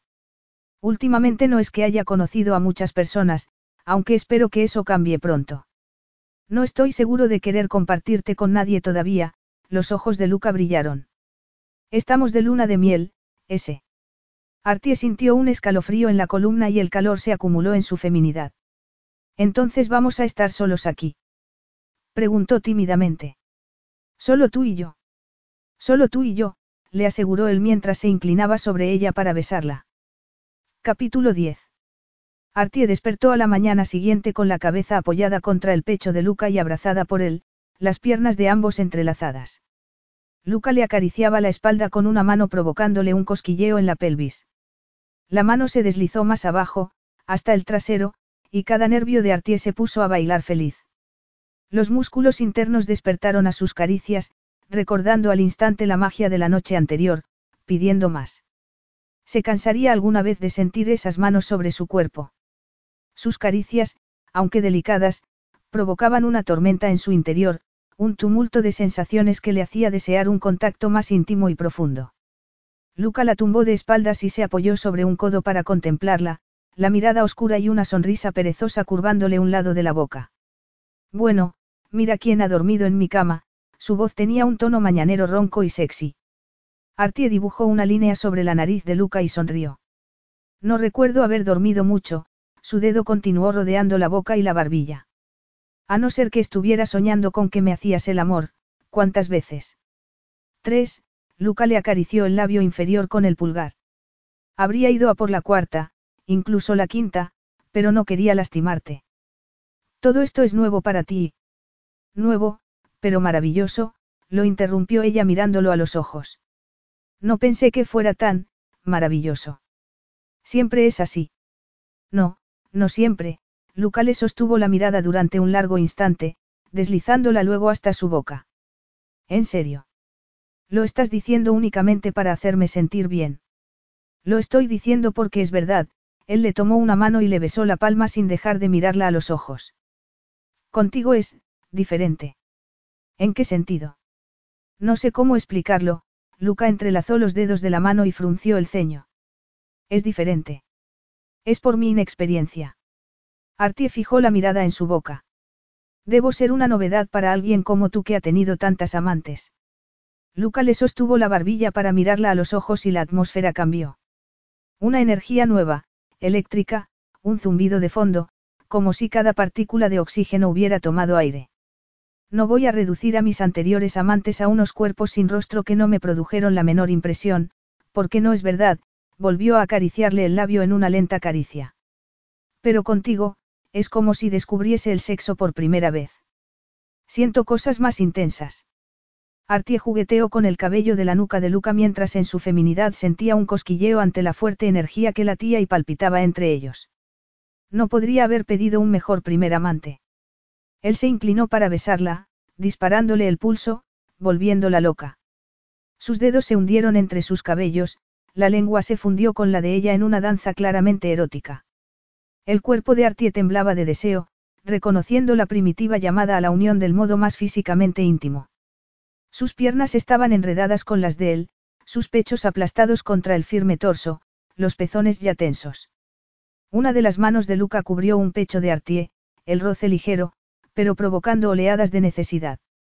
El tórrido calor le lamía la piel, provocando destellos y cosquilleos que le hacían gruñir de placer. Artie se pegó más a él, apretando su feminidad contra la erección, separando las piernas para él, impaciente por sentirlo en su interior. No seas tan impaciente, cara, él rió y alargó una mano hacia el preservativo, colocándoselo hábilmente antes de regresar a su lado, los ojos brillantes con el ardoroso deseo que ella sentía rugir por su propio cuerpo. Te deseo tanto que duele, Artie le sujetó la cabeza entre las manos. Yo también, él la besó en la boca demostrándole así su deseo. Agachándose le besó los pechos, la barriga, el rincón secreto de su feminidad. La abrió y le aplicó generosamente los labios y la lengua. Artie se retorcía y gemía de pasión. La ola descargó sobre ella lanzándola en un torbellino a un lugar de puro éxtasis físico. La tormenta de su piel amainó lentamente, pero Luca pronto generó otra al deslizarse hacia arriba y penetrarla con una lenta y profunda embestida que le puso el vello de punta. Artie arqueó la espalda mientras los muslos le temblaban y la respiración contenida escapaba en una oleada de felicidad. Unas deliciosas sensaciones la inundaron mientras él seguía empujando, la respiración acelerándose al ritmo de las embestidas, incendiando la piel de Artie bajo sus manos. La presión aumentó en el cuerpo de ella, la primitiva necesidad creció. La sangre martilleaba en sus venas, ardiente oleada alimentada por las intensas sensaciones activadas por la erótica fricción del cuerpo masculino. Ella levantó las caderas para que él llegara donde más lo quería, pero no fue suficiente. Estoy muy cerca, demasiado cerca. Relájate, mía piccola. No te resistas, Luca deslizó una mano entre ellos y acarició el inflamado botón, lanzándola a un orgasmo que superó todo lo que ella había disfrutado hasta entonces. Bajo los párpados de Artie se encendieron las estrellas y en su cuerpo estallaron fuegos artificiales, el calor lamiendo su pelvis hasta los dedos de los pies, como llamas líquidas. Oh, Dios. Oh, Dios. Ella jadeaba como si hubiera corrido una maratón. La liberación de Luca llegó enseguida arrastrando de nuevo a Artie con su fuerza e intensidad. Todo el cuerpo de Luca se tensó como si estuviera al borde de un precipicio. Y cuando soltó un agónico gemido y se estremeció como si le consumiera la fiebre, vertiendo su esencia, el cuerpo al fin se relajó junto al de ella. Artie le acarició la espalda. Su respiración le hacía cosquillas en el cuello, pero ella no quería moverse por si se rompía la magia que la ataba a él de un modo indescriptible. En su unión había una sensación de pertenencia eterna. Pero solo tiene seis meses, no lo olvides. La voz de su conciencia le heló la respiración y le detuvo el corazón. No era suficiente tiempo. Seis meses era un chiste. Ella quería la eternidad. Quería estar en sus brazos el resto de su vida. ¿Cómo iba a poder pasar página? ¿Quién más podría estar a su altura? ¿Cómo iba a poder amar a otro si él le había robado el corazón con el primer beso? Su corazón pertenecía a Luca. Luca debió notar el sutil cambio de humor, pues rápidamente se deshizo del preservativo y se apoyó sobre un codo para mirarla, apartándole los cabellos del rostro. ¿Qué sucede? Su voz y su mirada sondeándola delicadamente. Nada, Artie se dibujó una sonrisa en la cara. Él la miró a los ojos buscando algo oculto entre las sombras. Lentamente, le acarició el labio inferior con el pulgar, provocándole un ardiente cosquilleo en la piel. Tengo la experiencia suficiente como para saber que ese, nada, normalmente quiere decir, algo.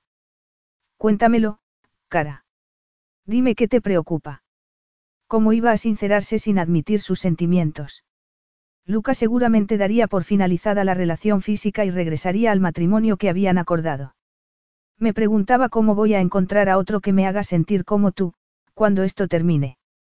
Se produjo un tenso silencio. Luca apartó la mano del rostro de Artie y suspiró mientras se tumbaba de espaldas, un brazo colgando del borde de la cama y el otro tapándose los ojos. Lo último en lo que quiero pensar ahora es en ti con otro hombre, aseguró con voz ronca con un toque de enfado subyacente. Pero algún día sucederá, insistió ella. Los dos seguiremos con nuestras vidas. No fue eso lo que planeaste. No insististe en ello. Luca apartó el brazo que cubría su rostro y se sentó. Apoyó los pies en el suelo y las manos sobre los muslos, dándole la espalda a Artie, la cabeza y los hombros hundidos como si se esforzara por controlar las emociones. Y se produjo otro tenso silencio. Luca. Artie tragó nerviosamente, preguntándose si había ido demasiado lejos. Alargó una mano y le acarició la tirante espalda, provocándole un respingo. ¿Qué sucede? Nada, él escupió la palabra con una dureza que le advertía de que no insistiera. Ella sintió una extraña necesidad de sonreír y sus labios se curvaron a pesar de intentar evitarlo. Alguien me dijo hace poco que, nada, suele querer decir, algo. Touche, Lucas soltó el aire y rió con desprecio mientras se volvía hacia ella. Le tomó la mano y se la llevó a los labios sin apartar la vista de sus ojos. Mordisqueó delicadamente la punta del dedo índice y se lo metió en la boca, chupando eróticamente. Ella se estremeció invadida por una oleada de calor que ardía como carbón al rojo vivo en su centro. A veces me pregunto si no debería hacerme mirar la cabeza por permitir que esto llegara tan lejos, Luca le soltó el dedo y volvió a tomarle la mano.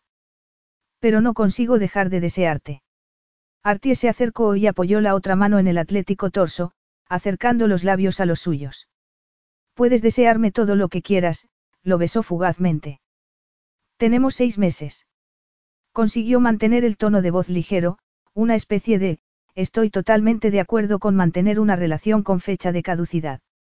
Él le sostuvo la mirada durante largo rato, las sombras pasando por sus ojos, hasta que los posó en sus labios y un músculo de la mejilla se tensaba como si algo no estuviera bien. Entonces aprovechemos el tiempo, sugirió mientras tomaba esos labios. La tarde siguiente, tras haber visitado a Nonno, Luca llevó a Artie a cenar a un restaurante de San Gimignano, ofrecía unas espectaculares vistas. Se sentaron en una mesa junto a la ventana, ella nerviosa y emocionada por su primera comida fuera desde que era adolescente. Hay mucho que escoger, Artie repasaba el menú mientras probaba el vino blanco que Luca había pedido. Tómate tu tiempo, contestó él en tono indulgente, como si comprendiera su inseguridad. Cuando el camarero les hubo tomado nota, ella miró a Luca con expresión compungida. Tengo miedo de equivocarme con los cubiertos o algo así. Hace tanto que no como en público. Me alegra que el restaurante no esté lleno. Me aseguré de que no lo estuviera, Luca le tomó la mano al otro lado de la mesa. Conozco al dueño y le pedí que mantuviera esta parte del restaurante despejada. ¿En serio? Artie parpadeó sorprendida. No le habrá supuesto unas considerables pérdidas. No te preocupes, Lucas se encogió de hombros. Le he compensado de sobra. Ella se mordisqueó el interior del carrillo, conmovida por las molestias y los gastos en que había incurrido Luca por su bienestar. Supongo que salir conmigo sale bastante caro, ¿verdad? Vales mucho más de lo que crees, cara, él le apretó la mano y sonrió. Mi abuelo, desde luego, opina así, hoy estaba de mucho mejor humor. Conocerte le ha hecho bien. Cuando te fuiste al aseo me dijo que ha decidido aceptar la quimio. Y te lo debo a ti. Quiere vivir. Le has dado una razón para hacerlo. Me alegro, contestó ella. Espero que la quimio no resulte muy agotadora. No es joven. No, pero es un tipo duro, Luca le acarició el dorso de la mano con el pulgar. Perderlo me aterroriza. Es el último vínculo con mi padre y mi hermano, aparte de mi madre, claro. Artie percibía el profundo amor que sentía por su abuelo y eso le dio esperanza de que Luca pudiera algún día abrazar otras formas de amor, amor romántico. Amor eterno. Por ella. ¿Ha visto tu madre a Nonno últimamente? Hablan por teléfono de vez en cuando, Luca torció el gesto y una sombra pasó por su mirada. Mi madre odia volar a Italia. Le recuerda demasiado nuestro vuelo de regreso de Argentina con los cuerpos de mi padre y mi hermano, soltó la mano de Artie y tomó la copa de vino. No puedo ni imaginarme cómo os sentisteis en ese viaje, ella apoyó la mano en el antebrazo de Luca. Me recuerda a mi viaje de regreso del hospital tras el accidente. Fue surrealista, como una pesadilla. Esperaba encontrar a mi madre en casa, pero, por supuesto, no estaba. Y mi padre solo era un cuerpo, un cuerpo roto. Me sentí culpable, igual que tú. Los dos hemos sufrido terribles tragedias, Luca le tomó ambas manos. Nada va a cambiar el pasado. Pero es importante que vivas tu vida. Lo estoy haciendo ahora, gracias a ti, Artie contempló las manos unidas. Creo que he estado dormida durante diez años, levantó la mirada hasta sus ojos. No me había dado cuenta de lo mucho que había permitido que el miedo me controlara, hasta estar aprisionada. Pero tú lograste cambiar mi manera de pensar, mi enfoque. ¿Cómo voy a poder agradecértelo? No es necesario, lo hiciste todo tú, él siguió acariciándole las manos. No te imaginas la sorpresa y la alegría que sentí al verte aparecer en el hospital. Pensaba que estaba soñando. Sentía náuseas de los nervios, admitió Artie. Pero me ayudó saber que estabas al final de mi viaje. Me dio una meta a la que dirigirme. Tengo algo para ti, Lucas sonrió y le soltó una mano para poder sacar una cajita rectangular del bolsillo de su chaqueta. La dejó sobre la mesa. Ábrelo. Ella levantó la tapa y vio un precioso collar de diamantes y zafiros, con pendientes a juego. Oh, Luca, son preciosos. exclamó mientras tomaba un pendiente. Tienen el mismo diseño que el anillo de pedida de tu madre. ¿Significa que? Ese, eran de nonna. Quiero que tengas toda la colección. Pero son reliquias de familia de valor incalculable. ¿Por qué me las regalas? No crees merecértelas. Ella devolvió el pendiente a la cajita y deslizó un dedo sobre la cadena de oro del colgante. No es eso, levantó la mirada. Es que me siento incómoda con tu generosidad cuando solo vamos a estar juntos seis meses.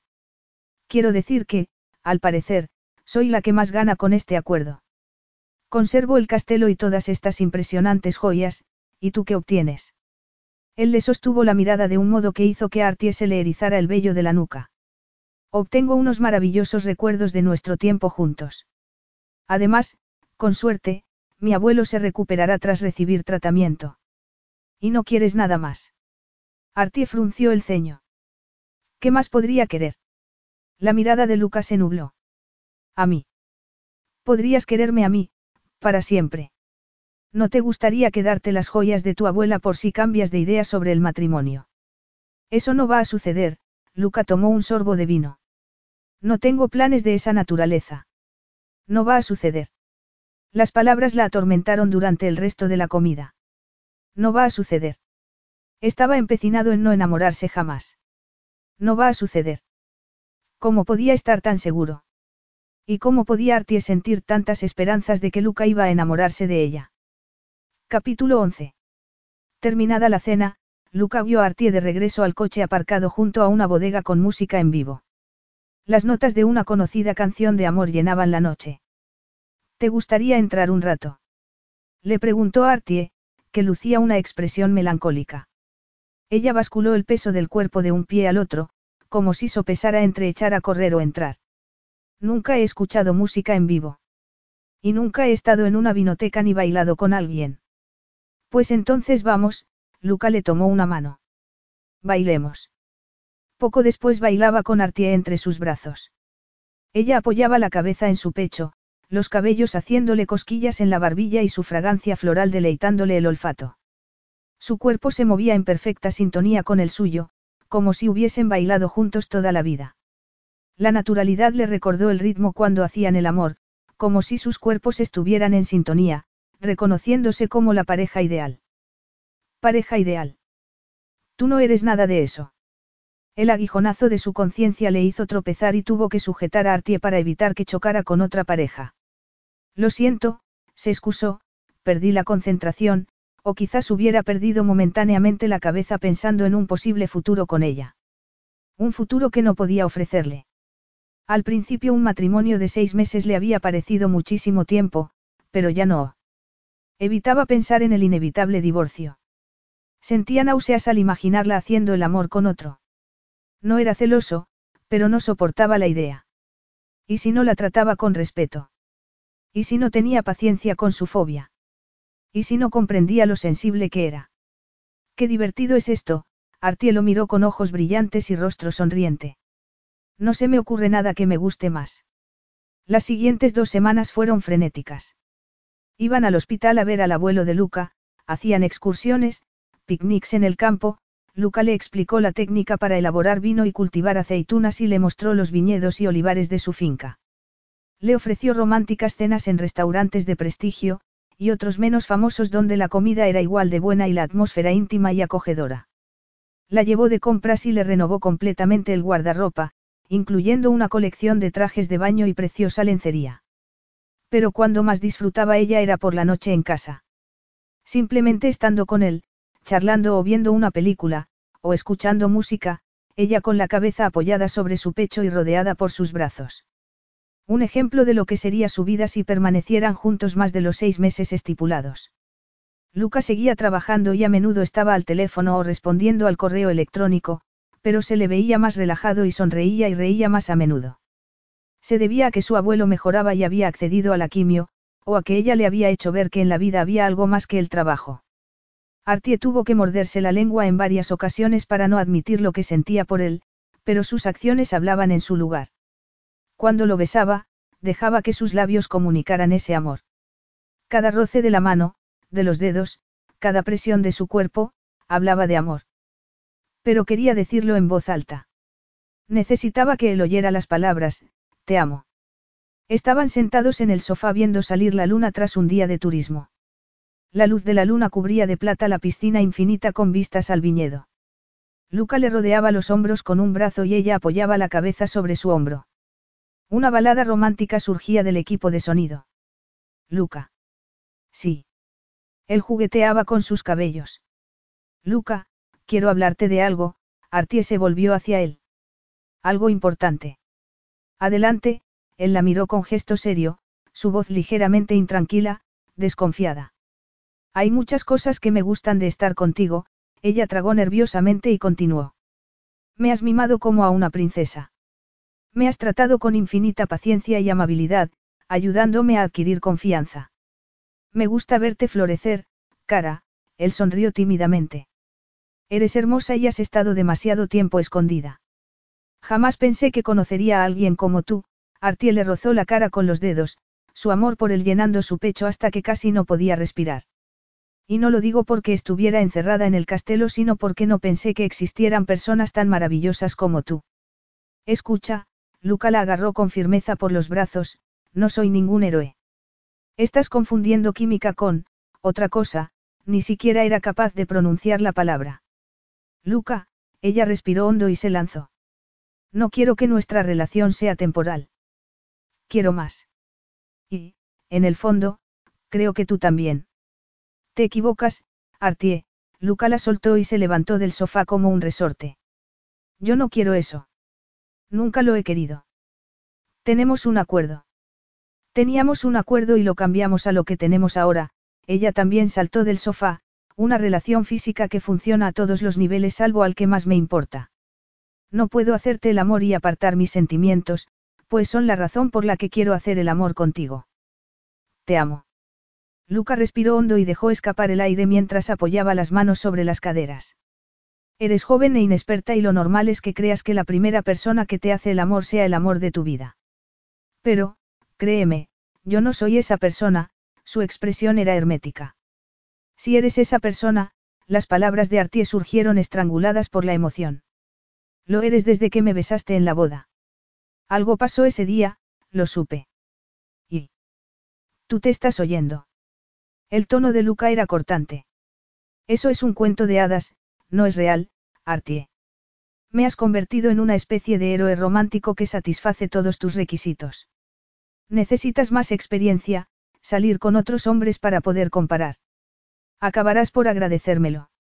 Atarte a mí indefinidamente sería un error que lamentarías el resto de tu vida, se apartó de ella aunque suavizó el tono. Dejémoslo de momento. No quiero disgustarte. Ya me has disgustado al no aceptar que te amo, Artie tragó con dificultad, los ojos llenos de lágrimas. Lo has rechazado como si yo estuviera loca. Yo sé lo que siento, se golpeó el pecho con un puño. No puedo negar ni ignorar mis sentimientos como, al parecer, haces tú. Escucha, Luca se volvió y parpadeó con exasperación, eres una de las mejores personas que he conocido, cara. Tienes mucho que ofrecer y quiero que seas feliz, pero yo no soy la persona que te hará feliz. No busco lo mismo que tú.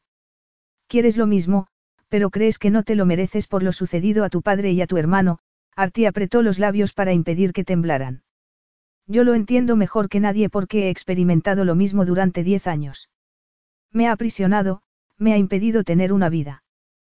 Pero conocerte lo ha cambiado. Me liberaste de mi cárcel de miedo y me enseñaste que podía tener más, se acercó a él y colocó una mano sobre su brazo. Sé que en tu interior anidan sentimientos profundos. Lo noto cada vez que me besas, cada vez que me haces el amor. Luca le apartó la mano como si le estuviera ensuciando la camisa, la mirada dura, la mandíbula encajada, la coraza puesta. Estás confundiendo buen sexo con otra cosa. Es un error fácil de cometer, sobre todo cuando se es inexperta. Pero con el tiempo te darás cuenta de que esto es solo un capricho que no durará. No me hace falta experiencia para saber lo que siento, insistió Artie. Son mis sentimientos. Me pertenecen. Y yo sé lo que siento yo, y no incluye la clase de amor de la que hablas, él se pasó una mano por la cara. ¿Me importas? Claro que sí, disfruto en tu compañía, pero ya está. Amistad y mutuo deseo con un punto final, tal y como acordamos. El corazón de Artie sufrió una dolorosa punzada y, por un instante, se quedó sin voz. Le importaba y disfrutaba en su compañía, pero nada más. ¿Cómo podía haberse equivocado tanto? Estaba segura de que Luca estaba desarrollando sentimientos hacia ella, lo bastante como para revelarle los suyos. La consideraba joven y torpe, una niña en su primer amorío. ¿Cómo podía demostrarle que lo amaba? ¿O no tenía sentido? Se estaba engañando al pensar que Luca cambiaría. ¿Acaso no era esa la fantasía de muchas mujeres ilusas? La esperanza de que, con el tiempo y mucho amor, el hombre difícil se convertiría en el hombre de sus sueños. Pero ¿y si Luca no cambiaba jamás? Luca, me arriesgué abandonando el castelo por ti, continuó Artie. ¿Por qué no puedes tú permitirte sentir lo que sé que albergas en tu corazón? Sé que da miedo admitir lo mucho que te importa otra persona. Y sé que lo último que quieres es ser imprudente y espontáneo, pero hemos conectado de un modo que no es habitual. Eso no puedes negarlo. Tenemos muchísimo en común, ¿no lo ves? Somos perfectos el uno para el otro. Luca le dio la espalda y respiró hondo, las manos sobre las caderas, en posición de defensa. Déjalo, Artie. Esto no tiene sentido. Me estás convirtiendo en alguien que nunca podré ser. Artie se humedeció los labios, saboreando la metálica amargura de la decepción. Jamás serás libre de la prisión del pasado si no aprendes a ceder el control, a ser imprudente con el corazón, a abrirlo a los sentimientos que sé que entierras ahí dentro. Yo he cedido el control. Te he abierto mi corazón. ¿Por qué no puedes hacer tú lo mismo por mí? Si no lo haces por mí, no sería justo continuar con una relación tan desequilibrada. No es desequilibrada, Lucas se volvió hacia ella. La idea es que los dos consigamos lo que queremos. En seis meses tú tendrás el castelo y no no terminará la quimio. Todos ganamos.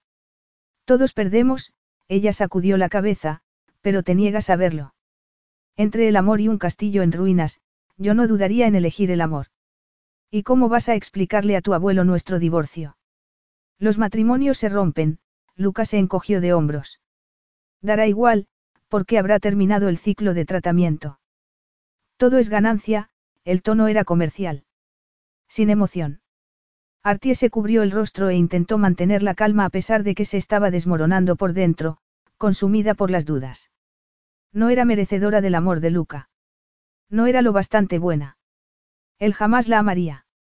Solo se había casado con ella con un fin y, ella se había engañado a sí misma. Había sido estúpida al pensar que él sentía algo más por ella que amistad y preocupación. Jamás sobrevivirás tú sola. Quédate con él. Asúmelo y cállate. Sentía un hormigueo en la piel, el temor se deslizó hasta su estómago y se enroscó en el intestino, apretando, tensando. Si lo abandonas ahora perderás el castelo. Pero Artie sabía que no podría volver a encerrarse en una prisión. Quedarse con Luca en un matrimonio sin amor sería como encerrarse en el castelo. Aislarse de sus esperanzas y sueños. Del amor. No podía volver a ser esa persona asustada, tenía que abrirse paso con la fuerza y el valor que Luca le había inspirado. No podía retroceder, no podía silenciar las esperanzas y sueños que albergaba. Se lo debía a sí misma, vivir plenamente en lugar de vivir en negativa soledad. Artie apartó las manos del rostro y se cuadró de hombros, fijando la mirada en los fríos ojos. No le veo ningún sentido a esperar a que pasen los seis meses. Solo hará que todo sea más difícil para mí.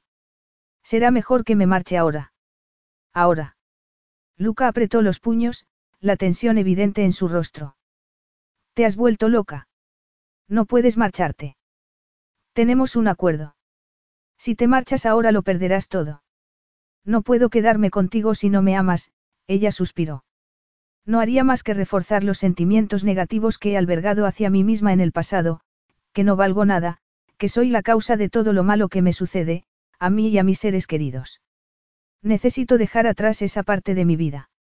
Necesito abrazar la vida como una mujer adulta que sabe lo que quiere y no teme pedirlo. Lucas se mesó los cabellos y murmuró un juramento, la mandíbula tensa. No puedo evitar que te marches, pero te advierto que habrá consecuencias. No voy a entregarte una propiedad con el potencial de Castelo Mireille. Me lo voy a quedar. Lo convertiré en un hotel y lo venderé, su mirada lanzaba destellos de ira. Haz lo que tengas que hacer, Luca, Artie rechinó los dientes, intentando controlar su propia ira. No me interpondré en tu camino, y espero que tú no te interpongas en el mío. Llamaré a Rosa para que venga a buscarme. No seas ridícula, dijo Luca. Le llevará horas llegar hasta aquí. ¿Me llevarías tú? Ella lo miró, el móvil en la mano. Debes estar de broma, él frunció los labios. No lo estoy, Artie alzó la barbilla. Te buscaré un chofer, Luca soltó otro juramento y eligió un número de su lista de contactos. Artie le oyó ordenar a su empleado que fuera a recogerla para llevarla a Umbria. En su voz nada indicaba que estuviera alterado. Enfadado sí, pero destrozado no. No tanto como ella. Pero claro, él no la amaba. Ella había roto sus planes. El corazón permanecía intacto. Luca devolvió el móvil al bolsillo, la expresión gélida sin emoción. Ya está. Emilio llegará en cinco minutos. Artie volvió a humedecerse los labios. De verdad estaba sucediendo aquello. La dejaba marchar sin pelear. Eso no hizo más que validar su decisión de irse antes de meterse más en la relación. Lo amaba con toda su alma, pero él no sentía por ella más de lo que sentiría por una mascota o un tiesto. Le importaba, pero eso no bastaba. Gracias. Será mejor que recoja algunas cosas, se volvió hacia la puerta y esperó, a que la llamara. Ralentizó el paso, dándole tiempo. Un paso. Dos. Tres. Cuatro. Artie. El corazón se le hinchó como un globo mientras se daba la vuelta. Había cambiado de idea. Por favor, suplícame que me quede. Dime que me amas. Sí. Cuídate, la expresión de Luca era una máscara, aunque tragó con dificultad. Artie sintió en el pecho un dolor, una avalancha de emociones que le impedía respirar. Las lágrimas ardían en sus ojos, pero se negaba a llorar. Se mantendría fría y tranquila. Seguiría con su vida. Fin de la historia. Tú también. Y gracias por, todo, se quitó el anillo de pedida y la alianza. El resto está arriba. Lo dejaré sobre el tocador. Quédatelo. Son reliquias de familia. He dicho que te lo quedes, masculló Lucas. Artie dejó los anillos sobre una mesita y echó a andar hacia la puerta, cerrándola tras ella. Capítulo 12. En cuanto el coche que se llevaba a Artie desapareció de la vista, Luca respiró entrecortadamente, el aire rasgándole la garganta. ¿Qué esperaba de él? Que corriera tras ella y le suplicara que se quedara. Le había dejado claros los límites desde el principio. Pero tú traspasaste esos límites. Te acostaste con ella. Se pasó una mano por el rostro, el estómago encogido. Debería haberse controlado. Artie era muy joven e inexperta, y acostarse con él lo había empeorado todo. Había alimentado sus fantasías románticas sobre él, fantasías que nunca podría cumplir. Pero no lo había podido evitar. La había deseado nada más verla, quizás incluso antes. Ella era luz, el oscuridad. Ella era inocente y confiada, el despiadado y cínico. Ella estaba en contacto con sus emociones, y él no tenía ninguna, que quisiera admitir. Las emociones no eran lo suyo. Luca tomó los anillos de la mesita y cerró la mano para no tener que contemplar los burlones ojos de los diamantes. Los sacudió en la mano como si fuesen dados y los volvió a arrojar sobre la mesa, alejándose mientras soltaba un improperio. No iba a ir tras ella. No, su antiguo ser habría subido las escaleras corriendo antes de que ella hubiera hecho las maletas y, rodilla en tierra, le habría suplicado que se quedara. Pero ya no era ese imprudente adolescente. Se controlaba, pensaba con lógica. Sopesaba los pros y los contras y actuaba en consecuencia, salvo en lo de hacerle el amor. Eso había sido descuidado, una mala idea. Pero lo había hecho y había disfrutado de cada instante. Artie lo había atrapado como nadie había logrado. Se sentía diferente. Algo había cambiado por dentro y no sabía si podría deshacerlo, aunque lo iba a intentar. El primer mes tras su regreso a Castelo Mireille, Artie lo pasó esperando inútilmente una llamada. Anhelaba oír la voz de Luca, sentir su contacto, estar de nuevo en sus brazos. Sufría un terrible síndrome de abstinencia. En mitad de la noche alargaba la mano para tocarlo y su corazón se partía al encontrar el otro lado de la cama frío y vacío. Y comprendió con un sobresalto que era lo mismo que había sufrido su padre tras el accidente, tanto física como emocionalmente, por su madre. La pérdida del compañero se sentía a muchos niveles como pequeñas puñaladas cada vez que se le recordaba. Perder a Luca había sido como una muerte. Había desaparecido de su vida y no podría recuperarlo sin ponerse en peligro. Y no lo había hecho ya durante diez años negándose una vida, la felicidad, por un sentimiento de culpa. Ya no era esa chica en coma psicológico.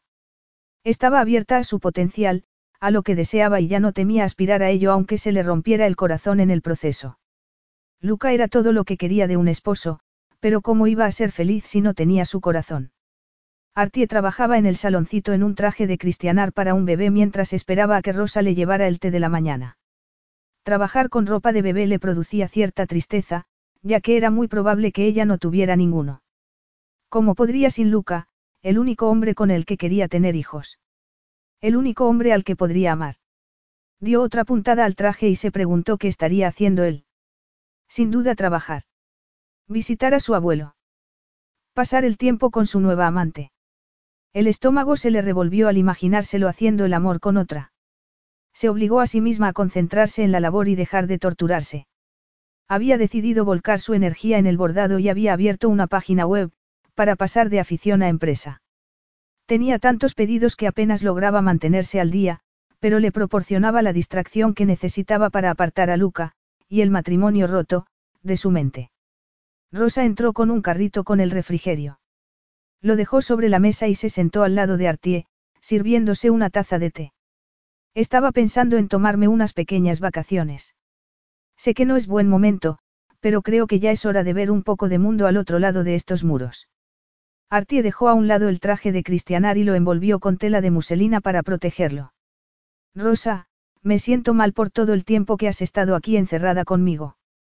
Pero no te preocupes por mí, esta semana he ido varias veces al pueblo yo sola, incluso he ido un par de veces a la cafetería. No digo que sea fácil, pero lo hago. Me alegra mucho que hayas avanzado, Rosa suspiró. Mientras estabas con Luca, comprendí que quizás te haya estado reteniendo. No me malinterpretes, yo quería ayudarte, pero creo que mis motivos no fueron tan altruistas como tú crees. ¿Qué quieres decir? Artie frunció el ceño. Cuando se me rompió el corazón hace años, Rosa parecía algo avergonzada, me encerré aquí, con tu familia. Era mi manera de no volver a sufrir. Pero me preocupa haberte retenido volviéndote dependiente de mí. Tú no has hecho nada, le aseguró Artie. Yo me retuve a mí misma y ahora estoy avanzando. Pero no podré agradecerte nunca el haber estado aquí cuando te necesité. ¿Has sabido algo de Luca? Preguntó Rosa. No, Artie suspiró y sacudió la cabeza. Nada. ¿Le has llamado o enviado un mensaje? ¿Para qué? Ella tomó una taza. Le dije cómo me sentía y él no siente lo mismo, fin de la historia. Tengo que seguir con mi vida. Sin él. ¿Qué harás cuando venda el castelo, si lo vende? Rosa jugueteó con el bajo del vestido. Encontraré otro lugar en el que vivir. No puedo vivir en un sitio tan grande, no es práctico, Artie dejó caer los hombros. Siempre tendré buenos recuerdos de mi vida aquí con mamá y papá antes del accidente, pero ya es hora de seguir adelante. Sobre las vacaciones de las que te he hablado, Rosa se estiró el vestido. Voy con un amigo. El tono de voz de la asistenta despertó la curiosidad de Artie, que dejó la taza sobre la mesa. ¿Quién es ese amigo? ¿Recuerdas que te hablé del amor de mi vida? Rosa se ruborizó. Bueno, pues Sergio y yo nos encontramos mientras tú estabas con Luca. Nos hemos estado viendo. Me pidió que lo acompañara de vacaciones. Pero no me iré si me necesitas aquí. Me alegro mucho por ti, Arti abrazó a Rosa. Siempre te necesitaré, pero como amiga. ¿No crees que soy demasiado mayor para andar por ahí con un hombre? No si tú lo amas y él te ama, Artie sonrió. Si yo tuviera tanta suerte. Luca evitaba contarle a su abuelo que Artie se había marchado porque no quería decirlo en voz alta. Me ha dejado.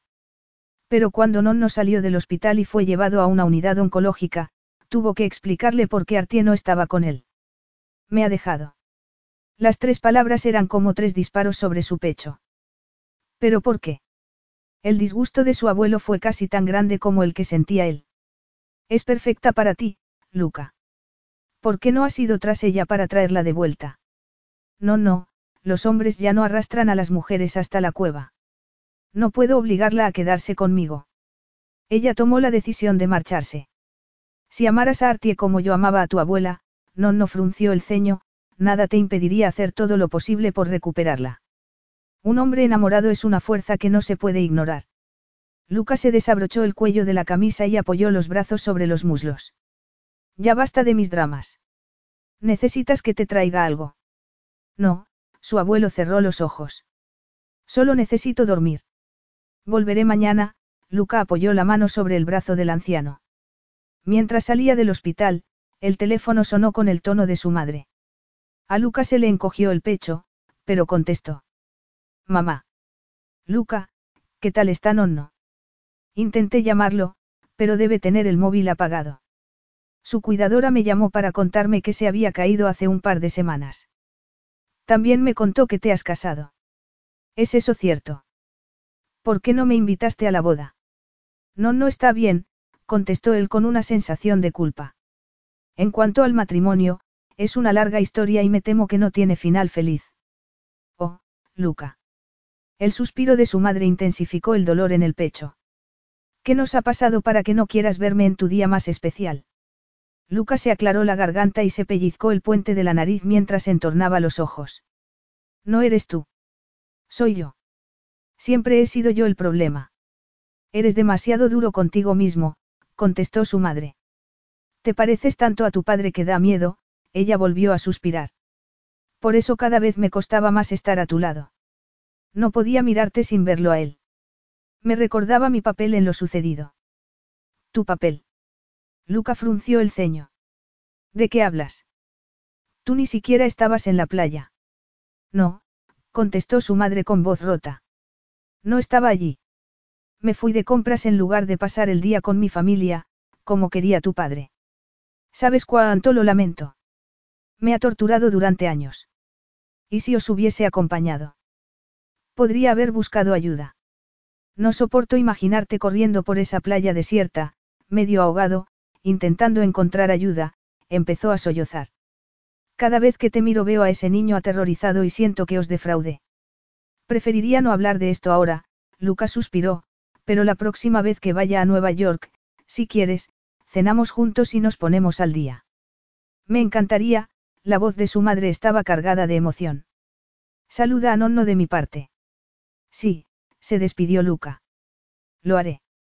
Durante las siguientes dos semanas, Luca intentó no pensar en Artie, y casi lo consiguió. Casi. Bloqueó los recuerdos de su sonrisa, su tacto y sus besos con un agotador régimen de trabajo que lo dejaba exhausto al acabar el día. Lo normal sería irse a la cama y dormirse enseguida, pero no, pues en ese momento comenzaba la verdadera tortura. Durante el día evitaba la sensación de vacío, pero por la noche lo atormentaba. Daba vueltas en la cama, paseaba, soltaba juramentos, golpeaba las almohadas y obstinadamente ignoraba el lado vacío de la cama. Se esforzaba por ignorar el aroma de su perfume que aún permanecía en el aire, y el dolor firmemente asentado en su pecho. Te ha abandonado. Al coro burlón se le unían más palabras. La dejaste marchar. Por supuesto que la había dejado marchar, razonaba. Ella quería más de lo que él podía darle, lo mejor había sido dejarla libre. Pero tú no eres libre. ¿Qué le pasaba a su conciencia? No paraba de recordarle cosas que él no quería recordar. No, no se sentía libre, peor aún, no quería sentirse libre. Quería sentirse conectado, vinculado, a Artie porque, con ella se sentía como un ser humano completo. Sentía cosas que no había sentido nunca. Cosas que no se creía capaz de sentir. Cosas aterradoras porque lo volvían vulnerable. Había cerrado su centro emocional. Pero tras hablar con su madre sentía diminutas punzadas en el pecho, como el leve pitido de un electrocardiograma. Un latido de algo que creía muerto. Una necesidad que había negado tanto tiempo que se había convencido a sí mismo de que no era capaz de sentirlo. La necesidad de amar y ser amado. Dos palabras más surgieron en su mente. ¿La amas? Luca dejó que se asentaran, sin intentar bloquearlas o borrarlas. ¿La amas? Y luego las cambió ligeramente. La amo. Acercándose a la verdad, paso a paso. Y abrazó esa verdad como quien toma oxígeno tras estar a punto de ahogarse. Su cuerpo se hinchó de esperanza, la energía positiva recorriendo su cuerpo. Tomó las llaves del coche, junto con los anillos que se moría por ver de nuevo en la mano de Artie. No, no tenía razón, el amor de Luca por Artie era una poderosa fuerza. Nada le impediría llevarla de vuelta a casa.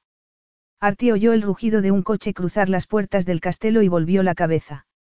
Miró por la ventana del salón y vio a Luca salir del coche.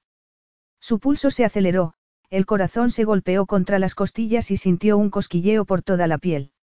Ha venido. Se dirigió hacia la puerta con toda la calma de la que fue capaz, el rostro una máscara de fría amabilidad. No debía ilusionarse, él no había hecho intención de contactar con ella ni una vez. Luca, ¿qué te trae hasta aquí?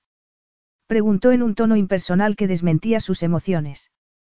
Tú me has traído hasta aquí, cara, él entró en la casa y cerró la puerta. Tú y solo tú, permaneció con las manos a los lados y la expresión seria. Parecía cansado y no se había afeitado en un par de días. Necesito hablar contigo. ¿Sobre qué? Ella reculó un paso y cruzó los brazos sobre el pecho. Soy un idiota, Luca le separó los brazos y le tomó las manos. He necesitado casi un mes para comprender lo que siempre ha estado ahí, le apretó las manos. Te amo, mía piccola, tanto que duele. No sé cómo pude dejarte ir. ¿Podrás perdonarme alguna vez? Parpadeó y ella vio sorprendida humedecerse sus ojos. Me equivoqué al no decírtelo antes, pero no fui capaz de admitirlo hasta que ya era demasiado tarde, la atrajo hacia sí. Dime que no es demasiado tarde. Te amo y quiero pasar el resto de mi vida contigo. Por favor di que sí, que volverás conmigo. Dame otra oportunidad para demostrarte lo mucho que te quiero. Jamás pensé que te oiría decir esto, Artie acarició la rugosa barbilla. Había perdido la esperanza, sobre todo estos últimos días. No me recuerdes el estúpido cabezota que he sido, Luca hizo una mueca y la abrazó con fuerza. Jamás me lo podré perdonar. Ni siquiera era capaz de marcar tu contacto en el móvil. Sabía que dolería demasiado. Es el típico comportamiento de evitación. Pero ahora estás aquí, ella sonrió. Te he echado de menos. Me sentía viva solo a medias. Eres todo lo que podría desear como pareja, él le tomó el rostro entre las manos. Me completas, me complementas y me desafías a ser mejor. Apenas tengo palabras para describir lo mucho que significas para mí. Yo también te amo, más de lo que puedo decir. Sus bocas se fundieron y Artie sintió explotar la felicidad en su interior. Estaba allí. La amaba. Quería pasar el resto de su vida con ella. Su beso lo decía todo, apasionadamente. Cada latido de su corazón lo decía, te amo. Te amo. Te amo. Luca interrumpió el beso para sacar algo del bolsillo del pantalón. Sostuvo el anillo de boda y de compromiso entre sus dedos. Creo que es hora de que esto vuelva al lugar que le corresponde. Sí, por favor, ella alargó la mano. Jamás volveré a quitármelos. Quiero que conozcas a mi madre, Lucas sonrió. Vendrás conmigo a Nueva York. ¿Has hablado con ella? Artie enarcó las cejas. Mantuvimos una charla, el rostro de Lucas se iluminó, y comprendí lo ciego que he estado estos años. Tú me has enseñado mucho sobre mí, cara. Jamás podré agradecértelo. Espero que no te importe compartir a mi madre conmigo. Seguramente te inundará de amor. No me importa compartirla y me muero de ganas de conocerla, ella levantó el rostro para recibir otro beso, el corazón henchido de amor.